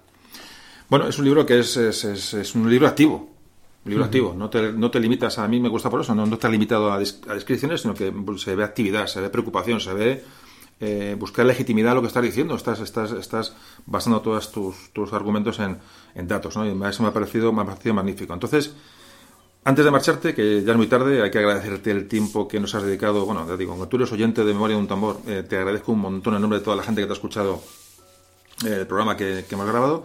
Me gustaría preguntarte eh, un par de cositas.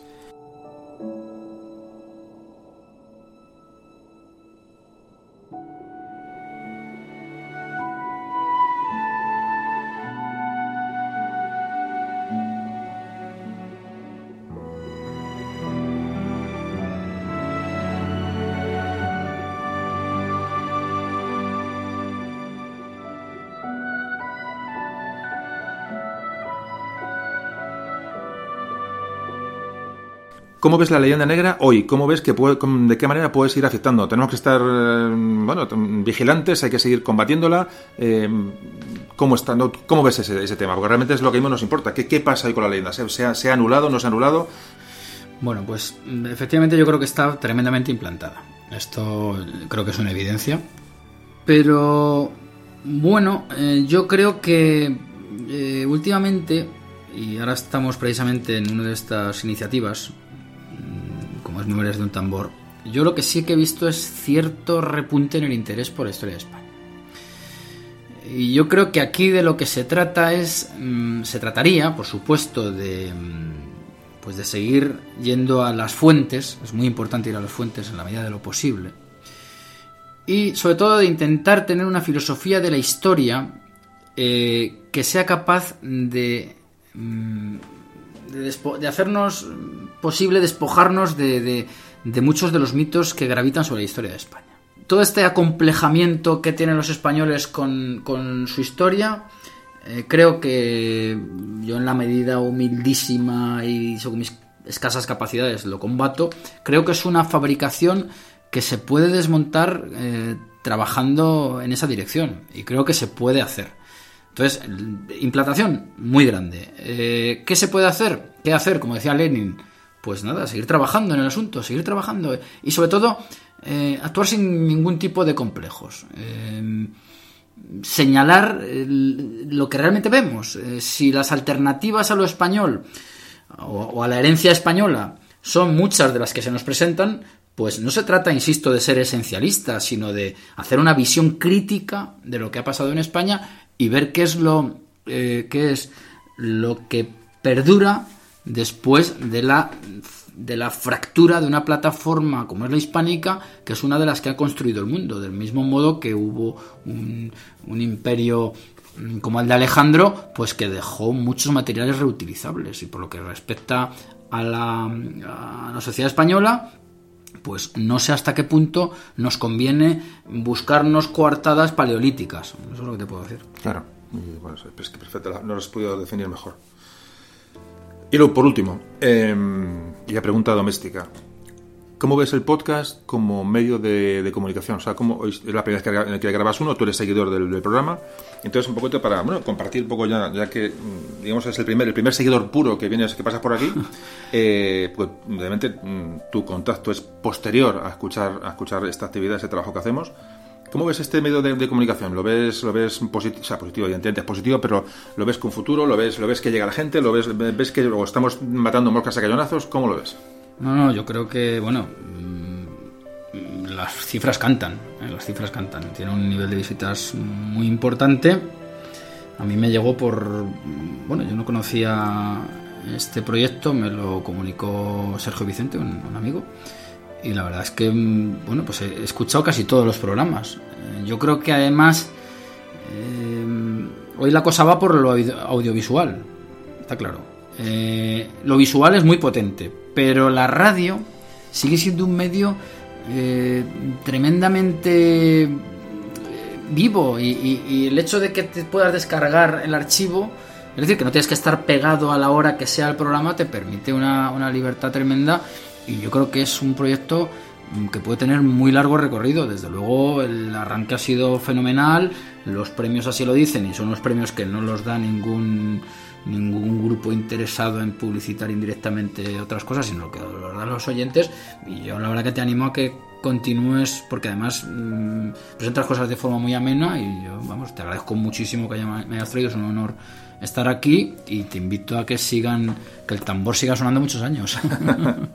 pues Iván, eh, en nombre de todos los que nos escuchan, eh, de verdad, han sido horas de grabación. Hemos, evidentemente, yo estoy acostumbrado a hacer esto, tengo mi tiempo reservado para esto, pero yo sé que tú has dejado tus actividades profesionales y has dejado toda tu sapiencia, has dejado, has dejado tu experiencia en el libro que has, que has escrito y, de verdad que ha sido un lujo. He aprendido un montón con tu libro primero y después contigo aquí. O sea, realmente, realmente ha sido fantástico, de verdad. Además, ha sido súper enriquecedor y sobre todo tener un oyente de, de, tu, de tu nivel y a la gente que nos escucha, recordarles que Iván Vélez es el autor del libro titulado Sobre la leyenda negra, de Editorial Encuentro. Lo podéis, en el momento que busquéis en internet el, título, veréis accesos a diferentes maneras de comprarlo si os apetece, en Amazon, en librerías, lo podéis descargar en, formato digital.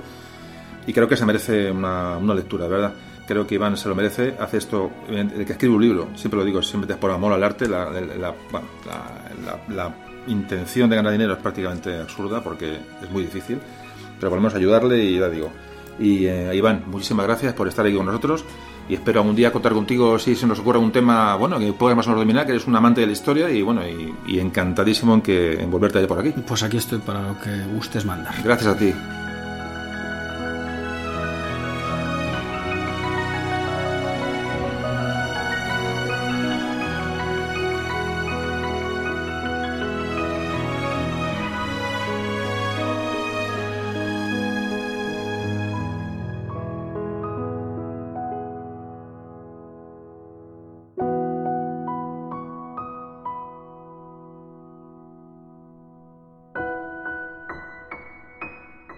Hoy hemos intentado ver nuestra historia desde el lado de la naturalidad.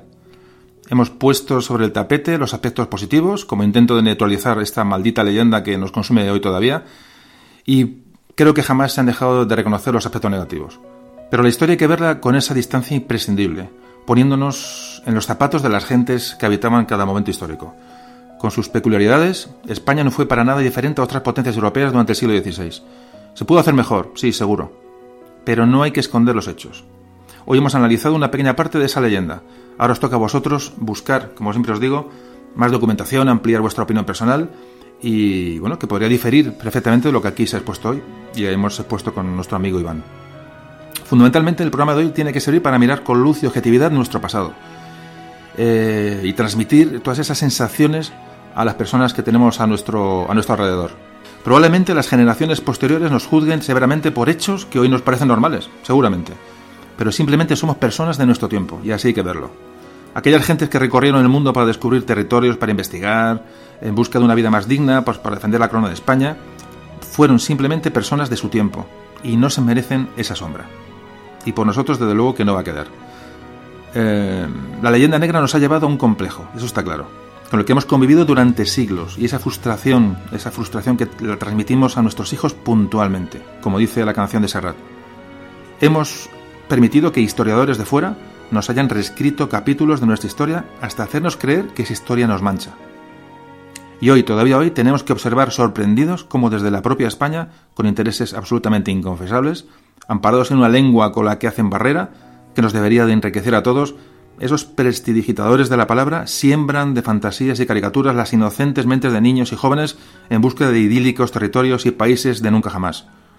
Y lo que es peor, enfrentando artificialmente a los habitantes de una España con una historia común de la que se sentiría orgulloso cualquier habitante de este planeta. Por favor, de verdad, leed, leed y desenmascarad a esta gente. Y luego, mm, después de esto, decidid libremente. Es el mensaje que os quiero mandar. Pues nada, aquí hemos terminado el programa y os mando un saludo a todos y hasta pronto. Memorias de un tambor.